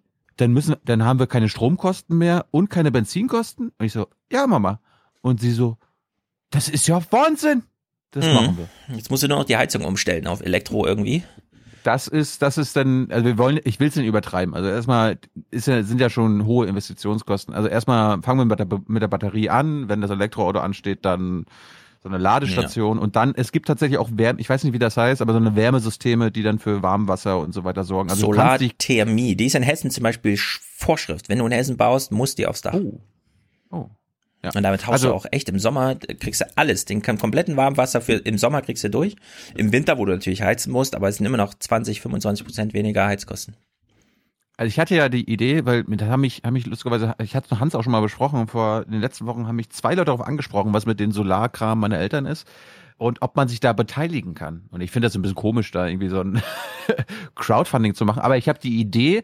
Das können die doch mit ihren eigenen Eltern machen. Richtig. Ja, erstens, ja, erstens das. Oder es gibt ja Leute, die aber kein Dach haben, die das nicht machen, aber die möchten das irgendwie unterstützen. Man könnte ja sagen, äh, es gibt 20 Module und wir, ver- ich versteiger jedes Modul.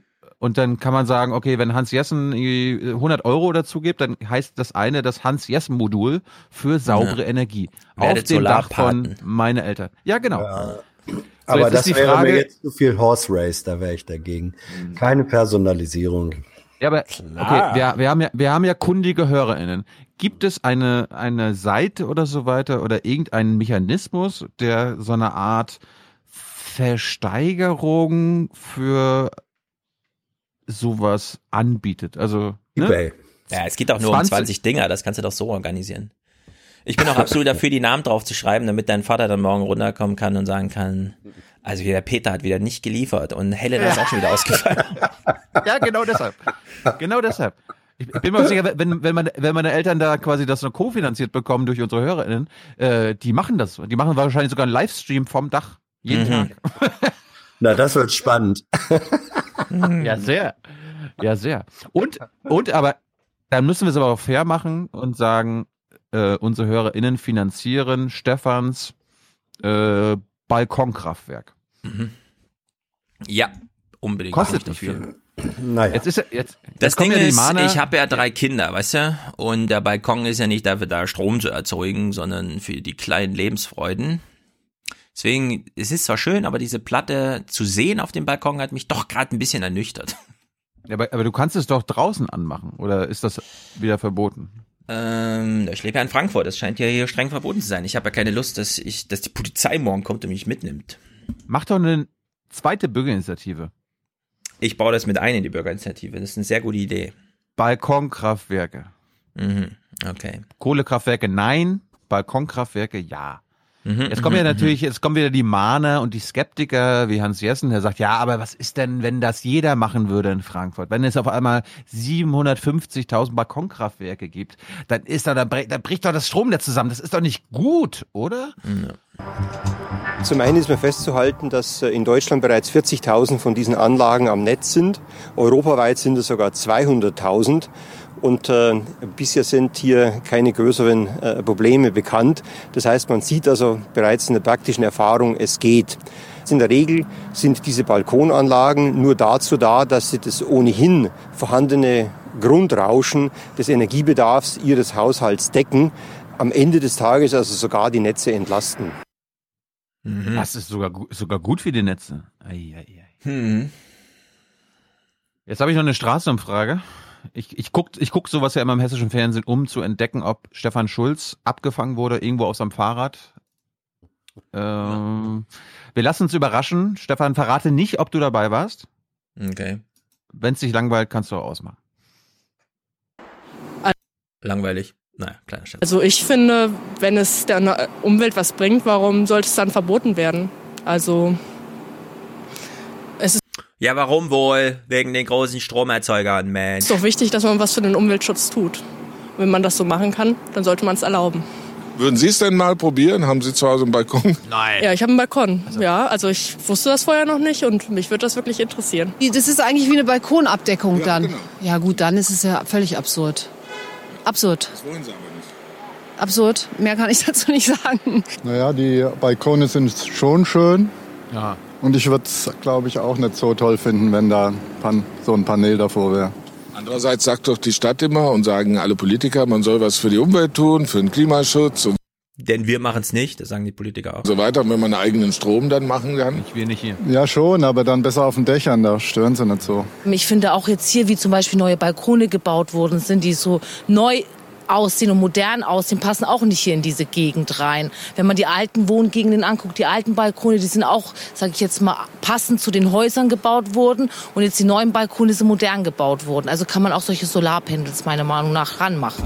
Die Erhaltungssatzungen Frankfurts in einigen Stadtteilen würden, sagen viele, zum faktischen Bremser der Energiewende. Es scheint, als ob Frankfurt nach dem Motto verfährt, lieber die Optik eines Viertels erhalten, als noch mehr fürs Klima zu tun. Mhm. Also greif, greif die Erhaltungssatzung an, Stefan. Ach, das ist wie gesagt hier in Frankfurt eh ein bisschen blöde mit diesem ganzen Denkmalschutz-Scheiß und so. Gut, wir gehen mal, Gut. wir gehen mal nach Rostock. Da ist ja Stefans und unser Lieblingsbürgermeister, der erste Mhm. ausländische Bürgermeister Deutschlands, äh, Klaus Ruhe Matzen. Äh, Hans, kennst du ihn? Warst du schon mal dabei, als wir ihn thematisiert hatten? Ich habe damals schon. seine, ich habe damals seine Wahl aufmerksam zur Kenntnis genommen, noch bevor ihr Ja. es thematisiert hattet. Und eines seiner großen Themen, wofür er sie einsetzen wollte, ist, dass Rostock klimafreundlich wird und eine Fahrradstadt wird. Jetzt ist natürlich ein Problem. Was machst du mit einer mittelgroßen Stadt, die vorher quasi keine Radwege hatte oder für Radfahrer und Radfahrerinnen sehr, sehr gefährlich ist? Man muss erstmal anfangen. Jetzt hat er, hat er seinen Leuten gesagt, ja gut, macht mir mal einen Plan, wie wir eine Fahrradstadt machen können. Und jetzt erklärt er dir das mal, was sein, was sein Amt gesagt hat, was er dann gesagt hat, was die dann wieder gesagt haben und was er für eine Ansage gemacht hat. Trotzdem steigen einige tausend Rostocker jeden Tag aufs Rad. Wie viele genau wird derzeit ermittelt. Dabei helfen auch Zählstellen. Unterstützung für Radfahrer kommt aus dem Rathaus. Der neue Oberbürgermeister Matzen ist selbst begeisterter Radler. Er macht Druck. Ich möchte Radwege haben. Ich habe neulich äh, vorgestellt bekommen den unsere Endphase von unserem Radwegeplan und äh, dann wurde mir gesagt, das dauert dann 33 Jahre. Das ist doch nicht euer Ernst, vergiss es.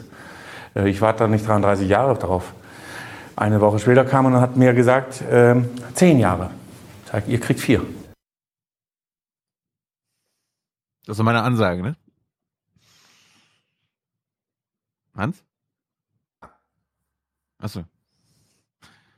Ja, das ist jetzt natürlich, oh geil, das ist ein Macher, der, der labert nicht, der will umsetzen, vier Jahre ist ja gar kein Problem.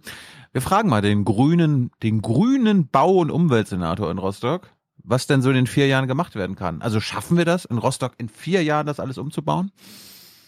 Was meinst du, Hans? Schaffen wir das? Schafft Nein. Rostock das? Hm. Das umzusetzen ist vor allem die Aufgabe des Bau- und Umweltsenators. Er hat bereits Pläne, zum Beispiel für Radschnellwege durch die Stadt. Für die nächsten Jahre verspricht er aber keine Wunder. in vier Jahren. Das, was jetzt mein neuer Oberbürgermeister fordert, ich bin auch froh, dass er das fordert, anders als der alte, dem das ja eher äh, nicht so am Herzen lag. Äh, Das, was wir in vier Jahren machen können, das sind Lückenschlüsse, wichtige Lückenschlüsse realisieren, also um auch ein Netz erstmal zu haben, wo man sich sicher fortbewegen kann. Also Einfach Matzen bauen, will- Mann. Also wir können hier nur Lücken schließen in vier Jahren. Ja, aber das das zeigt so ein bisschen die Diskrepanz. Matzen, ja, in vier Jahren müssen wir das alles hinbekommen haben und die Realität des grünen Umweltsenators sagt, also wenn wir Glück haben, dann haben wir wenigstens ein paar Sachen repariert, die jetzt in den letzten Jahren kaputt gegangen Ich will eine populistische Wende. Diese Establishment-Politik kann so nicht weitergehen. Ja, das sieht die Rostocker Straße auch so. Genau, scheiß Realität. Zum Beispiel, dass man einige Radwege einfach mal abpöllert und so baulich vom Autoverkehr trennt, damit Radfahrende dort sicherer sind. Oder auch, dass ähm, man dem kommunalen Ordnungsdienst, also dem Ordnungsamt sagt, dass die Falschparker, die auf Radwegen parken, nicht mehr nur noch verwarnt mit irgendwie 20 Euro Knöllchen, sondern dass sie die konsequent abschleppen. Derzeit müssen sich Rad- und Autofahrer an vielen Stellen die Straße teilen. Das sorgt für Konflikte. In den kleinen Straßen, in den Wohngebieten, wo Einbahnstraßen sind, äh, dort kommen dann Fahrradfahrer entgegen und so weiter, muss man schon tierisch Ich aufpassen. bin in der KTV vorne, wenn man da irgendwo einparken möchte. Ich schon mal Schrecksituationen erlebt, weil plötzlich jemand hinter mir auftauchte, weil ich nicht gesehen habe. Manche passen sich der Situation an, andere wiederum nicht. Also ich würde es doch aber auch äh, gut finden, wenn wir mehr Radwege hätten. Die Radfahrer sind rücksichtsloser gefühlt. Vorsicht und gegenseitige Rücksicht da bekommt man immer noch am besten das wäre weiter. eine Sache, ja. Das Das betrifft beide ist Parteien, so. Autofahrer und Genau, Radfahrer. natürlich. genau. Ja, Das sind genau, nicht die zwei gefährlichen Parteien. Radfahrer. Das sind vor allem nicht zwei Parteien. Das ist eine Menschheit. Das Ja. heißt, die United States of Rostock, gefälligst. Ich bin absolut dafür, da wo jetzt schon Radwege da sind, mit einem weißen Streifen auf der Straße, da kommt ein Poller hin, der darf aber nur 50 Zentimeter hoch sein, damit man mit dem Lenker drüber kommt. Und dieser Poller muss leuchten. Ja. Wenn nicht sogar blinken. Es muss für die Autofahrer klar sein, wer hier rüber fährt, kommt ins Gefängnis. Hans lacht und das ist Zustimmung. Hans ist auch Radfahrer. Ja, ich bin auch Radfahrer. Vielleicht willst du auch irgendwann in Rostock mal Rad fahren. Hab ich schon. Um nicht, meine, nicht nur immer um Rat fragen. Ja. Ich bin schon in, in Rostock Rad gefahren, Thilo. Schön. Ja. Der Typ ist Gut. Chef vom Rathaus, ja. Sagt das nicht alles. Natürlich. Dort zu hören, es dauert 30 Jahre, ist doch bescheuert. Guck mal, das war jetzt der Karlauer, den ich mich nicht. Äh, Ja, ich habe schon gedacht, habe ich stand so in der machen. Küche, hab meinen Tee aufgefüllt und dachte, komm Hans, mach's, mach's. Nein, nein. Bring it on. So, pass Pass auf, ernste Themen jetzt. Ne? Ja. Nee, Ich bin, ich bin noch nicht durch. Mit Radwegen in Rostock? Ich bin, ich, wir, wir gehen jetzt in Leonis Heimat nach Ah, NRW und das ist wichtig. Äh, wir erinnern uns ja, Hans, was war nochmal die beste politische Entscheidung von Horst Seehofers Karriere? Ja, die Höhenentfernungsregelung, die Distanz zwischen Windrad und Mensch. Mhm. Also was quasi den, den Ausbau der Windkraft in Bayern gestoppt hat. Nein, es ist den Kommunen ja möglich, davon abzuweichen. Naja gut, die Realität ist, es wurde quasi sti- stillgelegt. Jetzt wissen wir ja, wie sehr, also wie viele Bürgerinitiativen es gibt, wie, wie der Druck von der Straße auf die lokalen Bürgermeister ist, wenn es um neue Windräder gibt, äh, wenn es um neue Windräder geht und wir bekommen ja nur neue Schreckensmeldungen. Nee, da geht das nicht, da geht das nicht. Äh, 10H-Regelung in Bayern, da ist keine gute Laune. Äh, selbst Ramelow will nicht versprechen, wie viele neue Windräder es gibt. Wir brauchen mal positive Beispiele. Und wir gehen jetzt nach Lichtenau in Nordrhein-Westfalen. Lichtenau ist, hallo, Herr Bielefelder, wo? Mhm. In der Nähe von Bielefeld. Aha, okay. Ja, du bist doch da bestimmt auch mal Rad gefahren. Nein, also ja, Bielefeld ist so groß und grün, da muss man nicht aus Bielefeld raus. Als ich in Bielefeld gewohnt habe und zur Uni gelaufen bin, musste ich durch zwei Wälder und drei Parks laufen. Auf jeden Fall, vor fünf Jahren wollte Lichtenau mh, ein paar Windräder aufbauen. Da haben sie ein paar beschwert und dann wurde sich aber wurde eine Lösung gefunden. Hör mal zu. Normal sollten Windkrafträder in Lichtenau nicht werden, fanden viele Bürger vor fünf Jahren und gingen auf die Straße. Denn Ende 2014 hatte die Stadt bekannt gegeben, wir wollen die Windkraft in Lichtenau massiv ausbauen. Bürgermeister Josef Hartmann blickt heute von seinem Garten aus selbst auf mehrere Windkrafträder. Er hat die Ängste gut nachvollziehen können. Ein Schwerpunkt war einfach die Lautstärke. Der andere Schwerpunkt war der Schattenschlag. Dann gab es auch Infraschall-Diskussionen äh, und zuletzt vor allen Dingen auch ähm, Umzingelungswirkungen, dass man sich also in den Dörfern dann umzingelt wurde, dass also da überhaupt keine Sichtfelder mehr frei waren, sondern dass man nur noch, egal wo jemand schaute, nur noch Windräder sah. Lichtenau heute. 173 Windkrafträder gibt es hier inzwischen und keine Proteste mehr. Wie das? Was? Bürgermeister Hartmann hat viel diskutiert und Kompromisse gefunden. Es gibt freie Blickschneisen. Die neuen Windkrafträder stehen mindestens 1000 Meter entfernt. Die Lichtenauer haben auch selbst was von der Windkraft. Günstiger Strom, stabiler Wasserpreis und mehr Geld für Kultur durch eine Bürgerenergiestiftung. Wir haben es erreicht, dass mehr oder weniger alle Windkraftbetreiber hier im Stadtgebiet einen gewissen Teil ihrer Einspeisevergütung in diese Stiftung einzahlen. Und wir haben das mal so summiert. Wir kommen ungefähr auf 200.000 Euro jährlich, die in dieser Stiftung zur Verfügung stehen. Und das ist Geld, das können wir für unsere Vereine, für die Kindergärten, für unsere Schulen ausgeben. Hm. Ja, geil. Ja, geil. Was glaubst du, was die sonst noch alles bekommen in Lichtenau? Zum Beispiel einen kostenlosen Bürgerbus und äh, weniger äh, Grundkosten. Außerdem gibt es in der Stadt einen Ko Heißt das, da können Bürger einsteigen oder wie ist das gemeint mit Bürgerbus? Ja, nu nur Männer, genau. Nicht Bürgerinnenbus, sondern eine Bürgerbus. kostenlosen Bürgerbus, der täglich fährt. Finanziert durch Windkraft. Noch vor ein paar Ist leider ein Benziner. Jahren war der öffentliche Nahverkehr in einem schlechten Zustand. Wasser und Strom werden subventioniert. Die Lichtenauer zahlen für ihren Strom bis zu einem Drittel weniger als üblich. Hm. Da, da zeigt mir mal eine Gemeinde oder eine Mehrheit einer Gemeinde, die dagegen ist. Ja, es ist erstaunlich, wie einfach es ist und es ist erstaunlich, wie dumm unsere Politik das bisher geregelt hat. Das ist wirklich, ich weiß auch nicht. Jetzt dachte Was ich, okay, jetzt, jetzt, kommt, sagen? jetzt kommt die dritte Straßenumfrage in diesem Podcast. Ich dachte, jetzt kommt aber mal, Hm. mal wirklich Ärger. Jetzt kommt der Protest der Straße. Die sagen, dieser Bürgermeister ist ein grüner Idiot. Aber irgendwie sind die irgendwie in einem falschen Film. Und der Bürgermeister an sich, der hat irgendwie überhaupt keinen Stress. Vom Aussehen her nicht so schön, aber ansonsten eigentlich zweckmäßig. Also es, man kann auf jeden Fall gut Strom erzeugen damit und äh, ist eben nachhaltig. Ich wohne mitten zwischen. Okay. Ich kann es ja absolut nicht ab. Was, was stört Sie daran? Die Natur ist doch, ist doch alles tot. Ist doch äh, kein schöner Anblick mehr. Ne? Ich finde das sehr positiv. Muss man wirklich sagen, weil ähm, andere Alternative haben wir hier im Moment nicht. Ähm, Atomkraftwerke sind für mich keine Alternative und Kohle schließt sich dann auch irgendwann aus. Ne? Man sieht es schon von Weitem und ich finde das nicht schlimm. Die 173 Windkraftanlagen produzieren rund 730 Gigawattstunden Strom im Jahr. Das ist fast das Neunfache von dem, was die Stadt Lichtenau und die umliegenden Dörfer selber verbrauchen. Die Einnahmen der Gewerbesteuer haben sich innerhalb weniger Jahre verdoppelt. Die Lichtenauer haben sich arrangiert. Zumindest beschwert sich beim Bürgermeister schon lange keiner mehr.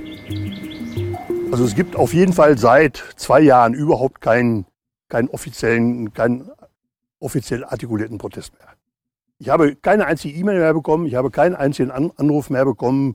Also irgendwo scheint entweder ein gewisser Gewohnheitseffekt da zu sein, vielleicht auch Resignation und vielleicht, und das würde ich hoffen, auch eine gewisse Einsicht, dass man eben auch deutlich von der Windkraft profitiert. Yes. Okay, sehr gut. Schaut nach Lichtenau. Und das ist ja neben den Abstandsregelungen äh, vielleicht sogar noch die viel wichtigere Forderung, beteiligt die Leute daran. Ja, ich will nochmal festhalten jetzt an dieser Stelle. Ist zwar so sagen Halligalli-Berichterstattung im Sinne von liegt doch auf der Hand und so, aber das, was du uns gerade dargeboten hast, Thilo, ist ganz klar eine ökonomische Regelung. Hier ist keine politische Regelung, ist eine ökonomische Regelung. Hier werden die Menschen an ihrem Profitinteresse ja, das ist wie bei diesen großen Konzernen, wo du immer so äh, Moral hier und da und so. Hier ist genau das gleiche. Etwas kleinerer Maßstab, aber hier geht's einfach nur ums Geld. Das ist ein sehr gutes Beispiel, wie man Sabotagepolitik mit dem Profitinteresse der Einzelnen aushebeln kann. Das gilt im Kleinen, es gilt genauso für die großen Investoren. So, und dann, und dann ist es ja so, also das ist ja die Ironie der Geschichte. Wir haben in NRW eine schwarz-gelbe Regierung, also eine total kapitalistische, ökonomisch fixierte Regierung mit der FDP an der, an der Seite der CDU. Wir gucken uns mal an, was Leonis Heimat in den letzten zwei Jahren oder von 2017 bis 2019 in Sachen Windkraft geschafft hat. NRW, los. Neue Windkraftanlagen 2017 307. Ein Jahr später nur noch 110. Und im letzten Jahr sind gerade einmal 38 dazugekommen. Warum das so ist? Vor allem wegen der Bürokratie und zahlreichen Klagen von Bürgern und Umweltverbänden. Durch komplizierte Genehmigungsverfahren, schärfere Abstandsregeln, daher fehlende Flächen und Bürgerproteste ist der Ausbau massiv eingebrochen.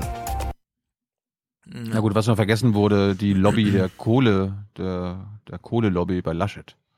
Haben wir ja gelernt von Quaschning, ja. wenn du, wenn du eines, äh, also wenn du eines für die Kohlekraftwerke tun kannst, dann Windausbau stoppen.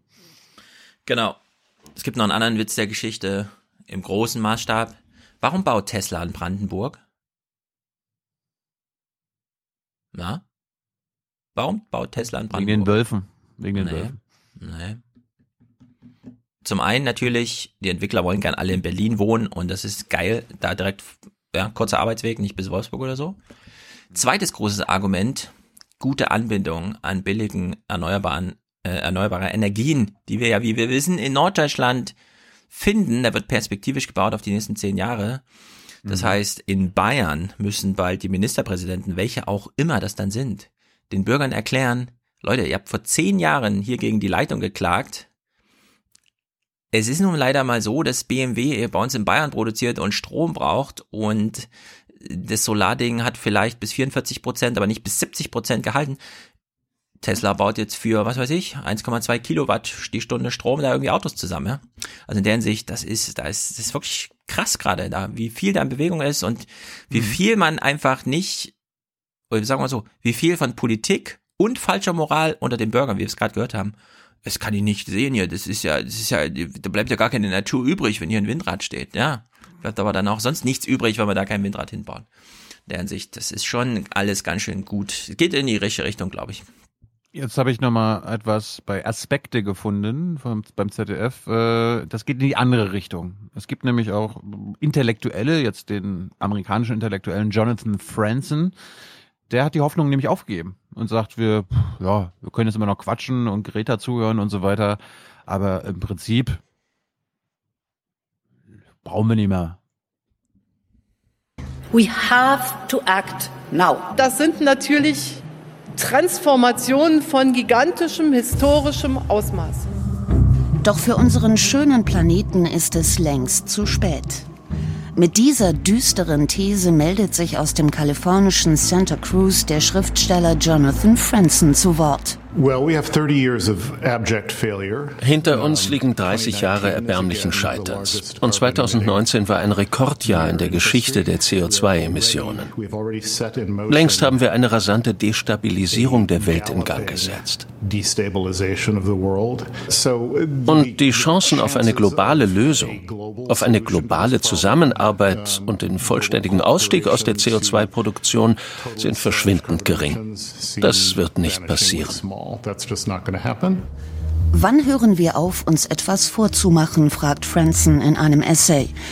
Er spricht damit etwas aus, was in letzter Konsequenz kaum jemand zu denken wagt. Die Katastrophe wird kommen und wir müssen uns darauf vorbereiten. Wir werden unsere Küstenstädte verlieren. Wir werden mit Dürren, dem Zusammenbruch des Welthandels und der Migration von Hunderten von Millionen Menschen konfrontiert sein. Das sind teure Probleme.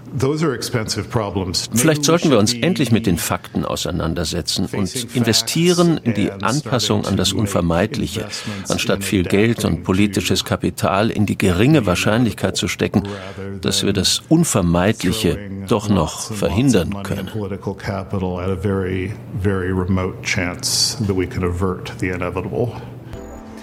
Franson, selbst passionierter Vogelbeobachter, sagt aber nicht, dass wir nichts tun sollten.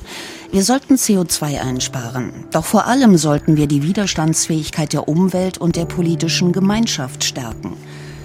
Er kritisiert die Fixierung auf den ökologischen Umbau der Energiewirtschaft. Das sind für ihn falsche Prioritäten.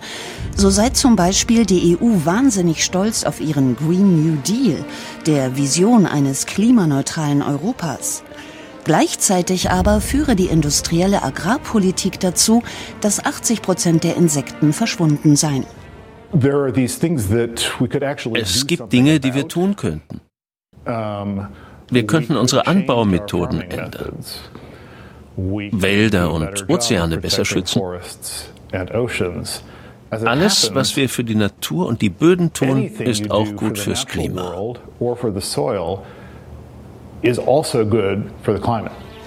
Dem entgegnen Klimaaktivisten und Wissenschaftler, sicher, nachhaltige Landwirtschaft ist wichtig. Aber man kann ja das eine auch machen, ohne das andere zu lassen. Hm. Hm. Naja, aber ich meine, was hat er denn gesagt? Das ist doch so wirklich nur Gequatsche. Klar ist es vorbei. Er hat halt noch dieses dichotome Denken. Oh, wir hätten noch fünf Jahre, die werden wir aber nicht nutzen, also kommt dann der Klimawandel. Nee, der Klimawandel ist schon da, die Katastrophe ist schon da. Hallo, Australien brennt jetzt schon. Worauf wartet er denn noch? Dass die Katastrophe noch kommt? Sind doch schon 70 ich mein, Millionen Flüchtlinge auf der Welt. Selbst wenn er sagt, es ist schon zu spät, quasi äh, den, den Kipppunkt äh, zu verhindern, ist es ja trotzdem dann unsere Aufgabe, es so weniger, also am wenigsten schlimm wie möglich zu gestalten. Ja, Umgang mit der Klimakatastrophe ist jetzt die Aufgabe und nicht ab, also wer immer noch an die Abwendung der Klimakatastrophe, ne, der soll jetzt wirklich mal dann Frenzen dazuhören und so, und dann kann man das auch so, aber Klimakatastrophe ist jetzt da, die Kipppunkte sind jetzt schon erreicht, ja, diese 0,1 ja, Grad, das, das ist doch genau. alles. Ne? Also, da, also das macht, ist es für mich auch der Punkt, er macht quasi so ein Strohmann-Argument, als ob, als ob Greta sagt, wir können sie nur abwenden und die äh, Welt quasi vor der Klimakatastrophe äh, retten. Nee, die kommt ja. so oder so. Es geht nur darum, wie schlimm wird sie. Ja, also Auf wir werden Fall alle, wir werden alle uns mit Jan Frodenos Hitzetraining beschäftigen müssen. Wie macht man das? Ja, dass man in dieser 45 Grad Hitze, die in Frankreich zu erwarten ist, nicht tot umfällt. Wir haben über die Mortalitätsraten vorhin gesprochen. Alle sind in Panik wegen Corona. Uh, schon 50 Tote. Ja, wartet mal den Sommer ab. Jetzt ist Thilo rausgerannt, weil wir ein Oh, ja, das quaschning ist- psychologisches ja. Problem. Ich, ich spiele einfach mal den Clip ab. Vielleicht kommt irgendwas, mit dem wir was anfangen können. Technisch und ökonomisch ist es überhaupt gar kein Problem, die globale Erwärmung auf 1,5 Grad Celsius zu stabilisieren. Nur wir müssen halt radikal etwas verändern. Und äh, momentan sehen wir, dass die ganzen politischen Systeme dazu nicht in der Lage sind, weil offensichtlich die Bereitschaft in der Bevölkerung auch noch nicht da ist. Das heißt, wir haben eher sag ich mal, ein psychologisches Problem, den Klimawandel zu stoppen, als ein technisches und ökonomisches. Und solange es, sage ich mal, die Technik und die Ökonomie das sagt, dass es funktioniert, würde ich wieder Ich will Quaschning vielleicht auf eins hinweisen. Ich bin kein Professor, aber ein Windrad im eigenen Wohnzimmer ist vielleicht nicht hilfreich. als Ingenieur sagen, Labor. ja, dann braucht man doch die Hoffnung nicht aufzugeben, dass wir es hinbekommen. Auf der anderen Seite hält Franson dem entgegen, das ganze Mantra der Hoffnung, das Medien, Wissenschaftler und Aktivisten in einem fort wiederholen, habe ja bis jetzt wenig gebracht.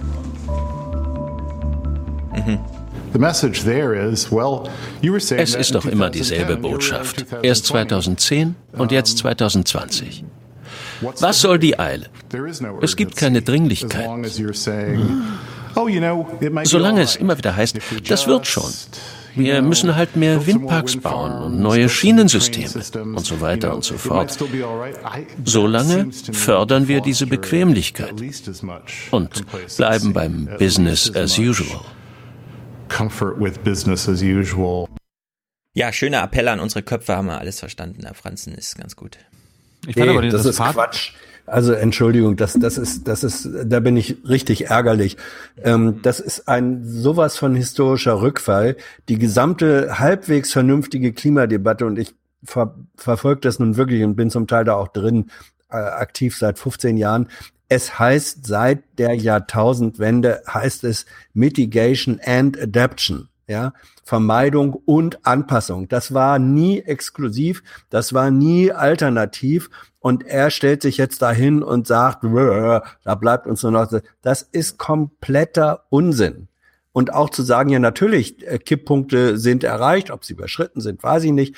Ähm, aber äh, solange es immer noch um die Frage geht, 1,5 Grad, 2 Grad, 2,5 Grad Erwärmung, das sind ja, das sind ja die Bandbreiten, in denen wir uns bewegen. Äh, solange, solange das ähm, äh, ansteht, kannst du doch nicht sagen, ich höre jetzt auf äh, zu vermeiden und mache nur noch die Anpassung. Was ist das für ein Quatsch?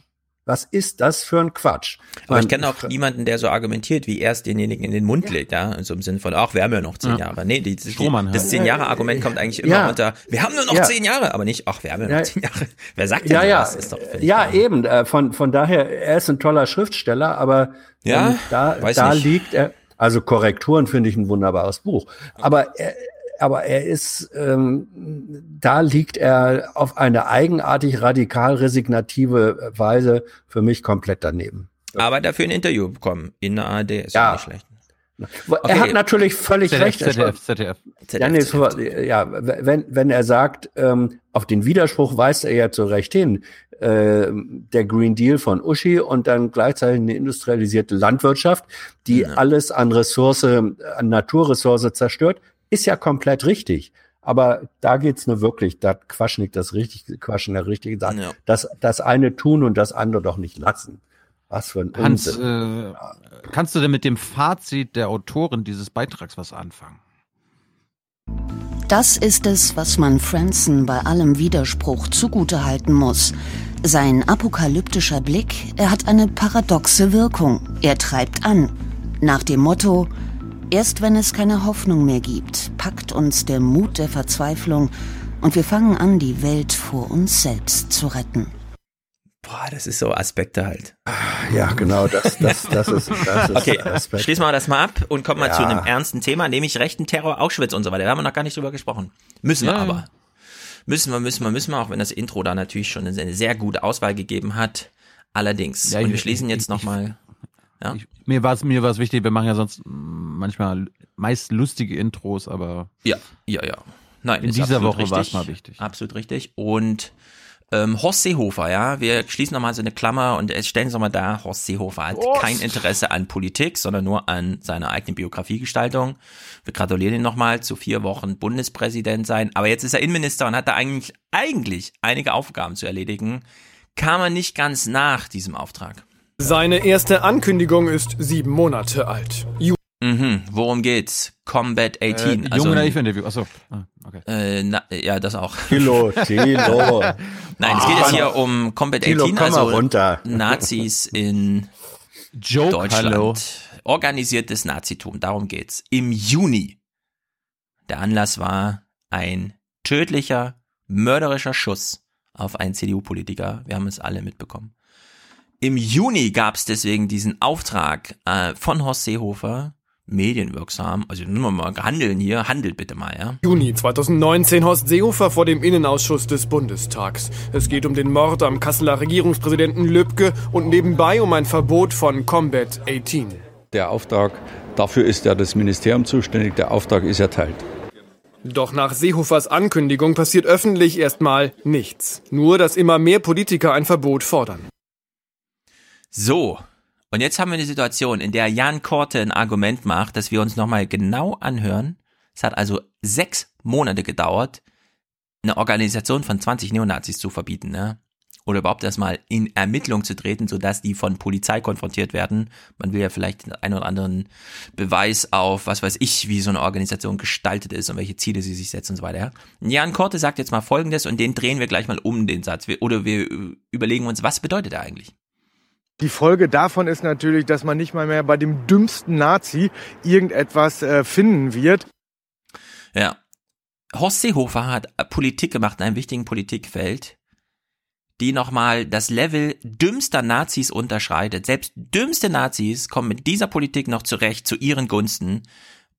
Das Maß für Dummheit in der Politik an dieser Stelle kann man also nicht zu gering jetzt einschätzen. Man läge immer falsch, wenn man sich da festläge. Das muss man sich echt mal überlegen. Das ist, finde ich, eine völlig richtige Einschätzung. Die Rahmendaten dafür äh, reichen völlig. Man braucht jetzt kein Detailwissen. Sechs Monate ankündigen, dass man so einen Schritt geht und ihn dann erst zu gehen, das, also das ist einfach Banane, ja. Und das, und dann sitzt er bei Junge Naiv, also ich habe immer hier, ich bin gegen rechts in die Politik gegangen, ja. Also das, Horst Seehofer lügt. Bei allem, was, jedes Mal, wenn er eine politische Botschaft macht, ist es einfach gelogen, ja. Links Also es- und rechts, Herr ja, Schulz. das kommt dann noch dazu, ja. Dass, dass er es nicht aushält, einfach mal ein Argument gegen rechts zu machen, sondern immer gleich noch das Linke dazu. Also es ist wirklich unglaublich. Jetzt fragt man sich, warte mal, Combat 18, was ist denn das für eine Gang? Hier mal so ein kleiner Videoausschnitt von, aus deren Videoproduktion. In einem Video aus dem vergangenen Jahr ein Aufruf zur Bewaffnung. Deutschland ist an einem Punkt angelangt, an dem jeder Bürger in der Zwangssituation ist, sich und seine Familie selbst schützen zu müssen. So, da steht also jemand mit einer schwarzen Maske, flüstert in irgendwie so, keine Ahnung, so hat das gesehen im, bei Hollywood, man muss so sprechen. Äh, wir sind Nee, jetzt bei alle in ISIS. einer, oder bei ISIS, wir sind jetzt alle in einer Zwangslage, uns gegen den Staat selbst zu verteidigen. Fragt man sich so, wenn solche Videos in der Luft, in der Welt sind, ja, wer redet da, um was geht's da? Ist das eine ernstzunehmende Zielsetzung? Wahrscheinlich schon, weil dieses Leute erschießen auch Leute. Olaf Sundermeier ist hier zugeschaltet und erklärt uns mal Hintergründe zu diesem Mann, der hier gesprochen hat, hinter der Maske. Und wir fragen uns so ein bisschen, rechtfertigt es irgendwie, dass man sechs Monate drauf warten muss, bis das Innenministerium hier mal handelt? Schauen wir zum Beispiel mal auf den jungen Mann, den wir dort gerade in dem Video gesehen haben, mit der Sturmhaube auf. Das ist ein junger Neonat, also relativ jung, Mitte 30 ist der Mann inzwischen, Neonazi aus Dortmund, der 2007 jemand bei einem Überfall in einem Supermarkt niedergeschossen hat. Ein Tunesier, also ein gewaltbereiter, ganz entschlossener Mensch, der äh, während seiner Haft eine Brief Brieffreundschaft äh, zu Beate Zschäpe, Mitglied der äh, Zwickauer Terrorzelle, unterhalten hat und bis heute immer wieder mit der, äh, mit der radikalen, militanten Neonazi-Szene bundesweit auf die Straße geht. Wir haben so eine Art Gewaltachse zwischen dem öst östlichen Ruhrgebiet, der Region um Kassel bis hin äh, nach Thüringen ins erweiterte private Umfeld von Björn Höcke, übrigens dem äh, AfD-Landesvorsitzenden dort in Thüringen. Und diese Leute sind seit Jahren der radikale und auch gewaltgeneigte Teil, ein, ein, ein, ein harter Kern der militanten Neonazi-Szene in Deutschland. Da war die Frage, die ich damals Kalbitz gestellt habe, äh, Hans, gar nicht so doof. Ne, als es um äh, Lübcke geht, äh, ging und ich ihn fragte, ob er den äh, diesen vermeintlichen Mörder kennt. Weil das hat sich jetzt auch rausgestellt. Kontakte zur AfD, Höcke. Ja, Fuck. und Fuck. ich meine, ja, ich meine, äh, zehn Jahre für einen Radweg zu brauchen, okay, ja. Rathaus arbeitet langsam, aber dass ein Innenministerium sechs Monate braucht, um hier mal zu einem Schluss zu kommen. Ja, was also der, das bitte? äh, ja, das, das wissen wir beide nicht. Und deswegen, was mich interessieren würde, was, was mich wirklich interessieren würde, ist, warum brauchen die äh, sechs Monate? Das ist eine ernste, ernsthafte Frage, weil die Politik äh, funktioniert ja auch nicht so, dass ein Minister sagt, ähm, ab morgen ist das verboten, sondern diese Sachen müssen immer von den sogenannten Fachabteilungen vorbereitet werden. Und da, da würde ich wirklich gern mal ins Eingemachte gehen und fragen oder erfahren, warum braucht eine Fachabteilung sechs Monate, nachdem im, im Sommer der Auftrag, wie es so schön heißt, erteilt worden war, warum brauchen die offenbar sechs Monate, um eine, vermutlich werden die sagen, ja, wir mussten das juristisch wasserdicht machen. Was dauert da sechs Monate, so etwas wasserdicht zu kriegen? Und man kann dann auch fragen, wie häufig hat Seehofer in der Zeit mal nachgefragt und gesagt, ey Leute, wie weit seid ihr denn eigentlich? Ja, also bevor man jetzt in einer wiederum falschen Form von Personalisierung äh, wiederum nur sagt, dieser alte Lügen-Seehofer, da, da wüsste ich schon gerne mehr über die realen Prozesse äh, äh, dahinter. Im Übrigen, wir, wir können uns jetzt, letzter Satz, empören, weil wir die sechs Monatszeit kennen. Es hat ja vorher auch schon Verbot von anderen Organisationen gegeben. Da wussten wir immer nicht den Vorlauf. Das kann gut sein, dass bei anderen, wo auf einmal nur wir von einem Tag auf den anderen äh, erfahren haben, ist verboten. Möglicherweise war da ein genauso scheißlanger Vorlauf. Also Ja. da, bev bevor ich mich derartig empöre, wüsste ich schon gern, was da an realen Prozessen dahinter war.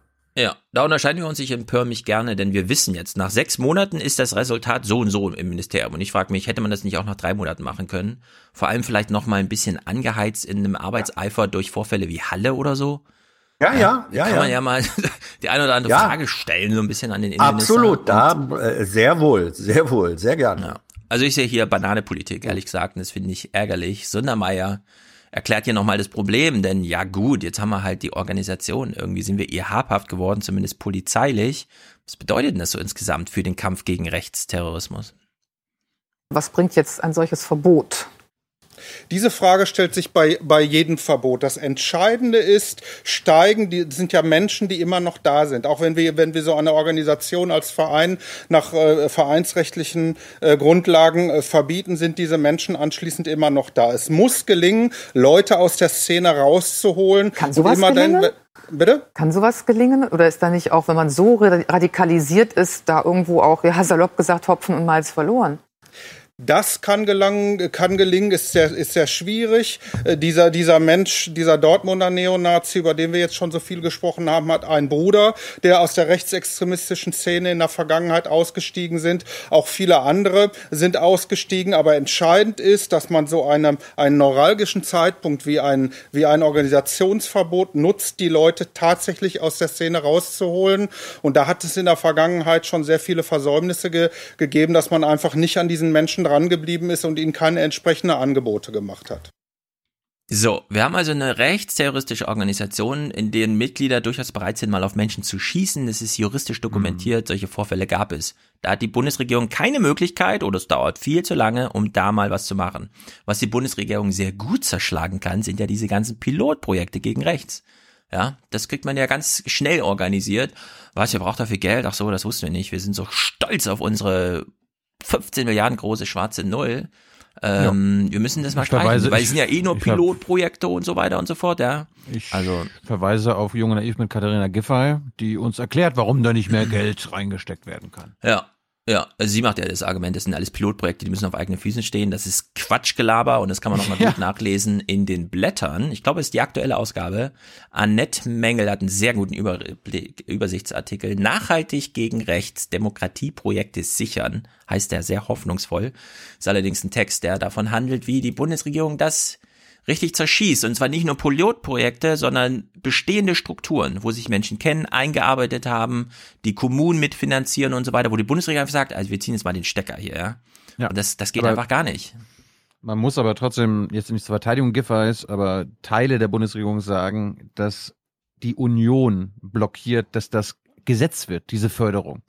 Ja, also ja. Äh, das Na, ist du ja hast der Giffey Ausweg reingebracht. von. Ich argumentiere nur gegen die Union. Horst Seehofer, sein Innenministerium und der ganze scheiß schwarze Laden, der da die Geschäfte führt, seit so vielen, viel zu vielen Jahren. Mit Sabotagepolitik auf allen Themenfeldern fast. Verkehrspolitik, Klimapolitik, Kampf gegen rechts, fast alles. Was macht die CDU eigentlich? Gewinnt Wahlen. Richtig, die gewinnen Wahlen. Scheiß Rentenrepublik. Diesmal ist wirklich, das kotzt mich wirklich an.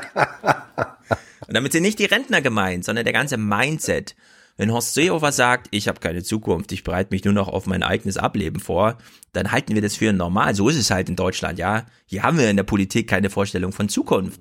Wo denkt ihr denn hin? Was wollten ihr hier bitte? Wer Naja, sagt dir denn sowas? Es ist halt, wie es ist. Jedenfalls, jetzt schwenkt Stefan, wie, wie wäre es, wie wäre es mit Ja. einer, mit, mit, mit einer nicht Mit nur was? Wahlrechts, Wahlrechtsuntergrenze, also Wahlrecht ab 18? Wärst du geneigt, eine Obergrenze einzuführen? Kein Wahlrecht mehr ab, sagen wir mal, 68? Nein, wäre ich nicht, wäre ich nicht, wäre ich nicht. Ah, Wie gesagt, grad es so. geht, Ah, nein, nein, nein, es hat gar nichts Mhm. mit den alten Menschen zu tun, sondern mit dem Mindset der Gesamtgesellschaft, von dem natürlich auch die Jüngeren betroffen sind. Guck dir die Landstriche in Thüringen an. Die CDU, äh, die AfD hat in allen Altersklassen, außer bei den Alten, die Mehrheit erreicht. Ja, die relative Mehrheit. In den Orten, wo die jungen Mädels nach ihrem Abitur und so weiter abwandern, weil sie sich ein tolles Leben aufbauen wollen und die Kerle zurückbleiben, hast du Rentnerrepublik und da betrifft es auch die Jüngeren. Deswegen, ja, nur weil Rentner am Titel steht, es geht hier um ein Mindset einer Gesamtgesellschaft. Ich empfehle Andreas Reckwitz. Oh, den empfehle ich auch. Die Singularisierung und so, das, da kann man alles nachlesen. Also Wunderbar. Da ist, ja, ich habe gerade ein Interview mit dem darüber geführt, auch nach dem Aspekt, inwiefern das, was wir sozusagen bei radikalisiert bei AfD und anderen erleben, inwiefern das sozusagen ein negativer Ausdruck dieser Singularität äh, ist. Und zwar, es ist, es ist dramatisch und eine gigantische Challenge. Ja. ja. ja, ich empfehle sein Buch auch, weil er in seinem Buch Redaktionsschluss zitiert und ich sowas Ja, gut finde. so. Manus, manus manum lavat, wie der Lateiner sagt. Äh, Was ist mit der Lava? Habe ich nicht verstanden. Irgendwas Manus manum lavat. Eine Hand wäscht die andere. Ah, das ist Proto-Griechisch. Verstehe ich nicht so gut. So, Auschwitz. Steinmeier als Außenminister, wir blenden mal ein bisschen aus, dass er nochmal andere Funktionen hat in seiner biografischen und so weiter, ne? Punktuell, er hat eine Reise gemacht und ich muss sagen, ich bin auch ein bisschen beeindruckt, ehrlich gesagt. Hätte ich nicht erwartet so, aber gut. Gucken wir mal hier äh, ausschnittsweise rein.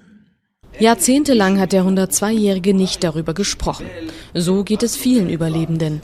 Im Zentrum der Hilfsorganisation Amcha in Jerusalem treffen sie sich regelmäßig, bekommen psychologische Unterstützung, manche zum ersten Mal mit 80 oder 90 Jahren. Es geht dabei auch um Gemeinschaft und um das gemeinsame Erinnern. Auch deshalb ist Frank-Walter Steinmeier heute hierher gekommen. Vor der großen Gedenkfeier, morgen in der Holocaust-Gedenkstätte Yad Vashem. Besonders wichtig ist es ihm, mit den Überlebenden zu sprechen. Eine von ihnen ist die 92-jährige Giselle Zikovic. Sie wurde nach Auschwitz deportiert, ihre Eltern dort ermordet. Jeder Mensch, der da ist, der übergelebt hat, die Shoah, hat eine spezielle Geschichte. So, eine Rede zu halten für einen Politiker ist Standard. Nach Yad Vashem zu fahren als erster Bundespräsident, okay. Auf Englisch und so. Aber einen Tag eher anzureißen und hier nochmal in einem Stuhlkreis zu sitzen mit Holocaust-Überlebenden und mit denen auch Worte zu wechseln, ehrlich gesagt, nicht einfach. Super schwieriger Termin, äh, aber soweit ich das sehe, irgendwie ganz gut gemacht, so insgesamt. Ich glaube, er war der Erste, der in Yad Vashem geredet hat, also eine Rede gehalten hat. Ansonsten besucht jeder Kanzler und jede Kanzlerin, jeder alle. Präsident und Naja. Präsidentin.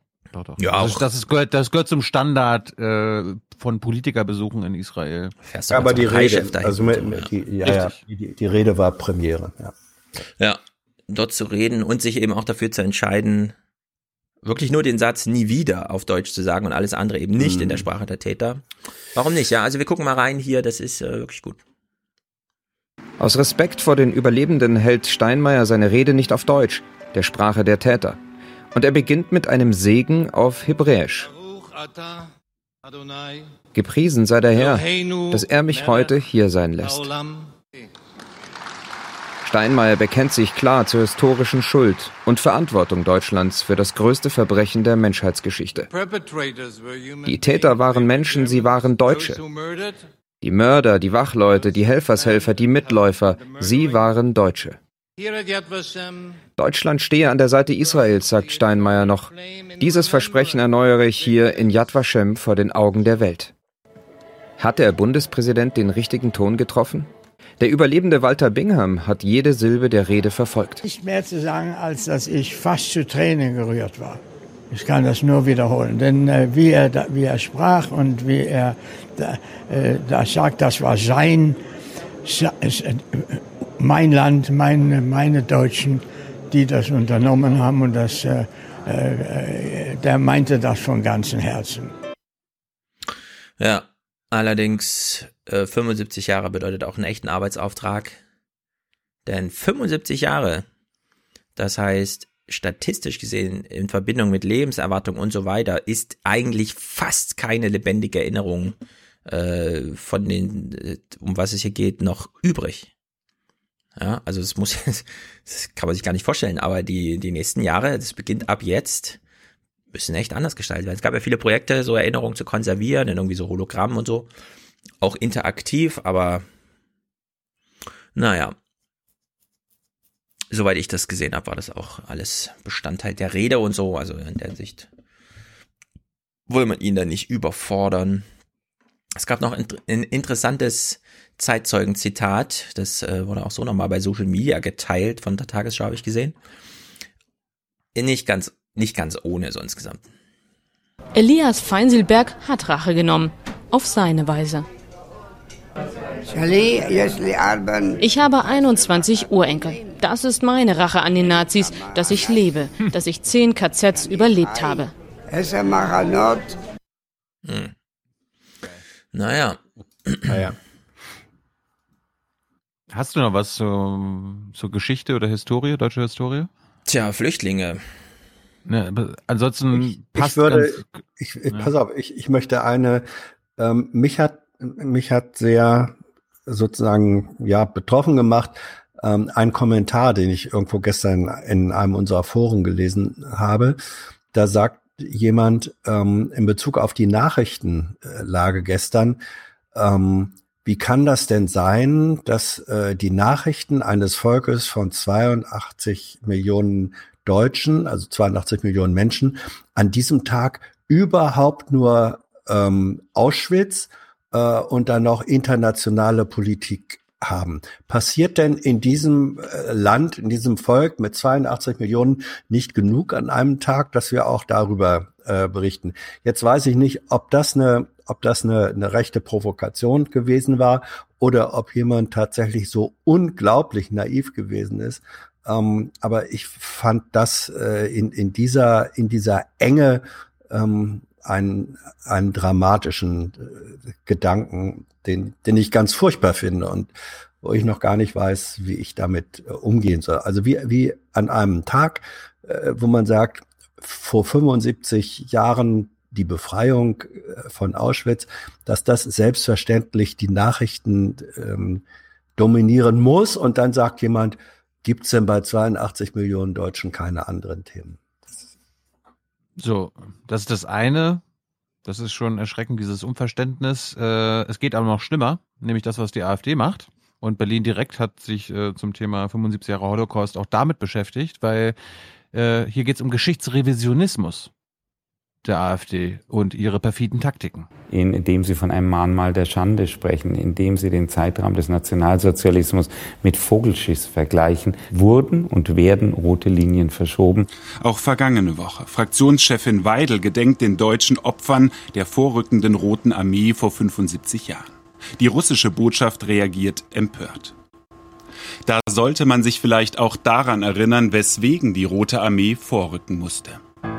Seit Jahren haben sich im neurechten Milieu geschichtsrevisionistische Thesen ausgebreitet. Historiker mit AfD-Nähe wie Gerd Schulze-Rohnhoff oder mit Parteibuch wie Stefan Scheil stellen etwa die deutsche Alleinschuld beim Überfall auf Polen in Frage. Ein Gastredner der AfD in Sachsen-Anhalt schwärmte 2017 vom preußischen Militärgeist und lobte gar, Die heute verfemte, vielgeschmähte Wehrmacht, wo auch viel mehr selbstständige Köpfe saßen, bis hin zu Generalen der Waffen-SS, als wenn man sich diese Typen heute anguckt. Im AfD-Mitschnitt Applaus an dieser Stelle von Martin Reichert, mittlerweile im Bundestag und Landeschef, aber auch von anderen AfD-Politikern. Per Pressemitteilung gedenkt die Parteispitze dieser Tage der NS-Opfer. Eine Interviewanfrage zur AfD-Erinnerungspolitik lehnt sie ab. Dafür nutzt die Partei die Bühne Bundestag, lädt Vortragsredner ein, die etwa die deutsche Kolonialherrschaft verharmlosen oder den Nationalsozialismus vor allem mit dem Versailler Vertrag erklären. Der ganze Mainstream in Medien, Universitäten, unter Journalisten, unter Lehrern formten ein sehr einseitiges Bild. Das des zeitlos bösen Deutschen. Und dieses Geschichtsbild ist falsch, meine Damen und Herren. Deshalb machen wir diese Veranstaltung heute und das ist auch ein wesentliches Anliegen der AfD überhaupt. Deutschland ist äh, gerade wegen unserer kritischen Auseinandersetzung mit den NS-Verbrechen weltweit immer noch einer der am stärksten liberalen demokratischen Staaten. Und wer das ändern möchte, und das will die AfD, der muss die Axt anlegen an der Erinnerungskultur. Deshalb diese geschichtsrevisionistischen Vorstöße. Ja, ist allerdings auch sehr viel tatsächlich einfach nur gegens Establishment, egal wie. Und nichts ist so mhm. sehr mit Establishment verbunden wie eben dieses Gedenken. Das heißt, die sammeln da noch ganz schön viel äh, ein, äh, sozusagen Unterstützerpotenzial von Leuten, die eigentlich noch nicht in der Gefahr standen, da so abzurutschen. Also in der Hinsicht ist es noch doppelt gefährlich. Das sind nicht nur Überzeugungstäter, sondern die holen sich da noch so viel Unterstützung ab. Ja, und trotzdem ist es natürlich Geschichtsrevisionismus und äh, da, also äh, selbstverständlich der Versailler Vertrag und äh, seine, seine ähm, Bedingungen und, und das Diktat, das darin steckt, hat den Aufstieg Hitlers und ähm, der, der NS-Bewegung befördert. Dann muss man aber auch die Frage stellen, was hat zu diesem Versailler Vertrag, Vertrag geführt? Das ist das Resultat eines Weltkriegs, äh, an dessen Entstehung Deutschland nicht so ganz unschuldig gewesen ist. Wenn das wieder abgeschnitten wird, das ist der Geschichtsrevisionismus und da bleibt nichts anderes übrig, als mit Leuten, die mit so einer, mit, mit so einer Einäugigkeit daherkommen, dann muss man einfach offensiv sagen, gut, dann gucken wir uns auch mal die Ursachen dafür an. Da kannst du nur in den, in den argumentativen Nahkampf gehen und äh, das ist ja, hart, aber, äh, so eine Verkettung ja. würde ich, also so eine historische Verkettung würde ich ganz grundsätzlich. Da muss man gar keinen Nahkampf mehr machen, über, darüber, darüber muss man gar nicht mehr diskutieren. Ja, anscheinend ja doch wieder. Das ist ja das Problem. Doch, leider ja schön, doch wieder. Wenn man es so ist es. Ja, nur diesen Tweet von Weidel, der, den finde ich wirklich mhm. problematisch und da sollte man ja. gar nicht verfallen, so im Sinne von, ach ja, den Holocaust haben die Nazis ja nur gemacht, also sechs Millionen Juden wurden ja nur getötet, weil irgendwann im Versailler Vertrag und so weiter, ne? So eine Verkettung, hm. Also es ist genau wie, wie würde sagen, äh, wenn die Zeit bei äh, Karamba Dingsterbums anfragt, ja, haben sie nicht auch ein bisschen Mitschuld daran, dass auf ihr äh, Büro da geschossen wurde? Ich meine, sie haben ja nun auch nicht eine weiße Weste, was den öffentlichen Diskurs angeht oder so, ja. Nein, manchmal gibt es so Taten, die sind überhaupt nicht rechtfertigbar durch etwas, was vorher genau. ja, und nicht mal, ja. nicht mal der Versailler Vertrag rechtfertigt in irgendeiner Art und Weise, ja, wer so mit einem Tweet 2020 so eine Verbindung zieht, ist einfach, dem ist nicht mehr zu helfen. Und da muss man dann auch ja, gegen ja, alle argumentieren, obwohl es Selbstverständlichkeiten ja. sind. Ja. Genau das, genau das, genau das. Dem Gut. ist nicht zu helfen. Und sie, sie wissen es eigentlich auch besser.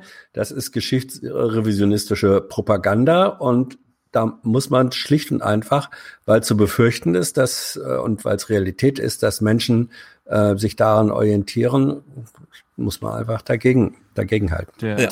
der, der Abgeordnete heißt nicht Karamba Dingsbums, sondern, sondern Karamba Diaby. Diaby, richtig, so heißt er.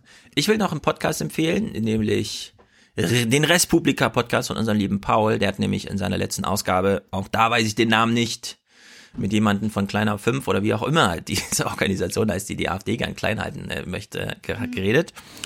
Und äh, da geht's um, wie soll man sagen, diskutieren, obwohl ein Konflikt im Raum steht, den man eigentlich ungern möchte, weil man ist ja ein Mensch und harmoniebedürftig und so. Und sie erklärt nochmal im Detail, dass es sozusagen neben der inhaltlichen Schiene müssen wir jetzt historische Verkettung irgendwie aufzählen und da nochmal neue Bogenschläge machen, dass es so diese provokative Schiene auch gibt. Ja, Menschen gehen, äh, fahren in irgendwas, was weiß ich, äh, wie heißt es hier bei uns in Weimar, Buchenwald. Ja, im Buchenwald ist eigentlich fast nichts übrig. Da sieht man noch ein paar Ruinen und so weiter und da standen aber auch Öfen und so. Und äh, da fahren heute Leute hin und stellen dann so Fragen. So im Sinne von, ähm, sind Sie sicher, dass dieses Foto ein echtes Foto ist? Sieht irgendwie manipuliert aus und so, ja. Und dann müssen Mhm. diese Führer, also die Leute, die da so museumsartig da durchführen, müssen dann plötzlich sich mit solchen Sachen beschäftigen, ja. Also über 50 Jahre war da, man fährt da hin, man sagt gar nichts, man hört sich das an, was da, und man ist einfach nur sozusagen beeindruckt davon, wie krass das da wirklich war. Ja, und mittlerweile kommen da so, so explizite Provokationen, die erstmal nicht inhaltlich, sondern die sind so fragend und so, ja. Und mit sowas muss man jetzt auch umgehen können. Und ich würde eben auch hier bei dieser AfD-Schiene, da ist sehr viel Inhalt egale Provokation dabei. Und da muss man auch mal eine Antwort finden drauf. Ja, aber das ist ja, da verweise ich noch auf Andreas Kemper bei Jung Naiv, die denken das aber auch. Ne? Zweiter Weltkrieg, Hitler, deutsche Schuld. Es gibt solche und solche. Das ist, das macht Das so Element der. Provokation, also des Mhm. Populismus gegen Establishment, der sich ein Thema frei wählt, nämlich eins, das gut funktioniert, ist auch ein Thema für sich. Das darf Absolut. man dann nicht übersehen. Womit wir Ja, schon aber- wieder aber- bei Trump wären. Das ist genau, Ja, das, richtig, das ist genau Beispiel, diese, diese, diese globale Schiene, die da funktioniert. Das ist Aber ich meine, unser Establishment duckt sich ja zum Beispiel bei den deutschen äh, äh, Verbrechen in Namibia weg. Ne, da gab es ja auch den, den Völkermord. Da setzt sich die AfD jetzt aber nicht gegen das Establishment und sagt, wir müssen da äh, unsere Schuld eingestehen in Sachen Ganz genau. Völkermord. Natürlich nicht. Apropos Flüchtlinge. Ich meine, wogegen könnte man sich mal, also es ist wirklich krass. Wir blicken jetzt mal nach Griechenland. Griechenland ist ein Teil der Europäischen Union. Und es ist wirklich, die Bilder sind so ein bisschen krass, ehrlich gesagt. Mehr als 2500 Flüchtlinge müssen sich außerhalb des eigentlichen Lagers durchschlagen. Wir dürfen hier nicht drehen. Diese Aufnahmen haben wir deshalb heimlich gemacht. Dieses riesige Gebäude steht seit Jahrzehnten leer. Es ist völlig durchfeuchtet, extrem zugig und kalt sowie schmutzig. Einst war hier die größte psychiatrische Klinik Griechenlands beheimatet. Jetzt beherbergt die riesige Ruine seit Monaten Flüchtlinge. Unter Extrembedingungen mit Folgen.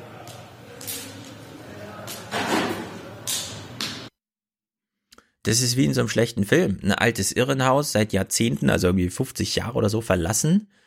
Ja, und dann äh, wohnt man da heute. Und das ist in der Europäischen Union, weil sich niemand drum kümmern möchte. Also in der Hinsicht äh, kann man ja hier auch so ein gewisses Tätigkeitsfeld erkennen für Politiker, die beispielsweise für Flüchtlinge zuständig sind, wie auch immer.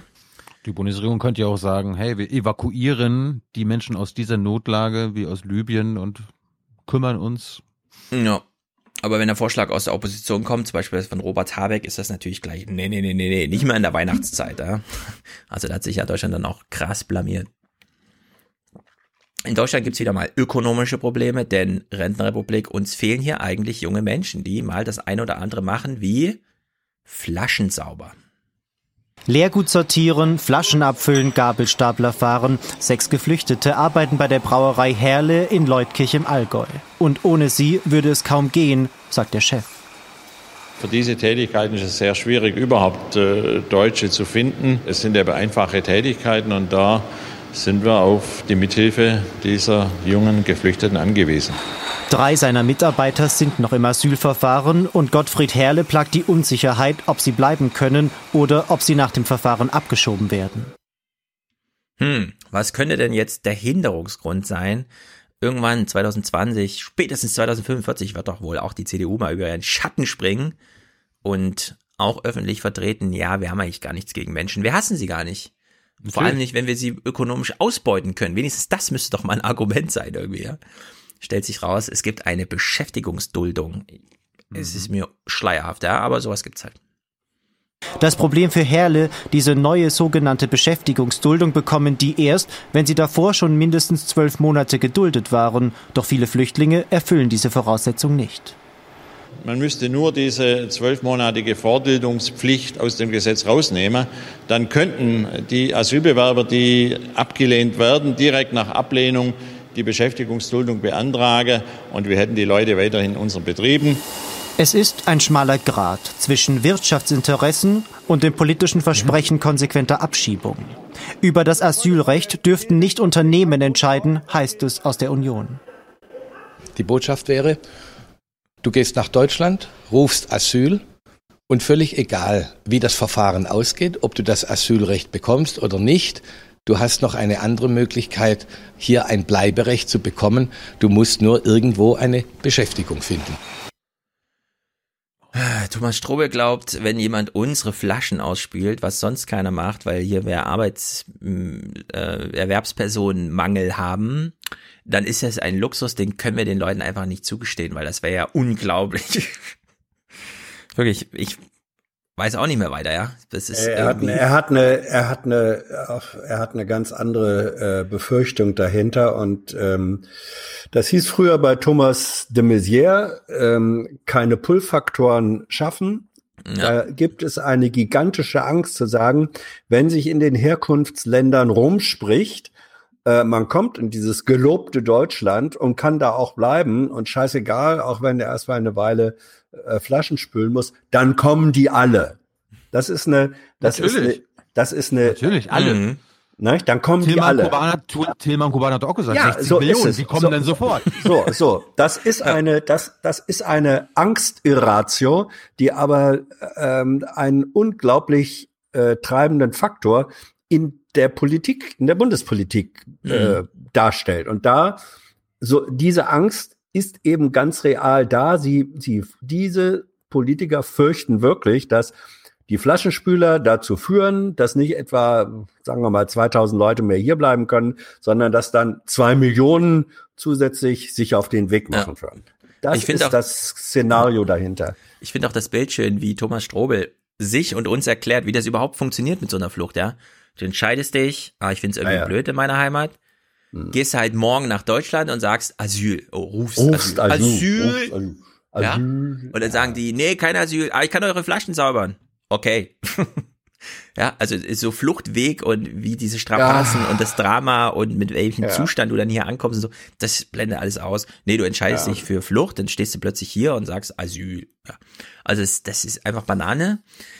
Der Unternehmer hat jedenfalls ein eigenes Interesse, nämlich ein ökonomisches. Natürlich. Er kann seine Arbeitsaufträge gar nicht ab, also er kann den Umsatz gar nicht machen, wenn diese Leute ihm fehlen, ja, weshalb er sich ja nochmal äußert. Diese Leistung, die wir erbracht haben, die wird hier mit Füßen getreten in dem Moment, wo man uns die Leute wegzieht, obwohl wir sie ausgebildet haben, sie fortgebildet, integriert haben, sprachlich unterstützt haben und sie bereits mehrere Jahre Teil des Unternehmens sind. So, und jetzt kommt nochmal Thomas Strobel und er macht einen ungeheuerlichen Satz. In dem kommt das Wort Zumutung vor und wir überlegen uns mal, ja, könnte man nicht auch jemand anderem mal irgendwas zumuten? Ich muss den Unternehmern auch zumuten, dass sie heute danach schauen, ist das eine Person, die hier eine Bleibeperspektive hat oder ist es eine Person, die beispielsweise aus einem sicheren Herkunftsland kommt und deswegen hier keinen Asylgrund hat und deswegen auch unser Land am Ende des Tages wieder verlassen muss. Ja, die kann muss man auch doch mal Recht und Ordnung zumuten.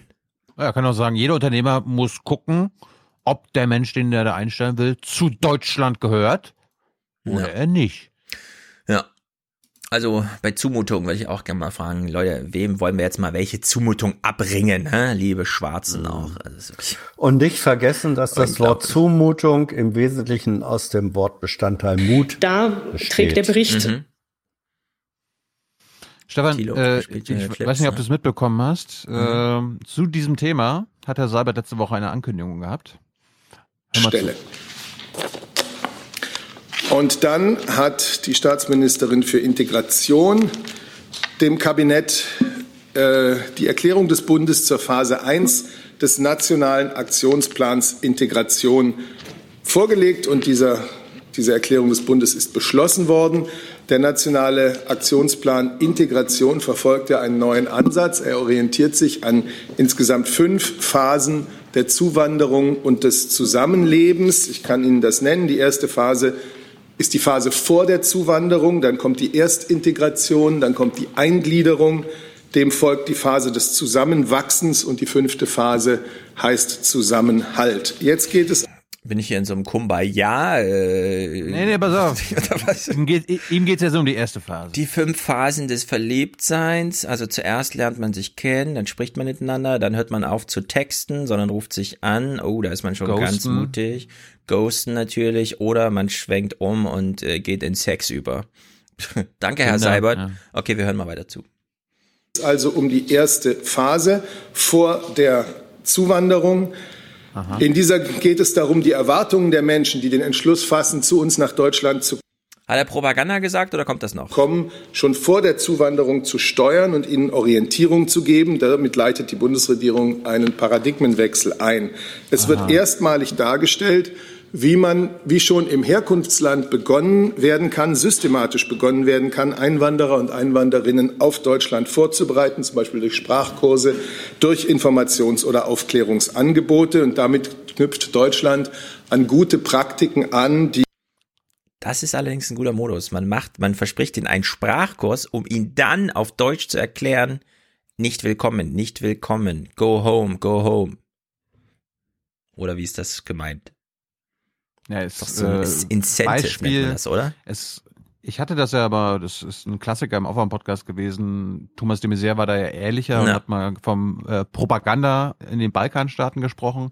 Und das Auswärtige Amt hat ja eine aus ihrer Sicht offenbar erfolgreiche Kampagne in Afghanistan gemacht, unter anderem äh, Plakate auf äh, den Straßen aufgehangen. Ich hab, wir haben ja in Kabul auch welche gesehen. Aber noch in der Landessprache, so nicht auf Deutsch. Ja, ja. Nach, da hat man nicht erst Deutsch was machen müssen, um das zu hören. So, so, so wurde dann so die Wahrheit über Deutschland. Ne? Und dann so mhm. äh, richtig dumme Fragen. Ja, wenn ich nach Deutschland gehe, kriege ich dann Haus. Ne? Also wirklich ja. so Strohmann-Argumente oder Strohmann-Fragen. Nein, kriegst du nicht und kriegst du nicht. Ja. Aber das wollen sie jetzt ausbauen. Die Propaganda. Ich glaube, Hans also will die, uns noch darauf hinweisen, dass es hier um Migration geht und nicht nur um Flüchtlinge. Ja, aber es geht, es geht hier um, es geht hier um Negativpropaganda im Sinne von Ausländer bleibt draußen. Ja. Ja. Müssen wir es noch weiter hören oder? Ne, ist gleich vorbei. Die klassische okay. Einwanderungsländer seit vielen Jahren durchführen. Gleichzeitig geht es darum, Deutschland im Wettbewerb um attraktive Fachkräfte, ah. äh, qualifizierte Fachkräfte als attraktives Einwanderungsland zu positionieren. Auch der Zusammenhang von Migration und Entwicklung wird erstmals in diesem nationalen Aktionsplan Integration thematisiert. Also Brain Drain ja, Migration ansonsten nein. Ja. Na, man hat jetzt einen Aktionsplan, ist doch schon mal was, würde ich sagen. Oh. Gut, man hat andere gute Ideen, denn, denn eventuell gibt's wieder staatliche Seenotrettung im Mittelmeer. Sophia sollte den Schmuggel stoppen, den von Waffen und Menschen, geführt von der EU, legitimiert von der UNO. Auch die deutsche Marine wurde dabei zum Seenotretter, bis Italiens Innenminister die Häfen schloss. Die Mission wurde ausgesetzt. Das ist zusammengebrochen damals unter Salvini. Salvini ist weg. Wir müssen Sofia wieder aufbauen. Fast ein Jahr danach ein neuer Innenminister, ein neuer Ton, das alte Problem. Sophia muss auseinandergenommen und ganz anders zusammengesetzt werden. Es muss eine Mission sein, um die Einfuhr von Waffen nach Libyen zu verhindern, eine Mission, um das Embargo zu überwachen und sonst nichts. Es war nicht die einzige Gegenrede, doch zum Job von Borrell gehört wohl auch, sowas zu überhören. Wir werden Sophia nicht ändern, sondern das Mandat nur neu fokussieren, insbesondere auf das Waffenembargo. So, Salvini ist wirklich weg jetzt. Also so ein bisschen, äh, es gab eine wichtige Regionalwahl, also wichtig im Sinne von, wie geht's weiter mit Salvini? Äh, die ich referiere kurz, was wir dann eh gleich wieder vergessen, aber es gab eine rote Hochburg in Italien, bei der Salvini meinte, das ist mein Einschlagding. Wenn ich hier die Mehrheit erringe, dann übernehme ich demnächst auch Rom. So wie Allerdings Strache von Wien, oder was? So ein bisschen, der Sozialdemokrat hat jedenfalls, nein, ist mehr so wie bei Erdogan, ja, regierst du Istanbul, regierst du irgendwann ganz Türkei. Und äh, die Sozialdemokraten konnten aber ihre äh, Liegenschaften dort verteidigen. Salvini kam trotzdem noch mit seiner Lega auf 44 Prozent, die fünf Sterne komplett abgemeldet, unter fünf. Der Hinsicht ist das Kräfteverhältnis nicht ganz so positiv, aber gut, Salvini ist erstmal nicht auf einem Weg schnell zurück ins Innenministeramt oder wo sonst auch noch hin. Weshalb die jetzt auf die Idee kommen, können wir doch jetzt, wenn das Salvinis Idee war, das nicht mehr zu machen, wieder machen und damit auch alle mitmachen, sagen wir, hier geht's nicht um Menschen retten, sondern nur um das Einhalten des Waffenembargos. Irgendwer muss es ja durchsetzen. Anne Gellinek macht aber nochmal die richtige, den richtigen Hinweis darauf. Wenn Marineschiffe im Mittelmeer kreuzten erneut, dann würden sie unweigerlich früher oder später auf Flüchtlingsboote treffen, deren Menschen sie nach internationalem Recht aufnehmen müssten. Ja, es gibt nämlich immer noch sowas wie Recht auf dem See. Ich meine, das hatten wir doch, das war mal eine These von uns, ähm, warum die Konservativen das nicht als staatliche Seenotrettung bezeichnen und so quasi etikettieren, sondern quasi, ja, ja, wir wollen im Mittelmeer mit, der, mit der Bundeswehr gegen die Schlepper und die Waffenhändler mhm. agieren. Aber eigentlich wusste jeder, weil es gab so viele Fälle von Seenotrettung der Bundeswehr. Die, also die Bundeswehr hat am meisten Menschen gerettet im Mittelmeer, ja. in der Zeit, in der sie da war. Und eigentlich war es eigentlich eine Seenotrettungsmission. Sie durfte nur nicht so genannt werden. Ja. ja damit die so AfDler und, und ja, ja, das gilt jetzt hier ganz genauso. Da ist das äh, Seerecht, das internationale glasklar. Äh, jeder Seemann, äh, der schiffbrüchige äh, Menschen in Seenot äh, antrifft, muss sie retten. Punkt. Also es gibt wenige Rechtsnormen internationaler Art, die derartig klar sind. Da kann irgendein neuer italienischer Innenminister sagen oder nicht sagen, was er will. In dem Moment, wo die Schiffe da sind, äh, auf Flüchtlinge treffen, die in Seenot sind, müssen sie sie retten. Ganz Gibt einfach. allerdings die Komponente, dass die Seenotrettungsstelle da, die erst in Rom war, ja. die Deutschen immer irgendwo hingeschickt hat, wo sie jetzt nicht in Gefahr standen, irgendwie Flüchtlinge aufnehmen zu müssen. Mhm. Und dass ja das jetzt stimmt. diese Koordinierung auch von Libyen ausgemacht wird. Also in der Hinsicht ist das ein bisschen problematisch. Gut, Corona. Ich sehe euch in Panik. Auf Twitter ist auch der Hashtag Panik gerade trending. Und deswegen müssen wir uns kurz informieren. Was ist denn jetzt mit dem Corona? Werden wir alle sterben? Schmeckt gut, schmeckt gut. Ja, also werden wir eigentlich alle sterben. Und ich, ich bestimmt. Du, du nicht? Du nicht? Also an Corona meine ich natürlich. Ich so, jetzt nicht wieder Wortspiele machen. Nein, du hast recht. Nicht wieder philosophische Endlichkeitsspiele, sondern Nein, eng fokussieren. Corona, Corona. Thema ist ernst. Ja, das stimmt. Also, Erkenntnis am Montag. Das in China neu aufgetretene Coronavirus wird mhm. auch von Mensch zu Mensch übertragen. Das heißt, die Lungenkrankheit kann sich schneller ausbreiten. Erst recht, da das große Neujahrsfest ansteht und Millionen von Chinesen zu ihren Familien reisen. So, es gibt also eine soziologische Komponente. Es findet in China statt. Wir wissen über China wenig. Es ist Neujahrsfest. Das ist die größte Menschheitswanderbewegung, die es überhaupt nur gibt, wenn in China Neujahrsfest ist. Da reisen nämlich 400 Millionen Chinesen irgendwie 500.000 Kilometer weit und so. In alten Wackelzügen, weshalb noch in 50 Jahren die Chinesen nur für sich selber Züge bauen und nicht den europäischen Markt überschwemmen mit ihrer Signaltechnik. Puh, nochmal tief durchatmen, Siemens und Alstrom an der Stelle. Es gibt aber noch eine andere soziologische Komponente, nämlich, wenn der Staat jetzt dort ein Virus verhindern will, wie reagiert eigentlich der Einzelne darauf, wenn er doch nicht ganz so ein europäisches bürgerschaftliches Verhältnis zu seinem Staat hat. Also wenn man eine Chinesin, worauf sie sich so verlässt. Ich habe Angst, es gibt ja kein Medikament gegen das Virus. Anders als bei Bakterien hilft nichts dagegen. Man muss sich auf sein Immunsystem verlassen, das macht mir Sorge. Äh, ich bin zurückgeworfen auf mein Immunsystem, auf meine Biologie. Ich verlasse mich hier auf gar nichts mehr. Jetzt kommt eine andere Chinesin und sagt, das ich verlasse mich nur auf mich selbst. Ich bin nicht so zuversichtlich, denn ich glaube nicht, was ich höre. Die Zahl der Infizierten könnte viel höher sein, als berichtet wird.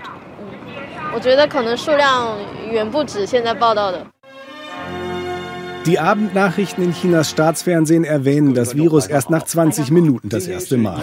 Da fordert Premier Li Keqiang, dass alle betroffenen Stellen effektiv und transparent damit umgehen sollen. Ach so. Ganz vertrauensbildende Maßnahmen. Ja, wir regeln hier mal die größte Stadt überhaupt ab und so, aber ja, reicht, wenn wir in Minute 20 dann darauf zu sprechen kommen. Ich bin jedenfalls immer wieder beeindruckt, wie groß das Misstrauen in China ist, diese Ein-Kind-Politik. Und ich kenne nur Konkurrenten, ich kenne keinen Kooperativen, ich habe keine Geschwister, keine Ahnung, ich, ja, und so. Und äh, das scheint sich doch krass durchzuschlagen. Und bei solchen, das ist wieder richtiger Stresstest für China in der Hinsicht dieses ganze, oh, die werden also überwacht, ja, die wollen so überwacht werden, weil die darin eine Objektivierung ihres Misstrauens sehen. Das ist wirklich, äh, also hier bei diesem Corona-Ding sieht man es wieder. Wie macht man es jetzt staatlicherseits? Alle müssen zum Fieberthermometer-Test antanzen, aber das kann man ja ganz gut wegautomatisieren mittlerweile. Knapp über 36 Grad Körpertemperatur, kein Fieber, sie dürfen weiter. Medizinisches Personal und Messgeräte. Am Bahnhof von Wuhan soll niemand abreisen, der das Virus in sich trägt. Ja, und dass sowas jetzt genau das Neujahrsfest betrifft, ist wirklich crazy. In der besonders betroffenen Metropole Wuhan wurden Ausfallstraßen für den öffentlichen Verkehr gesperrt. Die Abschottung betrifft rund 20 Millionen Menschen. Weißt du, machst du so eine Verkehrspolitik, äh, betroffen sind 20.000 Menschen. Das ist ein Viertel von Deutschland. Das ist so, als würdest du Baden-Württemberg und Bayern einfach mal abriegeln oder so. Also wir, wir, wir müssen jetzt sagen, das größte Freiluftgefängnis ist jetzt in China. Das würde ich nicht sagen. ja, wenn sie nicht mal rauskommen. Es ist die größte Quarantänezone. Richtig, Freiluftgefängnis. Touché. Touché. So, Herr Spahn, was sagen Sie Ihnen jetzt dazu? Was ich aber auch wichtig finde, Frau Miaska, ist, dass wir das alle für uns einordnen. Äh, an Grippe, die Grippewelle startet gerade, sterben in, Deutsch, in Deutschland bis zu 20.000 Patienten im Jahr.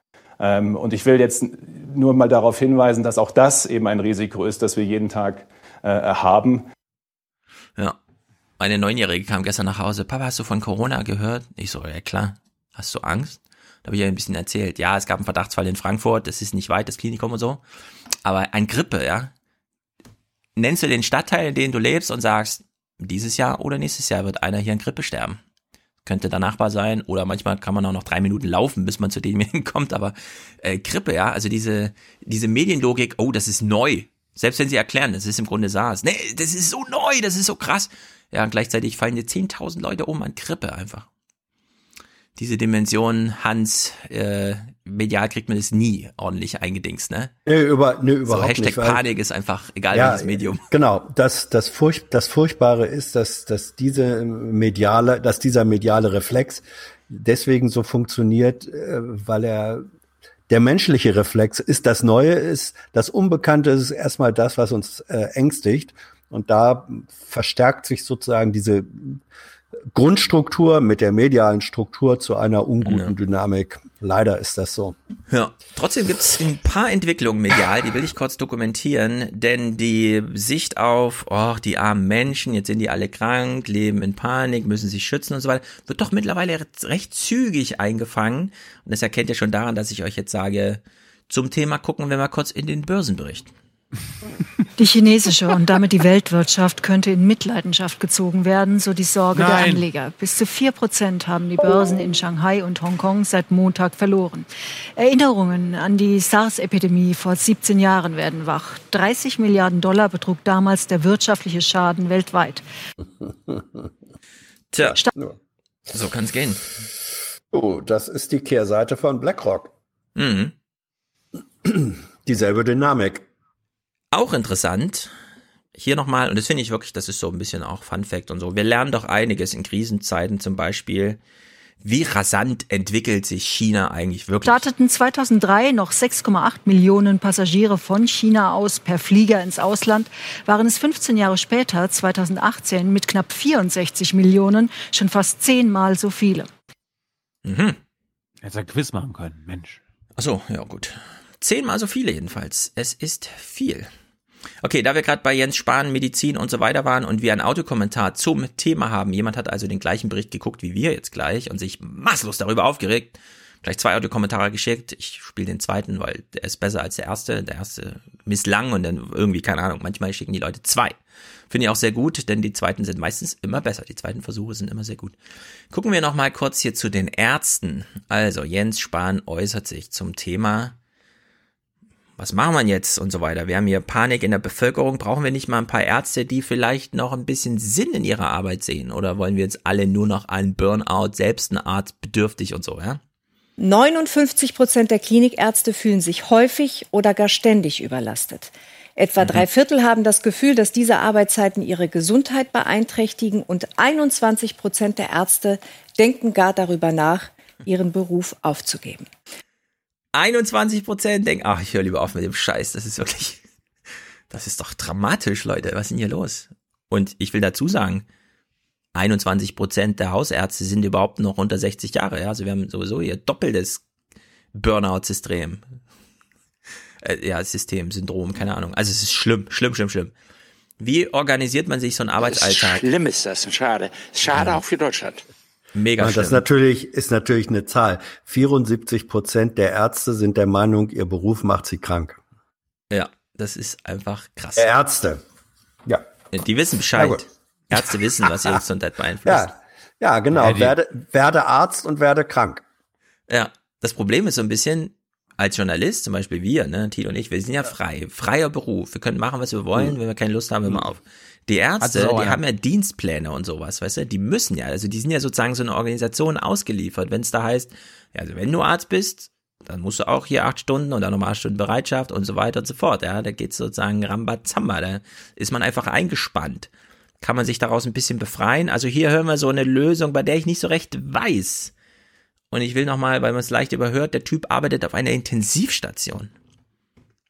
Also ich habe vor einigen Jahren eine persönliche Konsequenz gezogen, ähm, habe meine Arbeitszeit reduziert und arbeite jetzt immer drei Wochen ähm, am Stück auf der Intensivstation und habe dann äh, knapp eine Woche, äh, eine Woche frei. Und das ist für mich ein ganz guter Ausgleich. Ja, besonders gut finde ich, dass er keine Rücksicht auf die Aufnahmesituation nimmt und die Stühle da in dem Raum hin und her schiebt und so weiter, während er spricht. Drei Wochen Arbeit, eine Woche frei. Ich würde sagen, vielleicht können wir es uns leisten, ihn wie einen Nachrichtenmoderator behandelt, zu behandeln. Ja, eine Woche Arbeit, eine Woche frei. Aber gut, der Modus ist nicht jedem gegönnt. Aber hat er gerade gesagt, drei Wochen durcharbeiten? Ja, drei oder? Wochen durcharbeiten. Das, Also, das ja. ist auch nicht gut. Naja, es ist halt so eine 75%-Stelle oder so. Der macht dann drei Wochen Dings, aber dann auch wirklich, und das sind ja dann fünf Tage plus zwei Wochenenden. Also in der Hinsicht, keine Ahnung. Ja, denn, denn, dann kann es keine 75%-Stelle sein, wenn du am Wochenende auch noch durcharbeitest. Wenn du 21 Tage am Stück arbeitest. Nein, wenn er eine 75%-Stelle hat, könnte er sich ja von 20 Werktagen in vier Wochen genau fünf frei nehmen.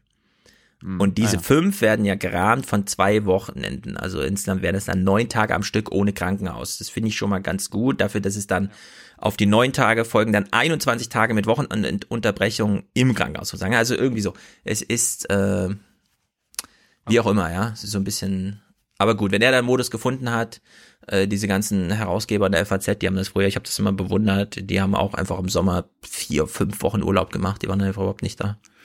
In deren Sicht, warum nicht, ja, wenn, wenn einem das weiterhilft. Jedenfalls, Urlaub macht gesund.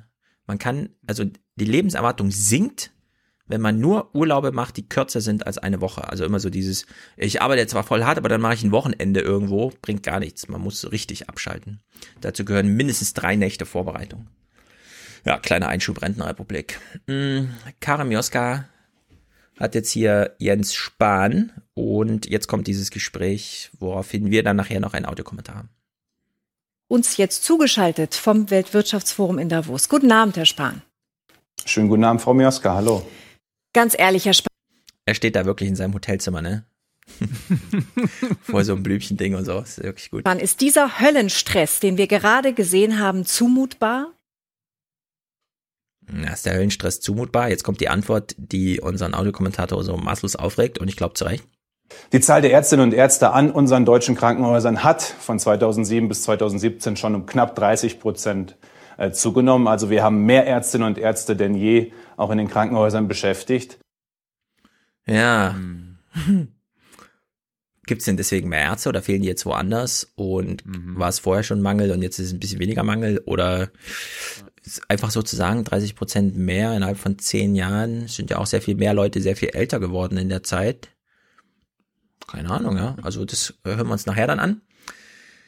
Jetzt, das finde ich interessant. Die Bielefelder Universität wird endlich eine richtige Volluni.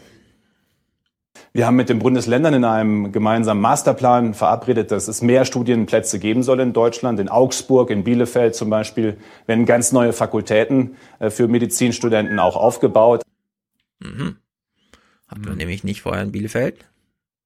Und jetzt, und das ist, glaube ich, der größte Drift, wir haben ja uns bei der Landwirtschaft auch, ja, diese quantitative Dimension. Brauchen wir nicht mal so ein qualitatives Auffedern von dem Ganzen? Hier ganz besonders. Was ich auch wichtig finde, dass die Auswahlkriterien verändert werden, dass es nicht nur darum geht, wer hat das beste Abi gemacht, äh, sondern auch die, um die Frage, wer will sich tatsächlich um Patienten kümmern oder verpflichtet sich auch im Rahmen einer Landarztquote anschließend tatsächlich aufs Land zu gehen. Wer will sich hier wirklich um Patienten kümmern, liebe angehende Ärzte? Ja, das ist eine ganz legitime Frage. Wenn du heute nach Motivation, warum du Arzt werden willst, kriegst du überhaupt nicht mehr Arbeit am Menschen oder so, sondern es ist der sicherste Beruf, den Deutschland bietet. Ja? Das, das höre ich immer noch am meisten. Ja. Dieses Argument. Sozialkonformes Antworten ist ja auch on vogue, aber die Motivation Ja. ist einfach eine andere. Aus was für Familien kommen junge Ärzte in aller Regel? Aus die, die dir garantieren, dass du ein Abi zwischen 1 und 1,3 machst. Aus Arztfamilien. Und da brauchst du Eltern, die sich auskennen und engagiert sind, das Kind ein bisschen antreiben, durch die, Die durchs Gymnasium Ärzte prügeln. Ja, und also eventuell glaube- auch selber Ärzte sind. Ich glaube, bei, bei Ärzten, es gibt keine andere Berufsgruppe oder kaum eine andere, wo die Selbstrekrutierung äh, so sehr, so hoch ist wie bei den Ärzten. Du hast auf jeden Fall Akademiker, die wissen, dass sie, wie sie ihre Kinder vor, spätestens nach dem Schulwechsel auf die weiterführende Schule vor dem Pack fernhalten, sage ich mal ein bisschen despektierlich, aber die soziale Trennung ist da wirklich krass bei solchen, also bei Menschen, die diese Berufe dann ergreifen. Die treffen dann plötzlich im Berufsleben wieder auf normale Menschen, ja, mit normalen Anliegen. Naja. Habt ihr gehört, Ich dass ha- Jeff Bezos Handy gehackt wurde? Ja. Was sagen wir dazu? Ja, wenn du die MBS-Doku geguckt hast, die du, die ich letzte Woche empfohlen habe, dann kann einen das nicht überraschen. Okay, wir hören trotzdem kurz rein. Ich Weil diese zwei so eng verbündet, manche sagen. Ja, Trump und wie heißt er nochmal? Dings. MBS, Mohammed bin Salman. Der Kronprinz. gar befreundet sind, sind die Vorwürfe gegen den saudischen Kronprinz bin Salman politisch höchst brisant. Jeff Bezos tauschte mit Salman bei einem Empfang im April 2018 die Handynummern aus. Bald danach kam eine WhatsApp-Nachricht von der Nummer des Kronprinzen und Bezos Handy verschickte daraufhin unbemerkt große Datenmengen. Als ich die Story gehört habe, habe ich gedacht, warte mal, die schicken sich per WhatsApp Videos. Das sind welche von uns. Ich dachte, die sind Milliardäre und so, die reichsten Männer der Welt. Aber nee, das sind welche von uns. Ja, aber wie sollen die denn Videos schicken? Per Kurier? Na, keine was stellst, Ahnung. Was stellst du dir da vor? Fandest du es nicht erstaunlich? Jeff Bezos hat WhatsApp auf seinem Handy installiert Nö, und dann über, plötzlich waren seine nicht. Fotos. Ich vermute auch, dass er Toilettenpapier benutzt. Also, Echt, meinst du? Der hat doch bestimmt Ja. diese japanische Kloschüssel mit zwei Duschen unten dran und so. ah, ich will mir das jetzt nicht vorstellen. Aber ähm, also solche Sachen wundern mich ehrlich gesagt nicht wirklich. Na gut. Ja gut, seine Scheidungsgeschichte damals. Übrigens, damals kamen ja so Textnachrichten ans Tageslicht, die er sich so schickt, ne, mit seinen Ladies. Kam vielleicht aus diesem Hack, keine Ahnung. Ja, who knows? Der saudische Außenminister ist jedenfalls außer sich. Das ist alles absurd, sagt er. Die Vorstellung, dass der Kronprinz Bezos Telefon hackt, ist absolut dumm. Ja, genau. So, ich kenne Prinz Faisal bin Fahan al-Saud nicht. Habe ich selten gesehen. Wenn ihn mir jemand so gezeigt hätte, wie er da so sitzt und sagt, das ist absurd. Ich hätte gesagt, Leute, nicht mal in Game of Thrones hätte ich das einen guten äh, Einfall gefunden für ein Drehbuch, aber diese Gesamtkomposition von Sessel, Mensch und Aussage ist einfach Ja, zutiefst glaubhaft. grandios, ja. Ist absurd, glaubt mir, es ist absurd. Ja, ein Musterbeispiel an inszenierter Glaubwürdigkeit. Ja. Das ist So. Ich habe hier noch ein paar, äh, ich habe noch einen Schinken. Mein Lieblingsthema heute. Schinken? Ja, ein dicker Schinken. Äh, künstliche Intelligenz. Mhm. Damit aber warte mal, wir 10 so- Minuten 25. Ja, lohnt sich aber. Tilo, du musst ja die Clips ein bisschen raffen und so. Ich, du, das ist ein, das ist Raffen aus vier Stunden. Und das ist alles, was wir uns hier im Aufwand-Podcast immer wieder angeguckt haben. Ja, äh, ich bin mir sicher, das ist interessant für dich. Also ich will nur kurz ankündigen. Ich habe nachher noch einen Clip. Ich habe mir vier Stunden PBS Frontline zum Thema äh, Divided irgendwas angeguckt und danach nochmal dreieinhalb Stunden äh, Bannon im Interview und ich habe aus diesen sieben Stunden nachher nochmal eine kleine Minute, dir- die wir uns anhören. Das Bannon, Einzelinterview habe ich mir nicht angeguckt. Was ist Bannon? Das musst du, das musst du hören, das müsst ihr alle hören. Bannon erklärt dort, was wirklich Sachlage ist. Ja, ja, ja, glaube ich. Es ist sensationell. Also diese PBS Frontline-Sache, also die, die Reportage selbst, diese vier Stunden, ne? Ich will's nicht zu blöde sagen, aber diesen Modus kennen wir alle. Das ist so der typische Steffi Lambi-Film, der nochmal auf das Jahr zurückschaut. Dann ist so eine sonore Stimme, die erzählt nochmal und dann passierte das und dann passierte das. Und man denkt immer in dem Moment, wo man sieht, ach ja, stimmt, dann ist ja das passiert. Ach ja, stimmt, dann ist ja das passiert. Und fragt sich, Kommt noch eine Überraschung oder ist es wirklich nur noch ein Klangteppich, eine sonore Stimme und das, das Wikipedia-Wissen der Geschichte der letzten, was weiß ich, acht Jahre in dem Fall. Das Bannon-Interview komplett Na, voll mit dann Inhalten. dann Der Typ ist dann- so dann jetzt, dann redselig und so dann weiter mach und ich- will erzählen dann und mach ich- erzählen. Gibt so eine schöne Stelle, wo es fragt, äh, wo Ja, er mach du wird, jetzt, ne? komm, mach doch jetzt, mach doch jetzt, Mach ich, Stefan. mach ich, mach ich, mach Bist ich. doch grad drin. Ja, also Bannon, Bannon Hast würde du, auch hast du die auch gesehen, Hans, schon? Nee, noch nicht. Ja, ich habe mehrere Ausschnitte, aber ich habe jetzt tatsächlich nur den einen dabei. Es gibt noch einen schönen, wo Bannon so gefragt wird, haben Sie noch Zeit für das Interview? Ja, keep rolling, keep rolling. Wie spät ist es? Ah, ich wollte nur wissen, wie spät es ist. Machen Sie weiter, machen Sie weiter. Und er will erzählen und er will erzählen die ganze Zeit, ja. Und weil es auch in diesem, äh, in dieser Reportage auffiel, dass und da hast du ja den Clip mitgebracht, diese Steuerreform, war ja der einzig, wirklich einzige Erfolgsmoment von Donald Trump. Der ganze Rest ist ja wirklich, äh, Obamacare hat er nicht zerschlagen bekommen, die Richter sind ihm überall reingefunkt bei seinem Muslim-Ban und so. Es ist ja eigentlich eine große Niederlagsgeschichte, so, ne? Ja gut, Kavanaugh Außer- kann man auch als, als Sieg ansehen, ne? Ja gut, einen Richter da reingebracht, naja gut. Ja, das ist schon entscheidend, wenn jetzt in Ja, diese wenn 30 144 Jahre Richter. Na, hör dir mal Bannon an, wie äh, Obama war überzeugt, die Clinton ist die nächste und die bringt dann 145 Richter mit, nämlich all die Posten, die Obama offen gelassen hat, plötzlich wird's Trump. Trump haut da 140 Richter rein, ne? alle erzkonservativ und so. Ja, das ist das größere Drama als jetzt irgendwie da im Supreme Court. Ist Okay, natürlich auch schlimm. Schluss. Ich will nur einen ganz kleinen Ausschnitt, denn wir hatten ja letztes Mal diesen Tenor. Ja, zuerst hat äh, diese ganze Trump-Bewegung äh, Fox News übernommen und danach die GOP und das stimmt aber nicht ganz. Also die Fox News wurde übernommen, das stimmt. Das kann man einfach so sehen, ja. Das ist einfach, da haben die diesen, Breitbart hat gesagt, ne, wir machen hier weiter und wenn ihr Zuschauer haben wollt, müsst ihr halt, ne, so. Ja, Und die, dann haben wurden, die, wurden nicht, die wurden nicht übernommen, die haben sich gefügt. die haben sich gefügt, genau. Die GOP, das ist allerdings umgedreht. Das Machtverhältnis zwischen, da sitzen 53 Senatoren und könnten auch morgen Trump absäbeln. Was sie jetzt vielleicht auch, keine Ahnung, so ein bisschen mal anzeigen, dass sie das können, könnten, ne? Und Mitch McConnell, Mehrheitsführer im Senat, die haben ein bisschen mehr Macht über Trump, als man das so, ne? Die wollen natürlich, dass Trump hier als der Große und Zampano und so.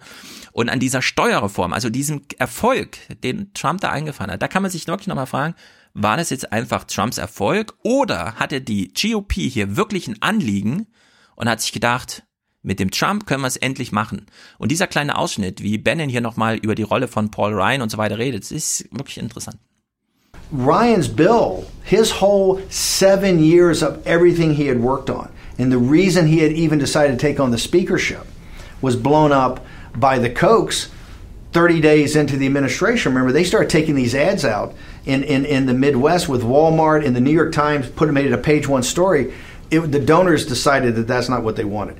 He totally flipped, and that's what took us all the first year, right, until really November and December to get this done. And that was Ryan really coming over to Trump's thinking about it. This is how we have to think about this.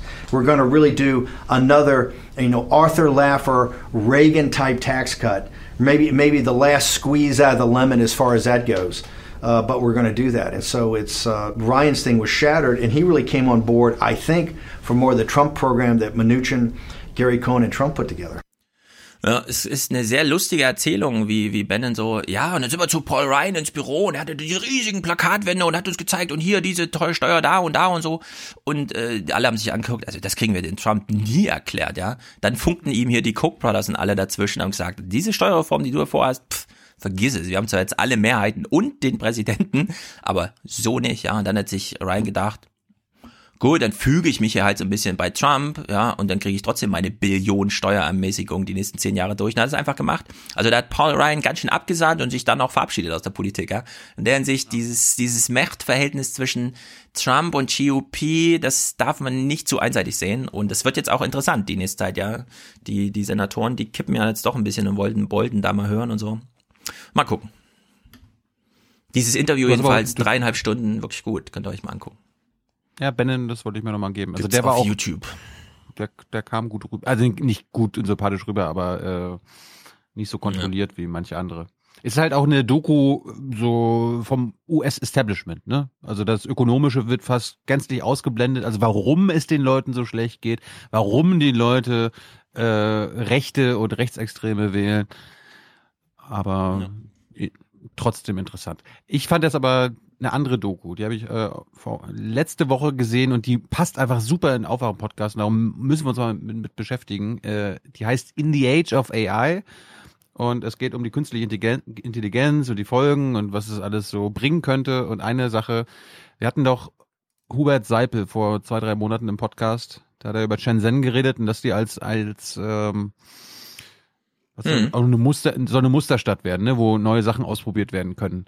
In Sachen Shenzhen, autonomes ja, Shenzhen genau, ist die ja. Region direkt vor Hongkong, wo die Chinesen ja. gesagt haben, das wird unsere neue Sonderwirtschaftszone. Da könnt ihr jedes technische Spielzeug entwickeln, das ihr wollt. Silicon Valley ist schon längst überflügelt dort, weil da auch Hardware, nicht nur Software hergestellt wird. Der ganze Kram, es kommt alles aus Shenzhen. Jeder Computer auf der Welt hat irgendwas mit Shenzhen zu tun. In der Doku geht's im Grunde um zwei Fronten. Einmal die amerikanische Künstliche Intelligenzfront und einmal die chinesische. Und wir fangen mal in China an, wo autonomes Fahren massiv vorangetrieben wird und die Chinesen haben sich gedacht, wir bauen eine neue Stadt. Just like uh, AlphaGo can beat the human player in, in Go, I think uh, the machine will definitely surpass the human driver in the end. Recently, there have been cautions about how soon autonomous vehicles will be deployed. But Zhao and his team are confident they're in for the long haul. US will be the first to deploy but China may be the first to popularize. Uh, it's 50 50 right now. US is ahead in technology. China has a larger market, and the Chinese government is helping with infrastructure efforts. For example, building a new city the size of Chicago with autonomous driving enabled, and also a new highway that has sensors built in to help autonomous vehicle be safer. Their early investors included Mercedes Benz. Ich stelle mir nur mal vor, wie Peter Altmaier, ja, wir äh, unterstützen jetzt hier das autonome Fahren, wir haben jetzt im MacPom, wir bauen da eine neue Stadt, damit das getestet werden kann. Naja, also wenn du, CSU hat ja viel Blödsinn gemacht, aber was so Autobahnkilometer, Freigabe für autonomes Fahren und so als Testfeld angeht, da sind die Deutschen ganz schön weit vorne mit solchen Genehmigungssachen. Du brauchst ja ganz nicht gleich vorne. eine ganze Stadt dafür.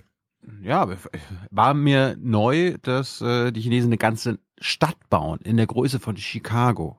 Fürs ja, das kann man, das, das, ist, das ist typisch Rentenrepublik. In Deutschland wäre das unglaublich. Hä, wir haben doch Stuttgart, Köln, wozu brauchen wir eine Stadt? Klar bauen die in China Städte, die bauen die ganze Zeit Städte. Da leben Menschen, die sind urban unterwegs und so weiter. Das kann man sich in Deutschland, das ist dieses typische europäische Mindset. Eine Stadt bauen, sind die verrückt? In China gucken die nach Europa. Was? Ihr habt vor 100 Jahren die letzte Stadt angelegt? Seid ihr bescheuert? Äh, wir springen nach Amerika, da geht es um autonome LKWs. And this is what he's built. Commercial goods are being driven from California to Arizona on Interstate 10. There is a driver in the cab, but he's not driving. It's a path set by a CEO with an unusual CV. The challenges, the benefits. The autonomous truck represents both as it maneuvers into the marketplace. The engineers are confident that, in spite of questions about when this will happen, they can get it working safely sooner than most people realize. I think that you will see the first vehicles operating with no one inside them moving freight in the next few years. And then you're going to see that expanding to more freight, more geographies, more weather uh, over time as, as that capability builds up. We're talking like less than half a decade. He already has a Fortune 500 company as a client, shipping appliances across the Southwest. He says the sales pitch is straightforward. They spend hundreds of millions of dollars a year shipping parts around the country. We can bring that cost in half, and they're really excited to be able to start working with us, both because of the potential, uh, the potential savings from deploying self-driving, Uh, and also because of all the operational efficiencies that they see. The biggest one being able to operate 24 hours a day. So, right now, human drivers are limited to 11 hours by federal law, and a, a driverless truck obviously wouldn't have that limitation. So, the, the trucking industry is $740 billion a year, and again, in, in many of these operations, labor is a third of that cost. By my estimate, I, you know, I think we're in the range of 300,000 or so jobs in the foreseeable future that could be automated to some significant extent. Also äh, autonome LKWs kommen zumindest in Amerika wahrscheinlich schneller, als wir glauben. Was mich schockiert hat, aber jetzt irgendwie im Nachhinein auch nicht mehr, äh, in, Amer äh, in China, Hans, wenn du da zum Beispiel irgendwie auf der, keine Ahnung, du lebst da, willst dir irgendwie einen Tesla kaufen oder so, brauchst 10.000 Euro, brauchst einen, Kur einen Kredit, dann machst du einfach dein Handy auf, Hans, lädst eine App runter und innerhalb von acht Sekunden wird dein Kredit ausge ausgespuckt. Und rate mal, was da alles für Daten einfließen. Hör genau zu.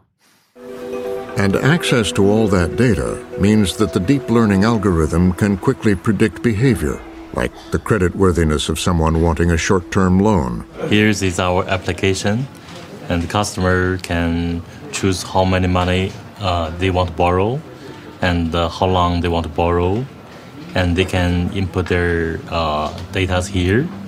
Uh, and after uh, after that, you can just borrow uh, very quickly.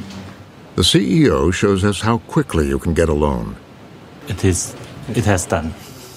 It takes an average of eight seconds. It has passed two banks. Wow. Yeah, our job is finished. In the eight seconds, the algorithm has assessed 5,000 personal features from all your data. 12,000 features. Uh, that is related with uh, the delinquency. Uh, when maybe the banks only use uh, few, maybe maybe 10 features uh, when they are doing their risk management. Processing millions of transactions, it'll dig up features that would never be apparent to a human loan officer.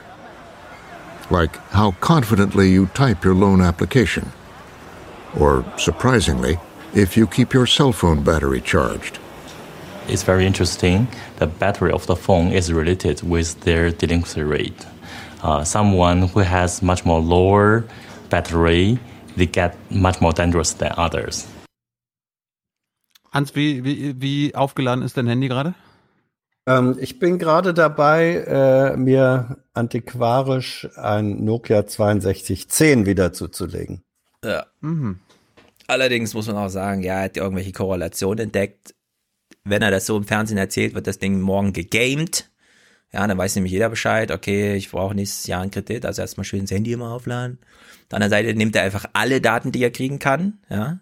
Der guckt jetzt nicht, der nimmt einfach alle Daten, die er kriegen kann. Und wenn er sagt, also wir nehmen 5000 Signale und die Banken nehmen ja nur 10, also nicht mal in China leben die so im Mittelalter, dass die Banken nur nach 10 Sachen gucken, ob sie dir deine Kreditwürdigkeit zugestehen oder nicht. Ja. Aber wie selbstbewusst du eintippst, äh, was du haben willst, auch das wird vermessen. Na, ja, aber das, das, ist diese Schaumschlägerei von diesem ganzen ah, Technik-Scheiß da. Ja, aber wir wissen ja schon, dass Schrittzähler zum Beispiel auch in der äh, eine gewisse Rolle spielen, wenn diese Daten übertragen werden, ja. auch übers auch übers Handy und so. Also ähm, hm. ja, gut, wir machen wir machen mal weiter. Äh, führt dann die Automatisierung und die, der, der Einsatz von künstlicher Intelligenz dazu, dass es weniger Arbeit, menschliche Arbeit gibt? Da streiten sich jetzt Jerry Kaplan, das ist ein Amerikaner, mit dem faszinierenden chinesischen Investor Kai Fu den ich unbedingt mal für Jung Naiv gewinnen will. Today, there are many people who are ringing the alarm. Oh my God, what are we going to do? Half the jobs are going away. I believe that's true. But here's the missing fact I've done the research on this, and if you go back 20, 30, or 40 years ago, uh, you will find that 50% of the jobs that people performed back then are gone today. You know, where are all the telephone operators, uh, bowling pin setters, uh, elevator operators? Uh, they used to have seas of secretaries in corporations that have now been eliminated, travel agents. You can just go through field after field after field.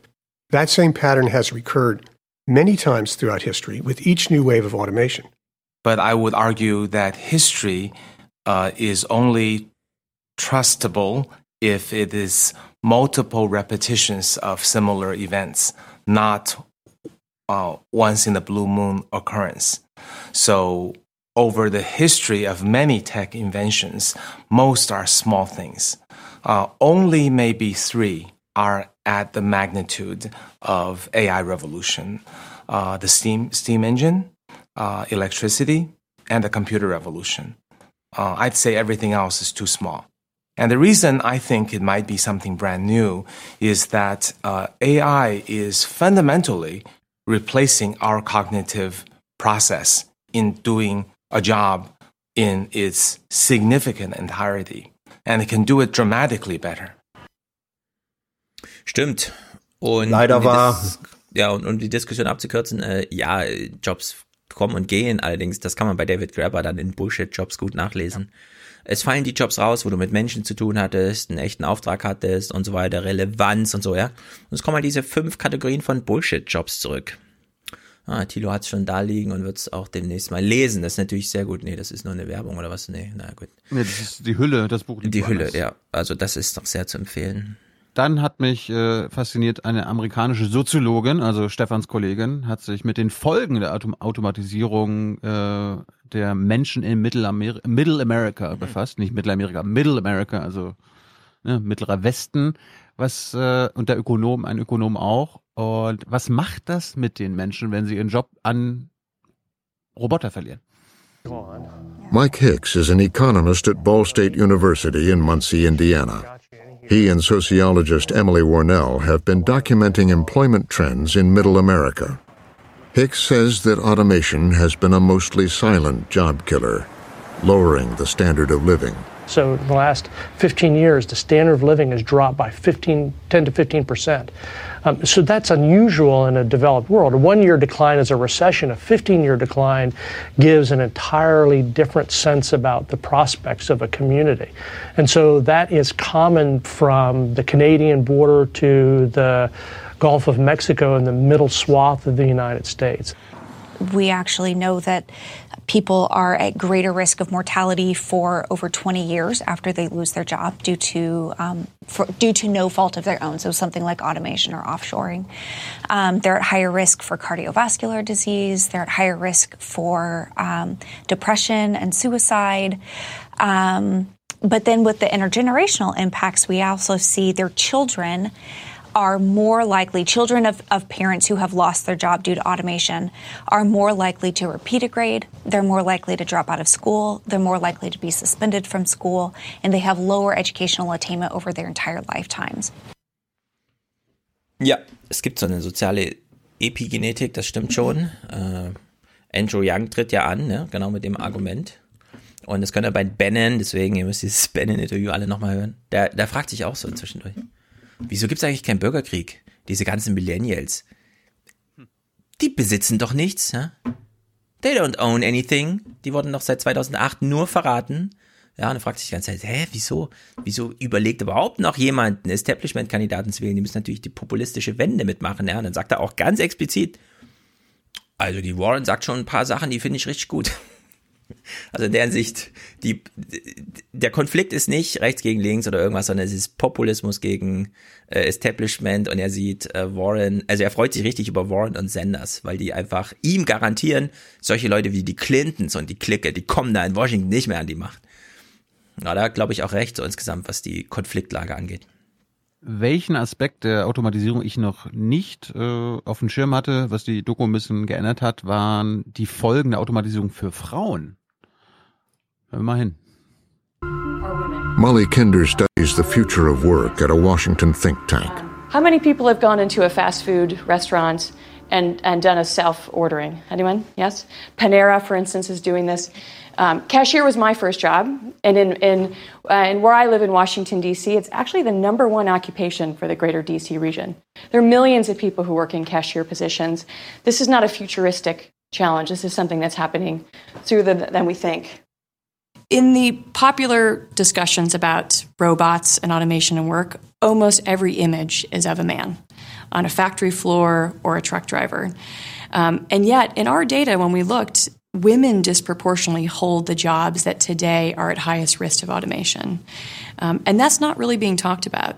And that's in part because women are overrepresented in some of these marginalized occupations, like a cashier or a fast food worker, um, and also in large numbers in clerical jobs in offices, HR departments, payroll, finance. A lot of that is more routine processing information, processing paper, transferring data. that has huge potential for um, automation. AI is going to do some of that. Software um, robots are going to do some of that. Also den Aspekt, der war mir noch nicht klar, dass besonders Frauen in der ersten Phase betroffen sein könnten. Ja, kann man ja auch challengen, würde ich sagen. Es gibt ja viele Berufe, die sich nun wirklich nicht wegautomatisieren lassen, also Lehrer, Ärzte, Pfleger und so weiter. Das sind natürlich auch Berufe, in denen Frauen äh, ja, ja. Aber es anders geht um Berufe, als Männer. wo insbe also Berufe, wo insbesondere viele Frauen arbeiten, die stehen unter dem Risiko, wegautomatisiert zu werden. Ja, das sind aber, also sie meinte ja, sie war zuerst Kassiererin, das sind sozusagen diese Einstiegsberufe, ne? Wenn du heute aufwächst und die Erwachsenen passen nicht auf, dann wächst du in einem Haushalt auf, in dem kein Buch mehr in irgendeinem Regal steht zum Rumblättern, ja, in dem äh, keine Musik mehr irgendwo durchgestöbert werden kann, weil alles nur noch im Smartphone der Eltern drin ist. Dann kommst du in eine Arbeitswelt, in der es diese Einstiegsberufe nicht mehr gibt. Ist aber in der Hinsicht kein Gender-Argument, sondern es betrifft alle, also wirklich alle gleichermaßen.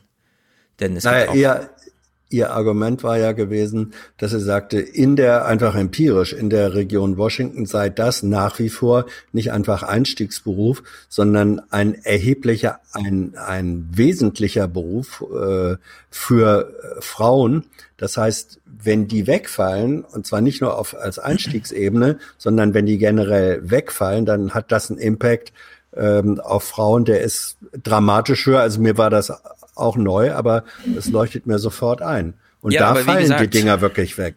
Ja, also ähm, wenn du die LKW-Automatisierung nimmst, Andrew Yang tritt bei jedem, äh, überall wo er ist, immer mit dem Argument auf, in 35 der 50 Bundesstaaten, die wir haben, ist das LKW-Fahren der meist ausgeübte Beruf dieses Staates.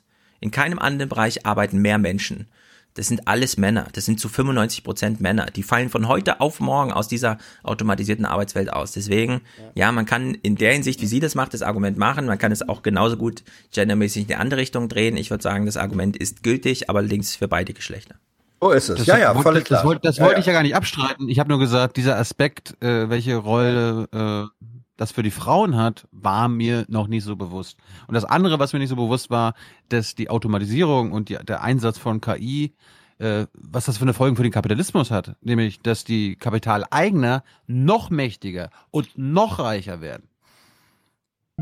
There's many factors that are driving inequality today. And unfortunately, artificial intelligence, without being thoughtful about it, is a driver for increased inequality because it's a form of automation. And automation is the substitution of capital for labor. And when you do that, the people with the capital win. So Karl Marx was right.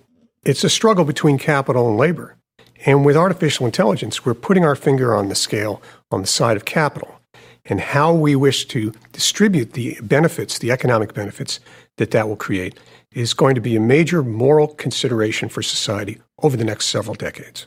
This is really an outgrowth of the increasing gaps and ha- of haves and have-nots.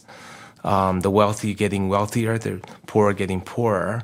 It may not be specifically related to AI, but as as as but AI will exacerbate that, and that I think will tear the society apart because the rich will have just too much, and those who are have-nots will have perhaps very little way of digging themselves out of the hole.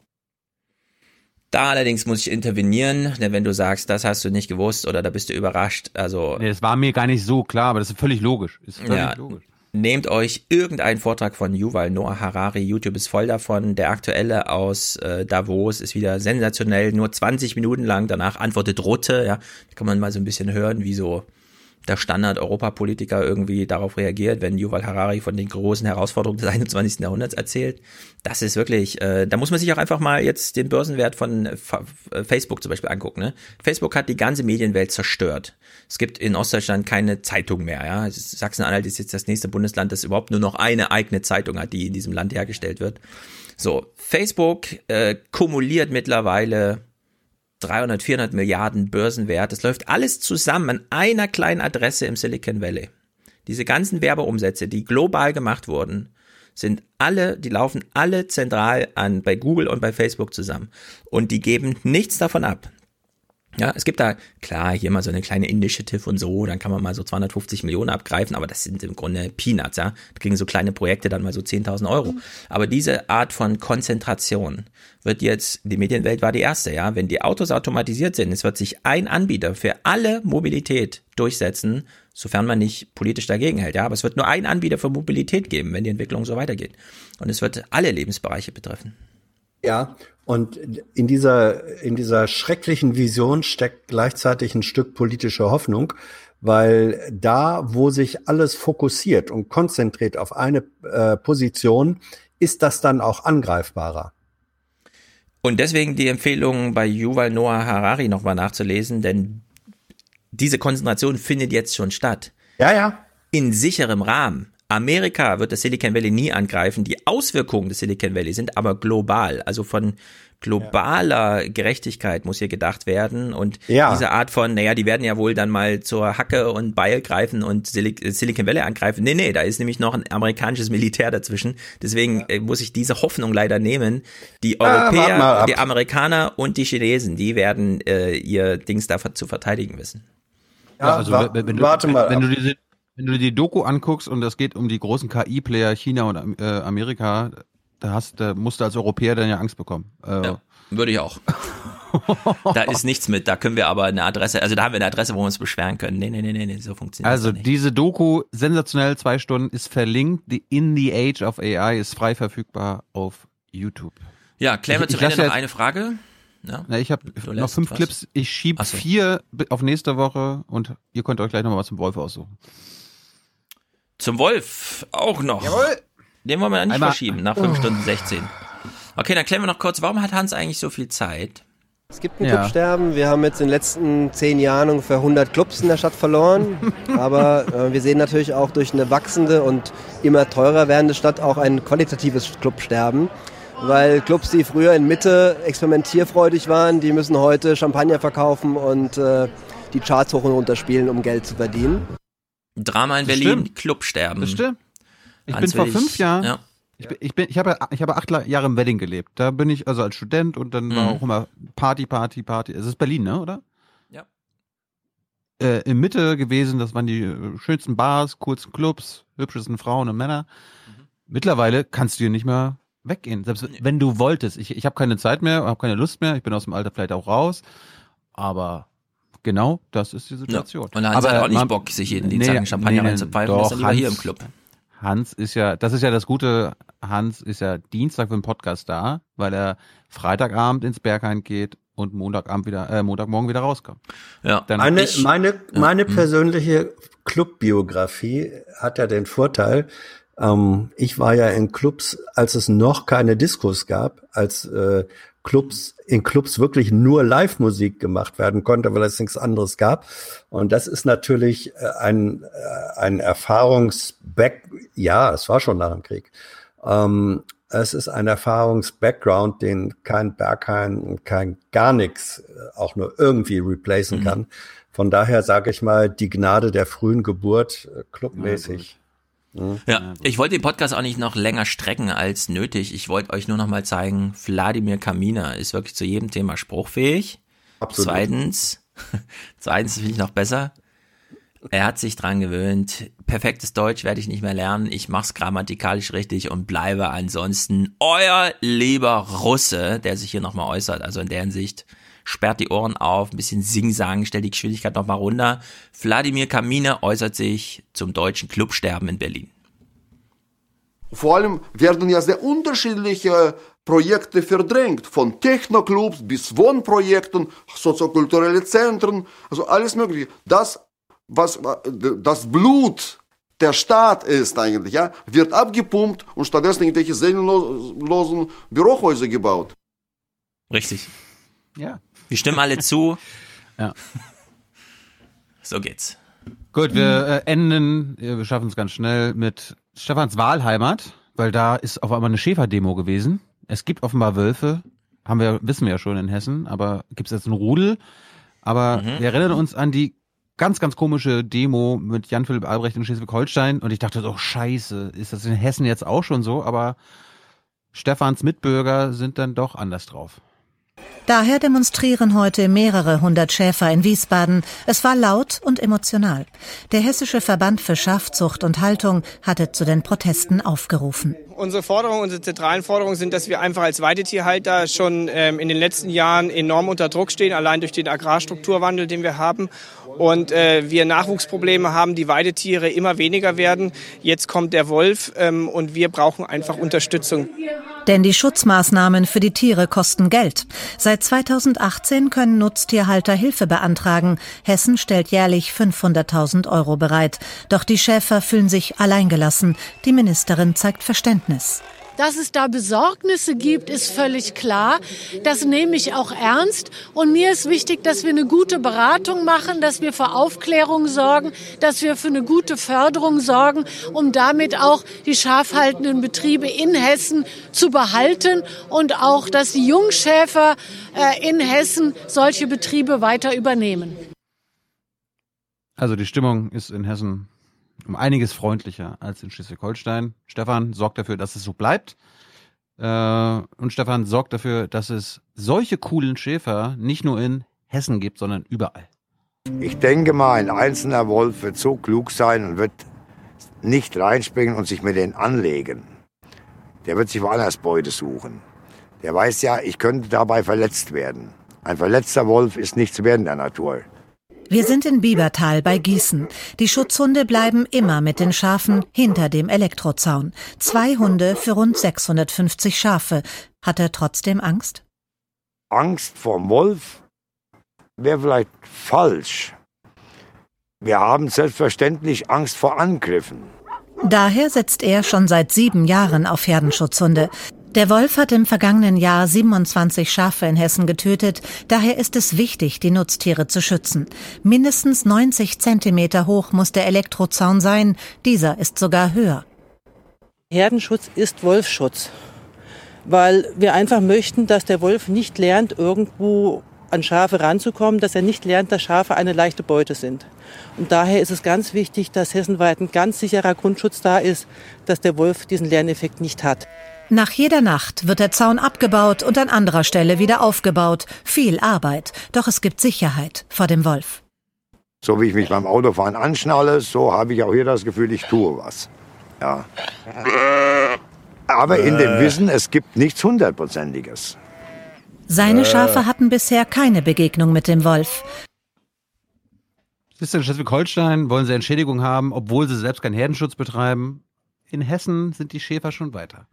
Ja, aber das ist, das, das ist natürlich auch ein Schäfertyp, von dem man vermutet, er war bis vor einem halben Jahr noch akademischer Oberrat für, Nein. sagen wir mal, Hessischer Psychologie. Also so ist das in Hessen. Ja. Ach so. Hm. Gut, wir, hm. wir hören noch mal ganz kurz letzten 25 Sekunden, Stefan. Wie ist denn das jetzt? Gibt es ein Rudel in Hessen? Kannst du deine Kinder äh, die freudige Nachricht überbringen?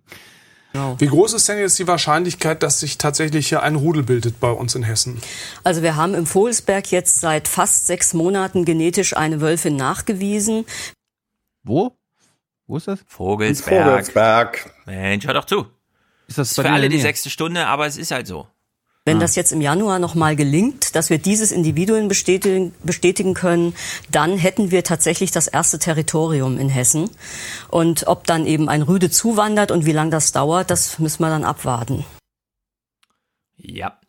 Also Migrationsanwerbung auch in Sachen Wolf in Hessen.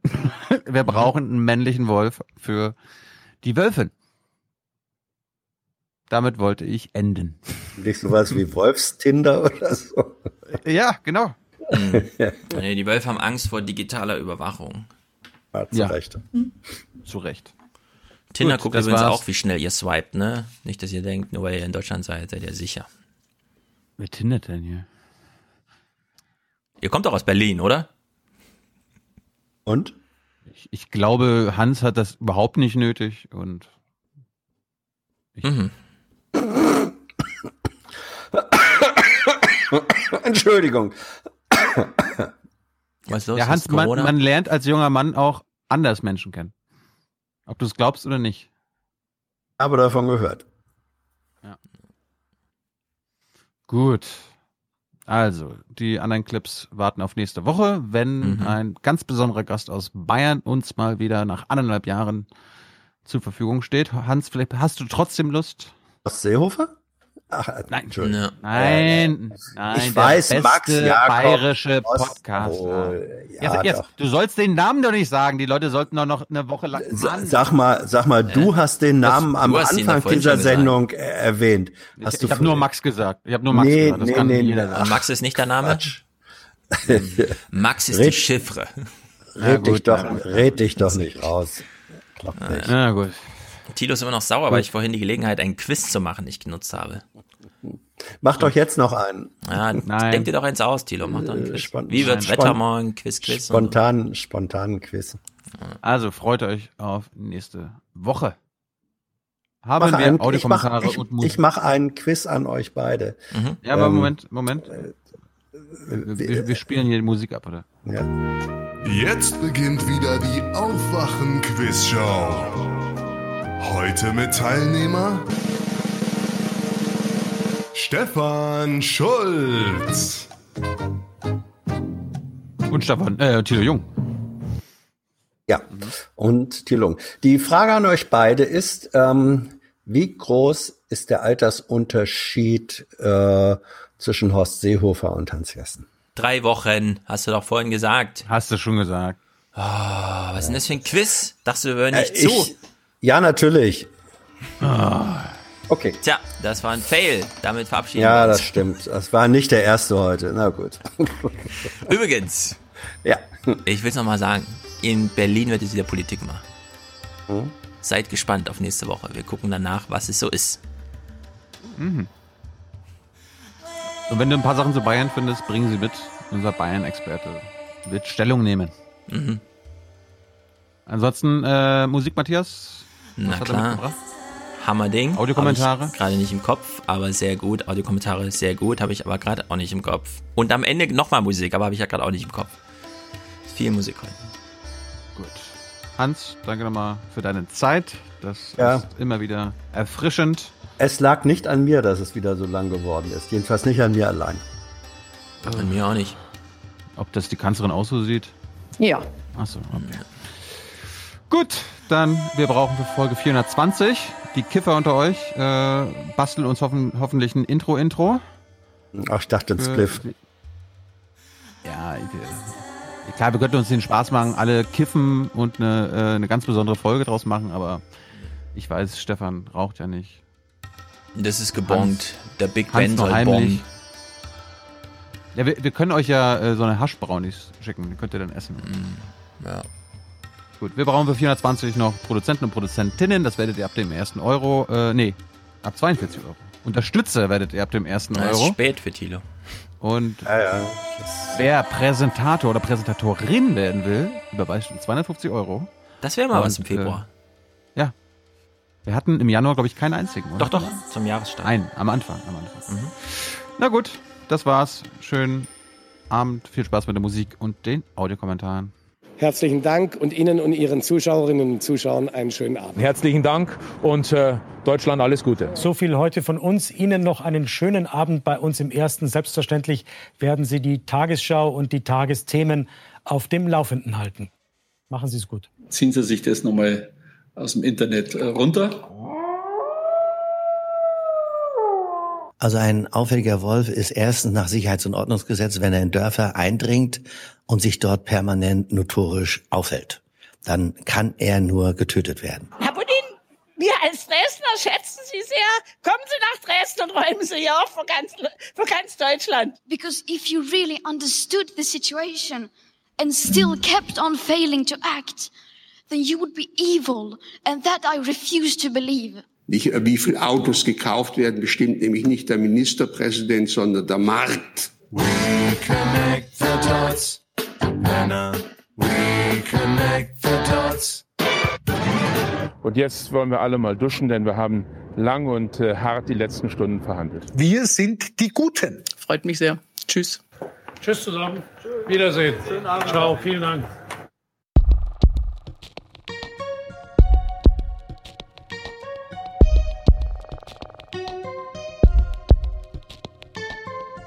Seine Familie war arm. Der Vater war Musiker.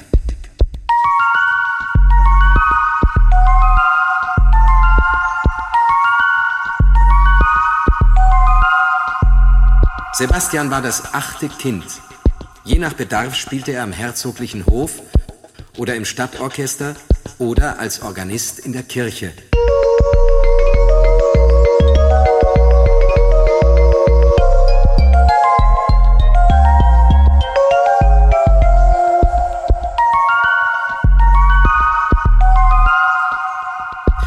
Erzählt, er habe zum Klappern der Mühle artig die Saiten gezupft. Manchmal spielte er auch den Bauern zum Tanz auf. Seine Familie war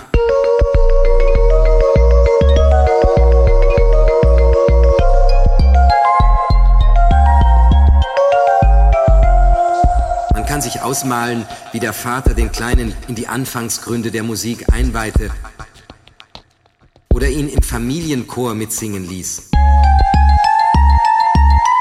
Man kann sich auch vorstellen, wie sich der kleine Johann Sebastian auf dem dunklen Dachboden versteckte und rastlos seitenweise Noten abschrieb. Doch auch die sorglose Kinderzeit wird nur allzu bald von großem Kummer überschattet. Sebastian ist gerade neun Jahre alt, als er seine Eltern verliert.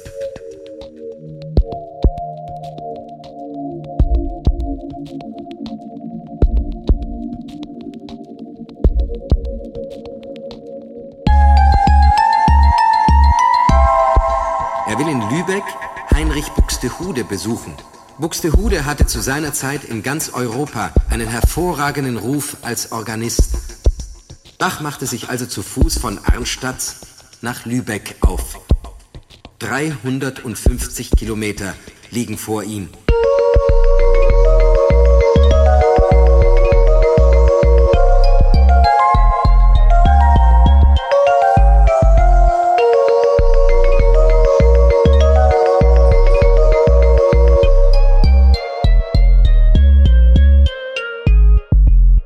Der Aufenthalt in Lübeck wird für Bach zum großen Erlebnis und beeinflusst sein eigenes Schaffen nachhaltig.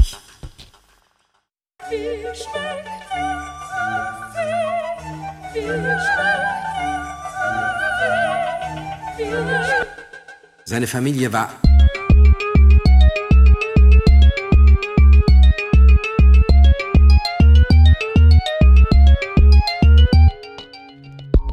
Bach ist sehr glücklich verheiratet. Aber dieses Glück wird durch den plötzlichen Tod von Maria Barbara jäh zerstört. Bach ist verzweifelt. Er erkennt aber, dass seine Kinder eine neue Mutter brauchen. Und so heiratet er nach einiger Zeit Anna Magdalena Wülken. Die Jahre gehen dahin. Die Familie wird immer größer und schließlich müssen die Eltern Bach 20 Kinder ernähren. Kleiden und erziehen. Wie schwer das für einen Musiker ist, könnt ihr euch ja vorstellen.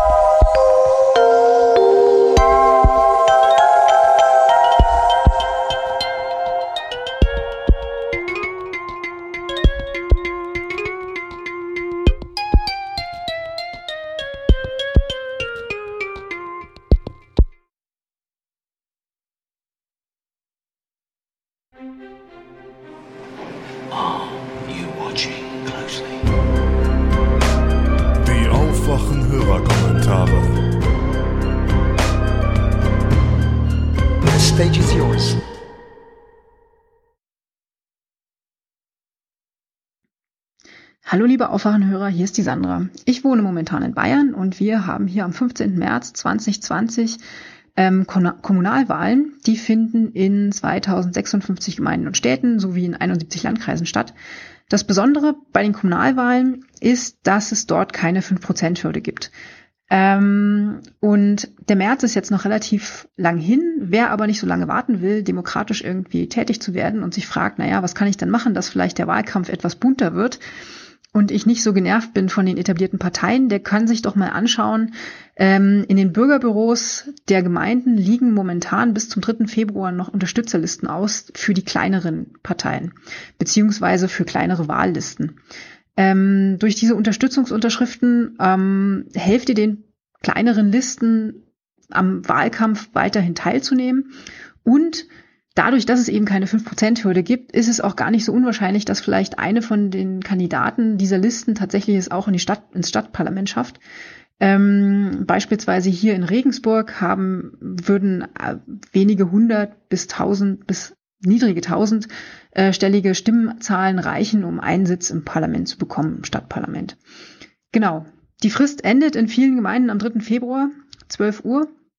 Und ähm, genau, ein schönes Beispiel. Also ich habe es beispielsweise auch genutzt, äh, um eine Liste hier in Regensburg zu unterstützen. Ähm, und zwar die Liste Riebiesel, die, die einen besonders kreativen Wahlkampf äh, verspricht oder auch schon ähm, geliefert hat.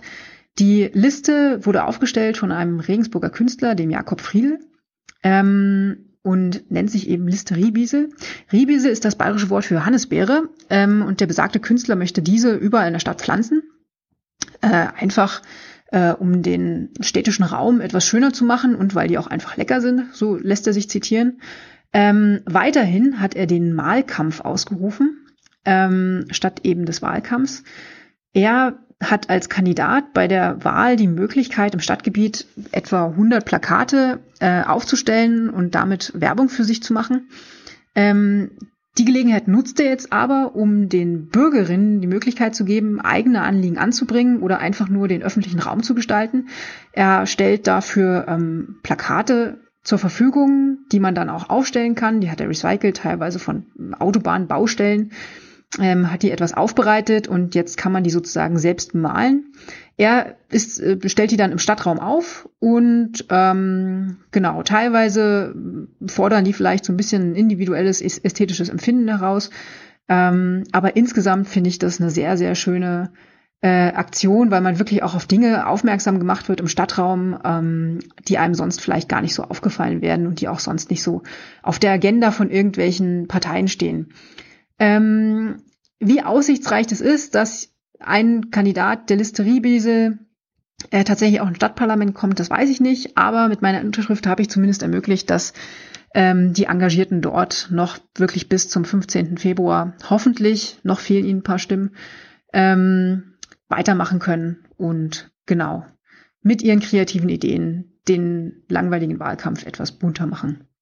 Genau. Schaut doch mal bei euch, was bei euch in den Kommunen noch für kleine ähm, Wahllisten ähm, zu unterstützen sind. Und genau. Das war's auch schon. So viel zu, von mir. Ähm, 3. Februar, 12 Uhr. Vielleicht schafft es ja noch in ein Bürgerbüro eurer Nähe. Vielen Dank. Hallo Aufwachen-Team und Hörer. Jürgen hier aus München. Ich hatte mich das letzte Mal vor circa einem Jahr gemeldet, als wir hier in Bayern das Volksbegehren für den Erhalt der Artenvielfalt hatten. Heute wieder aus Bayern mit einem anderen aktuellen Thema. Wir haben in ganz Bayern am 15. März Kommunalwahlen. Und die wollen wir zur Klimawahl machen. Wer ist wir? Ein riesiges Bündnis aus München namens München muss handeln mit an die 500 Unternehmen und Organisationen, die sich hinter die Forderungen von Fridays for Future München gestellt haben, die diese mit Unterstützung der örtlichen Scientists for Future an die Stadt München gerichtet haben. Meine Motivation war eine ganz einfache, den Fokus auf die Wahlen zu legen. Ich war auf Demos, auf vielen Demos, auch auf großen Demos. 2015 zum Beispiel haben wir mit 250.000 Leuten in Berlin gegen TTIP und die Freihandelsabkommen neueren Zuschnitts äh, demonstriert. Das sind Umweltzerstörungs- und Demokratiezerstörungsabkommen. Gebracht hat's nix. Wir haben hier in München eine riesen Demo gegen die Einschränkung von Rechtsstaat und Grundrechten gehabt. Und tags drauf wurde trotzdem das Polizeiaufgabengesetz geändert. Ich habe Petitionen unterzeichnet. Haben die eine grundlegende Veränderung herbeigeführt? Nein. Hat es die Politik überhaupt interessiert? Meist keinen Pfifferling. Ich dachte immer, man müsste auf den großen Ebenen die Hegel, Hebel umlegen und das muss man auch, aber es ist vergleichsweise schwer und ich bin eigentlich ein Freund davon, erstmal das zu machen, was leicht möglich ist. Also habe ich mich darauf konzentriert, was in Stadt und Land möglich ist. Denn hier haben wir was, was wir auf den höheren Ebenen nicht haben. Wir haben die Mittel der direkten Demokratie mit Bürger- und Volksbegehren. Und wir hatten im vergangenen Jahr dieses großartige Volksbegehren Rettet die Bienen, das unglaublich viel in Bewegung gesetzt hat und Vorbild für andere war. Und vor ein paar Jahren habe ich dann in Münden die Gründung des Mündener Ernährungsrats mit angestoßen, nachdem es auf kommunaler Ebene ähm, mit dem Bürgerbegehren saubere Luft, Saubersorge und raus aus der Steinkohle Bürgerbegehren für die Verkehrs- und die Energiewende bereits gab. Und wir dachten uns, der Ernährungsbereich, der sollte auch seinen Beitrag leisten. Denn das Thema Ernährung spielte bei uns in der Stadt damals überhaupt keine Rolle oder keine nennenswerte. Wir wollten dazu Bürgerbegehren machen. Wir hatten unsere Auftaktveranstaltung des Ernährungsrats im März 2019 und danach war ich dann zu Gesprächen in verschiedenen Stadtratsfraktionen. Wir wollten eigentlich nicht mehr als gutes Essen für alle. Wenn es in allen Kantinen, Altenheimen, Schulen, Kindergärten, überall dort, wo die Stadt zuständig ist, Essen aus regionalem, saisonalem Bioanbau gäbe, dachten wir uns, hätten alle Zugang zu gutem Essen, auch wenn sie es zu Hause nicht hätten, weil es sich dort niemand leisten kann oder die Bildung fehlt oder die Motivation oder was auch immer. Es wäre unglaublich gerecht und wir dachten, das wäre doch auch was, was die Stadt machen müsste nach einem derart erfolgreichen Volksbegehren für den Erhalt der Schöpfung. Aber bei der CSU hat man uns gesagt, als wir den Erhalt der Schöpfung und den Zugang zu gutem Essen für alle gefordert haben, das solle der Markt regeln oder wir sollen doch ein Bürgerbegehren machen. Vor Gestaltungswille keine Spur. Wir sollten uns einreihen in all die Bürgerbegehren, die nicht umgesetzt wurden. Es war also klar, so können wir in Münden nicht weitermachen. Wir brauchen einen intrinsisch motivierten Stadtrat, der es einfach macht und es uns damit einfach macht. Wir haben also im Juni 2019 angefangen, Unterstützer zu suchen und nachdem die Fridays am 25. Juni ihre Forderung vorgestellt hatten, konnten wir mit damals 125 Unternehmen und Orgas in ganzseitigen Zeitungsanzeigen in mehreren Tageszeitungen breit unsere Unterstützung zeigen. Und seither hatten wir zahlreiche öffentlichkeitswirksame Aktionen. Wir haben zum Beispiel als Bündnis selbst einen Klimakrisenstab eingerichtet. Denn was macht die Politik normalerweise, wenn es eine Krise gibt? Ja, genau das aber nicht hier und nicht in Bezug auf so eine abstrakte Gefahr. Also haben wir dies selbst gemacht. Als öffentlichkeitswirksamen Arbeitsplatz. Wir haben zum Beispiel wochenlang auf dem Tollwood Festival aus einem künstlerisch gestalteten Container gearbeitet und aufgeklärt. Und von dort aus haben wir viele Aktionen organisiert, die mit dazu geführt haben, dass Münden im Dezember den Klimanotstand ausgerufen hat und die Klimaschutzziele um 15 Jahre nach vorne korrigiert hat von 2050, was viel zu spät gewesen wäre, auf 2035. Immer noch spät, aber es kommt jetzt auf die Maßnahmen an, die schnell umgesetzt werden und mit denen wir uns Zeit erkaufen können. Und da haben wir bereits Teilerfolge erzielt, weil es uns immer darauf ankam, ähm, Maßnahmen, ähm, Beschlüsse zu erreichen. Nicht nur Ankündigungen in Wahlprogrammen oder sonst irgendwas, sondern das, was passiert. Und jetzt ist bereits einiges passiert. So wird zum Beispiel das Steinkohlekraftwerk drastisch gedrosselt und mit der Umsetzung eines weiteren Bürgerbegehrens, dem Ratentscheid, wird begonnen. Zudem konnten wir erreichen, dass die Themen in vielen Wahlprogrammen einen prominenten Platz erhalten haben.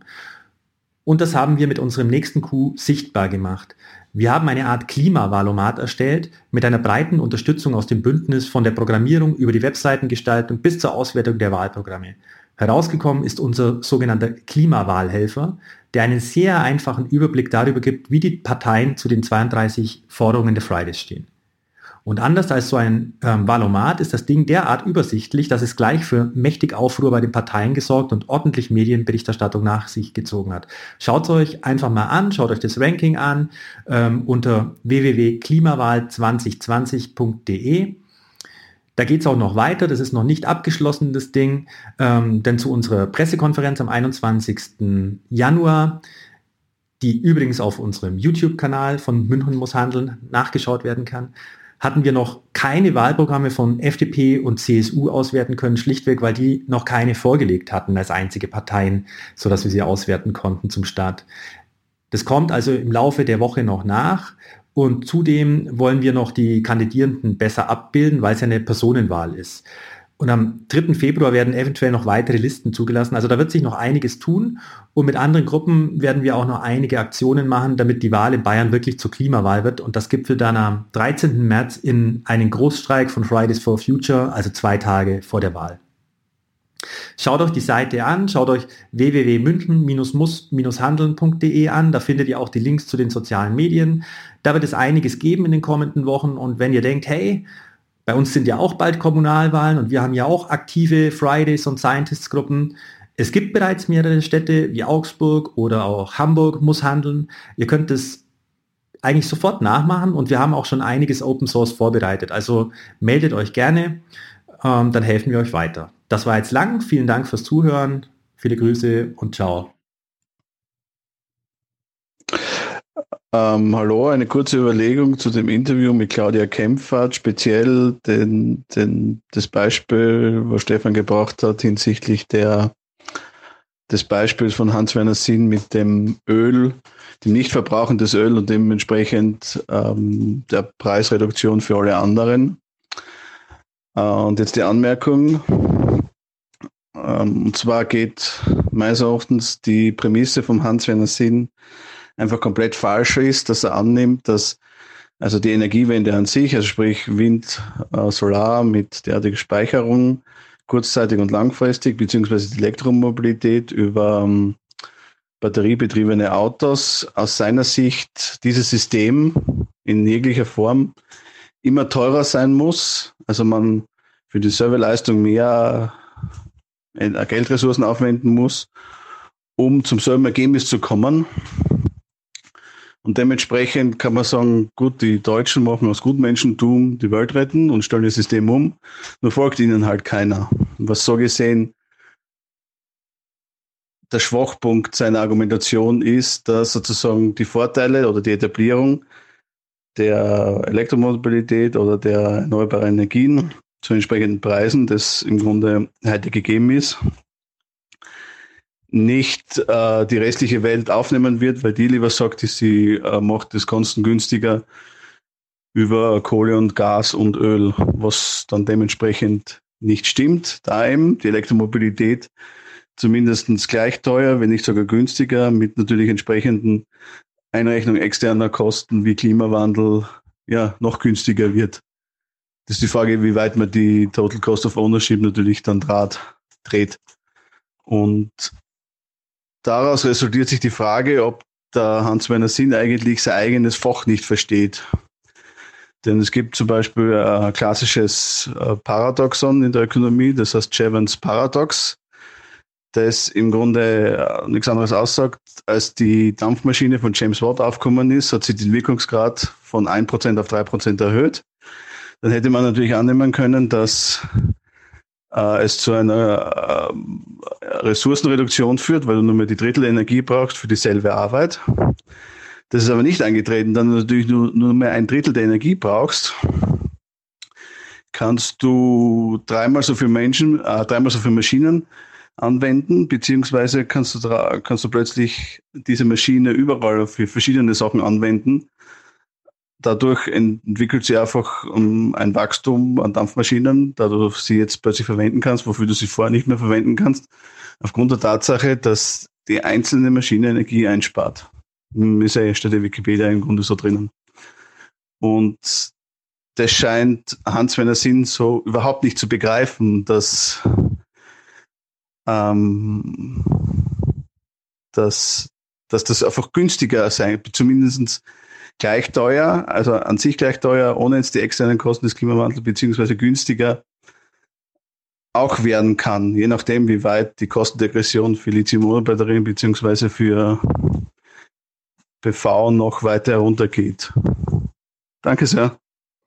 Hallo Tilo, hallo Stefan, hallo Hans, falls du dabei bist. Ich habe gerade ein Interview von Spahn gesehen, was in den Tagesthemen ausgestrahlt wurde. Ich hoffe, ihr kommentiert es auch. Ähm, in dem Kontext möchte ich auch meine Meinung dazu abgeben. Und zwar als Betroffener kann ich nur sagen, das Interview hat mich provoziert, um nicht zu sagen getriggert. Das Erste, was mich ärgert, ist, er bagatellisiert das Problem. Zum einen sagt er, dass nur ein Fünftel der Ärzte überlastet wären, während der Marburger Bund 60 Prozent grob berichtet. Also er ignoriert erst einmal die Tatsachen. Das zweite ist, er behauptet, dass im Zeitraum der letzten zehn Jahre 30 Prozent mehr Ärzte im Krankenhaus arbeiten, was wahrscheinlich stimmt, wobei er sagt ja selbst, er hat das hochgerundet, aber sagen wir mal, es stimmt. Er aber nicht berücksichtigt, dass das ja auch die Teilzeitkräfte beinhaltet. Und wie auch in dem Beitrag von den Tagesthemen bereits angesprochen, ist die Teilzeitkraftanzahl ja auch hochgegangen. Also wenn wir das realistisch betrachten, werden sicherlich nicht mehr als 20 Prozent mehr Arbeitsstunden anfallen durch diese personelle Mehrbelastung, die er da angibt, in den letzten zehn Jahren vorangetrieben zu haben. Was er in dem Rahmen auch verschweigt, ist, dass die Anzahl der Patienten im gleichen Zeitraum um etwa 20 Prozent hochgegangen sind. Also er hat überhaupt gar nichts geleistet. Er hat maximal die Last kompensiert. Wobei da noch zwei Faktoren dazukommen. Erstens, dass die Kurzliegerzahl um etwa 50 Prozent hochgegangen ist und zweitens, dass die Zahl der Schwerkrankenpatienten auch nochmal um 10 Prozent hochgegangen sind. Also wenn man das realistisch betrachtet, äh, ist er einen Schritt vorgegangen und zwei zurück. Äh, was mich in dem Zusammenhang auch ärgert, ist, dass er die Verantwortung äh, dann von sich weist. Also ähm, er macht dann die Krankenhäuser verantwortlich für die schlechte Personalsituation, aber er hat darauf ja direkten Einfluss. Also warum tut er da nichts? Also er, er zeigt mit dem Finger auf die anderen, aber er selbst ist ja eigentlich derjenige, der was ändern sollte. Also nicht verständlich. Ich, das ärgert mich, ja. Das, dieses so ein, ja, so ein Blame-Game, ja, äh, als, als ob es irgendwie er da nicht mehr verantwortlich für wäre. Natürlich ist er verantwortlich. Wir haben ihn dafür gewählt. Oder auch, also ich ja nicht, aber äh, ich weiß nicht, wer ihn dafür gewählt hat. Aber keine Ahnung. Er macht auf jeden Fall keine gute Figur. Ähm, und was mich auch ärgert, ist, er bietet Lösungen an, die keine Lösungen sind. Zum einen die Digitalisierung, die ja nach seinen Anscheinen, ja, nach seinen sein Dafürhalten die Dokumentation erleichtern soll. Das tut's nicht. Also ob ich einen Kugelschreiber nehme oder einen Computer, ich kann genauso schnell tippen, wie ich schreiben kann. Vielleicht minimal schneller tippen, aber das ist auch egal, weil ich auf die Software warten muss. Ähm, das Einzige, was die Dokumentation wirklich erleichtert, ist Audiodokumentation. Das gab's früher schon, nur die Schreibbüros wurden geschlossen aus Rationalisierungsgründen. Also da bewegen wir uns eigentlich rückwärts. Äh, grundsätzlich ist es eine gute Idee, aber die Zahlen sagen was ganz anderes. In den letzten zehn Jahren äh, ist die Anzahl der Dokumentationsarbeitszeit von acht Prozent auf etwa 40 Prozent hochgegangen nach Angaben des Magdeburger Bunds, also um den Faktor fünf. Äh, da hat die Digitalisierung also offenbar gar nichts gelöst, vermutlich sogar das Problem verschlechtert. Immerhin, es wird transparenter, aber mit der ärztlichen Belastung hat das nichts zu tun. Und das andere, was mich ärgert, ist, dass er die äh, Strukturen der Kliniken anspricht. Und er meint damit implizit diese, naja, kann man das Studie nennen? Jedenfalls diese Veröffentlichung von Bertelsmann.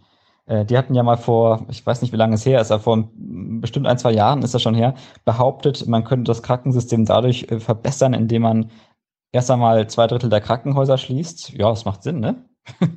Äh, und das halt dann in äh, große zentrale Strukturen äh, packt.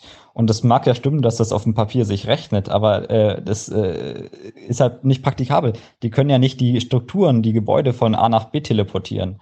Äh, das heißt, allein wenn man das wollen würde, würde das mit Kosten äh, verbunden sein, die den, den etwaigen Nutzen gar nicht rechtfertigen. Zumal er ja zu Recht kritisiert, wir haben zu wenig Landärzte und dann will er Landkrankenhäuser schließen. Also ich verstehe diesen Mann nicht. Äh, der rechnet sich die Welt, wie sie ihm gefällt um Andrea Nahles zu zitieren. Ähm, na gut, ich bin enttäuscht. Vielen Dank fürs Zuhören. Hallo, liebe Aufwacher.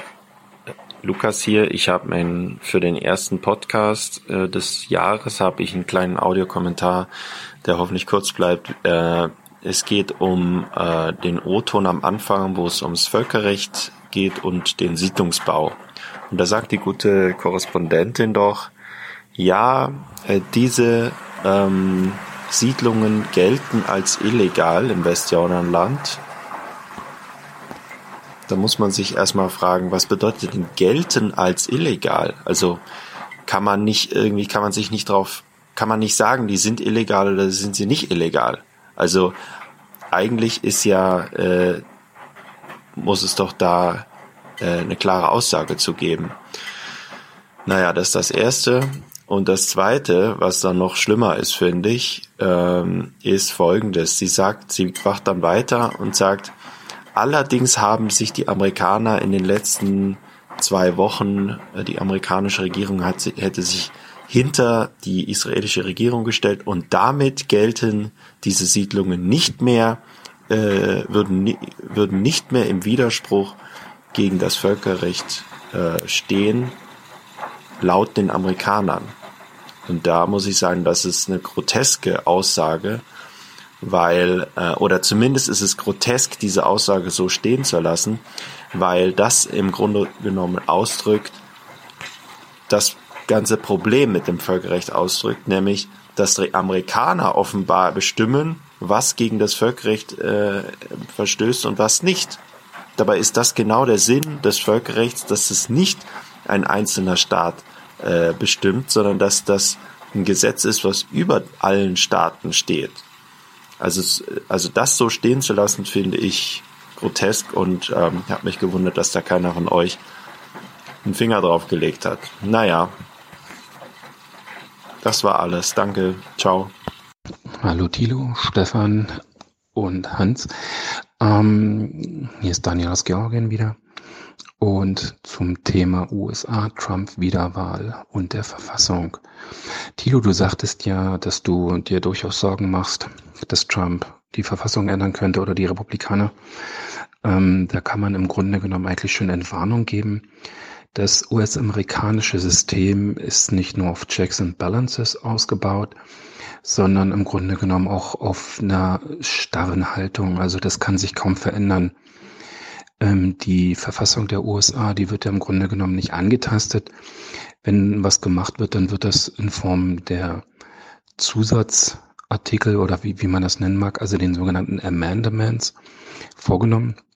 Davon gibt es eine ganze Reihe. Allerdings, um so ein Amendment ähm, auf die Beine zu bringen, braucht man zwei Drittelmehrheit im Repräsentantenhaus und im Kongress in Washington. Und die gleichen Mehrheiten braucht man in drei Viertel aller Bundesstaaten. So, und das kannst du ja mal hochrechnen bei 50 Staaten, jeweils zwei Kammern, jeweils zwei Drittel Mehrheiten. Das ist der Grund, warum es so wahnsinnig wenige Amendments gibt in den USA, weil es unglaublich schwierig ist, das Ganze durchzubringen. Und im einen der Amendments ist festgehalten, dass die Amtszeit des Präsidenten auf zwei Legislaturperioden beschränkt ist. Also man kann dir die Sorge schon mal nehmen oder jedem, der irgendwie denkt, die Amerikaner oder die Republikaner könnten die Verfassung ändern. Das wird so schnell nicht passieren. Also dazu müsste ein extrem weitreichender Konsens in der Bevölkerung sein. Ähm, und das ist für fast kein Vorhaben, irgendwie sich in der heutigen Gesellschaft in den USA vorzustellen. Also das ist jetzt das positive Signal in der Hinsicht. Auf der anderen Seite ist es natürlich auch negativ, weil ähm, die Leute den Waffenbesitz auf den zweiten Verfassungszusatz, auf das zweite Amendment sich dabei berufen. Natürlich ist die Formulierung hoch umstritten wegen der Milizen und so weiter. Aber darauf beruft man sich heute und immer wenn man sich fragt, na, warum ähm, schaffen es die Amerikaner nicht, da ganz, ganz harte Waffengesetzgebung irgendwie einzuführen, so ich sage jetzt mal nach dem deutschen Vorbild oder nach anderen Ländern, ähm, man muss dann an dieses Amendment prinzipiell ran. Und um daran zu gehen, braucht man eben auch die gleichen Mehrheiten, die ich vorhin beschrieben habe, was de facto auch unmöglich ist. Nehmen wir jetzt mal die NRA aus dem, aus dem ganzen Prozess raus, ob es die gibt oder nicht. Ähm, der, der Schritt dahin, der ist ziemlich groß und ich glaube nicht, dass das machbar ist. Ähm, zu der Wahl dieses Jahr, also wie das natürlich ausgeht, kann, glaube ich, im Moment noch keiner sagen. Aber ich glaube, man kann äh, mit Sicherheit sagen, dass der Senat republikanisch bleiben wird. Ähm, ich glaube auch, dass der Senat in den USA auf Perspektive lange republikanisch bleiben wird. In welchem Mehrheitsverhältnis weiß ich nicht. Was einfach daran liegt, dass auch in den USA natürlich wie in fast allen Industrieländern und auch nicht Industrieländern immer mehr Menschen von der Fläche in die Städte ziehen Bedeutet also, dass ähm, die Ballungszentren in den USA immer größer werden. Man siehe die Westküste, die Ostküste, die Großstädte. Das bringt einerseits mehr Wahlkreise fürs Repräsentantenhaus in diese Gebiete. Andererseits, jeder Bundesstaat stellt zwei Senatoren. Und ähm, wenn man sich den Durchschnitt anguckt, wer bleibt auf dem Land im Durchschnitt soziologisch betrachtet eher konservativere Menschen. Bedeutet also, dass die Flächenstaaten in den sogenannten Flyover States, da wo Trump auch sehr erfolgreich gewesen ist, sehr konservativ bleibt, die jeder dennoch zwei Senatoren stellt, unabhängig von der Größe. Ich glaube, Wyoming stellt ein Mitglied des Repräsentantenhauses von 435, aber dennoch zwei Senatoren, genau wie Kalifornien, die, jetzt müsste ich lügen, glaube ich, um die 80, 90 Repräsentanten ähm, haben. Und durch dieses Ungleichgewicht im Grunde genommen ähm, denke ich, dass perspektivisch der Senat in republikanischer Hand bleiben wird. Und für den, und der Senat ist einfach wichtig für die Außenpolitik, für die Ratifizierung von Verträgen, äh, völkerrechtstechnisch. Und das ist dahingehend schon mal für die meisten Deutschen wahrscheinlich die schlechte Nachricht. Um das zu ändern, müsste man übrigens auch wieder ein Amendment auf den Weg bringen. Und ich glaube, das, naja, wissen wir, glaube ich, das können wir vergessen. Äh, und Bezug auf Völkerrecht. In der letzten Folge vom Aufwachen-Podcast ging es ja um den ähm, gekündigten Iran-Deal. Es war kein Völkerrecht, denn Obama wusste, dass er keine Mehrheit im Senat hat. Der Senat braucht eine Zweidrittelmehrheit, damit das ratifiziert werden kann. Obama wusste, dass er die Mehrheit nicht hat, deswegen hat er das dem Senat gar nicht vorgelegt. Und dadurch hatte der Iran-Deal im Grunde genommen eine Art Dekretkraft gehabt. Das hat so lange gehalten, wie Obama Präsident war. Der nächste Präsident hatte dann einfach die Möglichkeit, das aufzukündigen, wie Trump das gemacht hat. Leider wird auf diversen linken Medien immer wieder kolportiert, Trump hätte Völkerrecht gebrochen oder die USA hätten Völkerrecht gebrochen. Nein, haben sie nicht. Es war nicht okay, was sie gemacht haben, aber sie haben quasi kein Völkerrecht gebrochen, was ihnen immer wieder vorgeworfen wird. In den USA gab es dafür keine Mehrheit. Ähm, es gibt andere populäre Beispiele in den USA, dass sie keine Mehrheit im Senat hatten. Ähm, ich will mal zwei Beispiele nennen. Eins ist ähm, der Völkerbund. Den hat der damalige US-Präsident Woodrow Wilson am Ende des Ersten Weltkriegs ins Leben gerufen. Ähm, das ist die Vorgängerorganisation der Vereinten Nationen gewesen, weil er der Meinung war, ähm, über Institutionen und Kooperationen lassen sich Kriege verhindern. Er war ein Anhänger des demokratischen Friedens. Das Problem ist, die USA sind dem Völkerbund selber nicht beigetreten weil er schlicht und ergreifend keine Mehrheit im Senat dafür hatte, dass es ratifiziert werden konnte. Und das zweite Beispiel ist, ähm, jetzt muss ich kurz überlegen, wie das heißt, das war die Kinderrechtskonvention der Vereinten Nationen.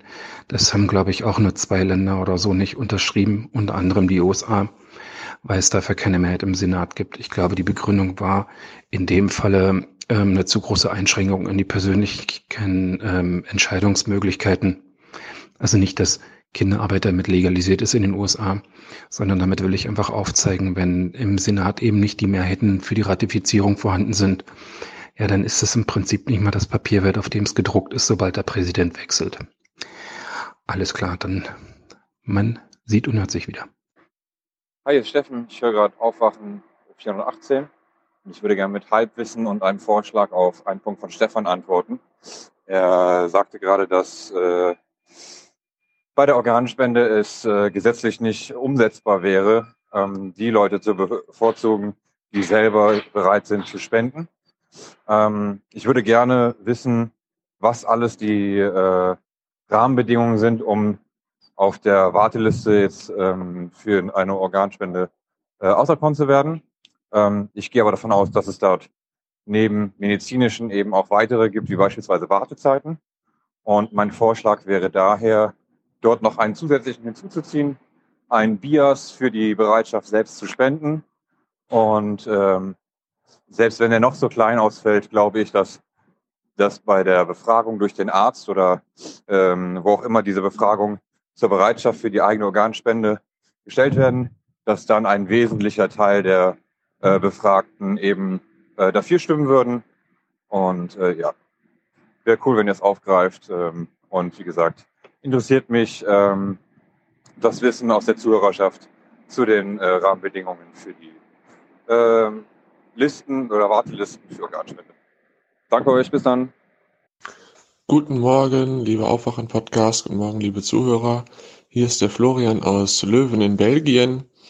Ich wollte mal ganz kurz einen Kommentar einsprechen, äh, nicht zur letzten Folge oder so, sondern allgemein äh, zu dem Thema CO2-Reduktion. Äh, was mich jetzt gerade wieder beschäftigt, weil ich mir gerade das Interview mit äh, dem Herrn Kuban von der Jungen Union anhöre, von Thilo und es regt, also ich habe wirklich innerlich Krämpfe bei diesen Menschen. Äh, Stefan hat sich da ja auch schon sehr, ähm, sage ich mal, äh, abschließend zu geäußert, aber äh, meine Güte, ich dachte immer, das Motto Jung und Naiv sei auf den äh, Interviewer bezogen und nicht auf den Interviewten, aber in dem Fall ist es irgendwie umgekehrt. Und das sage ich, obwohl der Mensch ein oder zwei Jahre älter ist als ich. Äh, also ganz, ganz fürchterlich und, und vertrocknet äh, in seinen Ansichten. Und auch zum Beispiel dahingehend, was das, ähm, äh, was die Reduktion von CO2 angeht, weil auch da wieder die alte Leier von Deutschland macht ja nur zwei Prozent des weltweiten CO2s aus und so weiter und China ja 23%. Und bei diesem Argument, da, da begreife ich immer nicht, wie, wie kurzsichtig, weil er sagt selbst im Interview, der Klimawandel macht ja an den deutschen Grenzen nicht halt. Und, und dann denke ich mir, ja, das liegt aber auch daran, weil der deutsche CO2-Ausstoß an der deutschen Grenze nicht halt macht. Diese zwei Prozent, die wir mit unserer Wirtschaft in Deutschland ausstoßen, das ist doch nicht der deutsche CO2-Fußabdruck.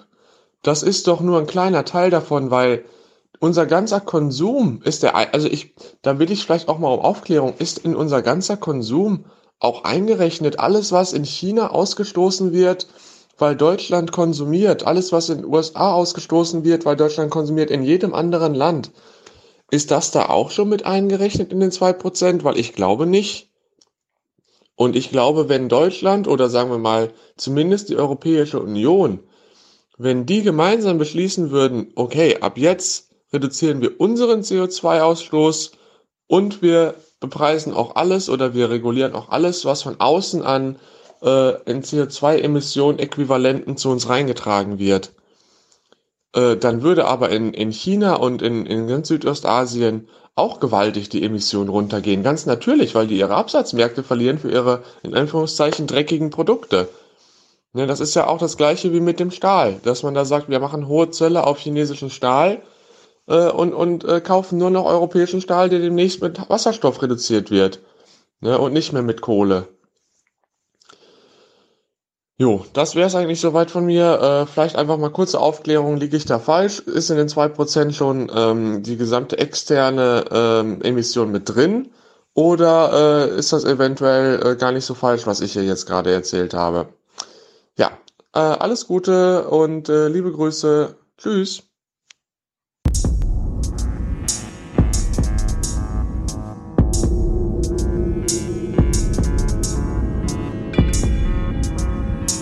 In a time span of about a half a century. Stated in these terms, we know very little about the first 40 years, except at the end of them, advanced man had learned to use the skins of animals to cover them. Then about 10 years ago, under this standard, man emerged from his cave to construct other kinds of shelter. Only five years ago, man learned to write and use a cart wheel. Christianity began less than two years ago. The printing press came this year. And then less than two months ago, during this whole 50 year span of human history, the steam engine provided a new source of power. Newton explored the meaning of gravity.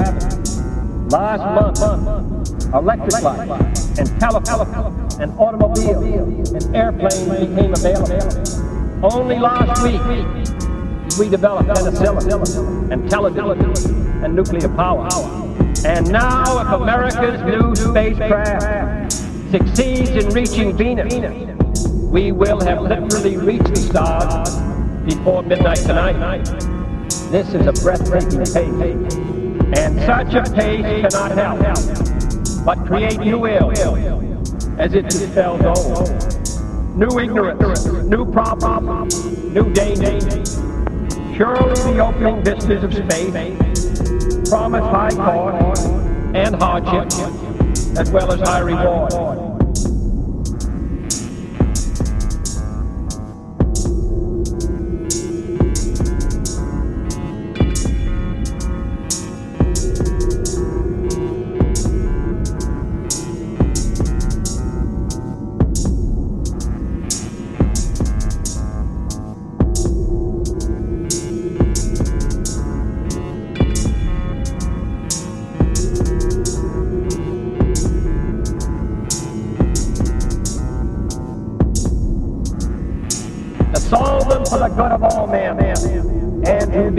The world's leading space-faring nation. We set sail on this new sea because there is new knowledge to be gained and new rights to be won, and they must be won and used for the progress of all people.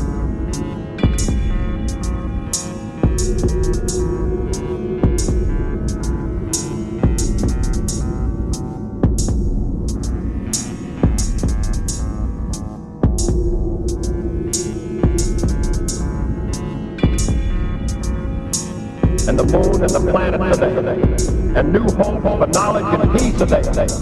And therefore, as we set sail, we have God's blessing on the most hazardous and dangerous and greatest adventure on which man has ever embarked. Thank you.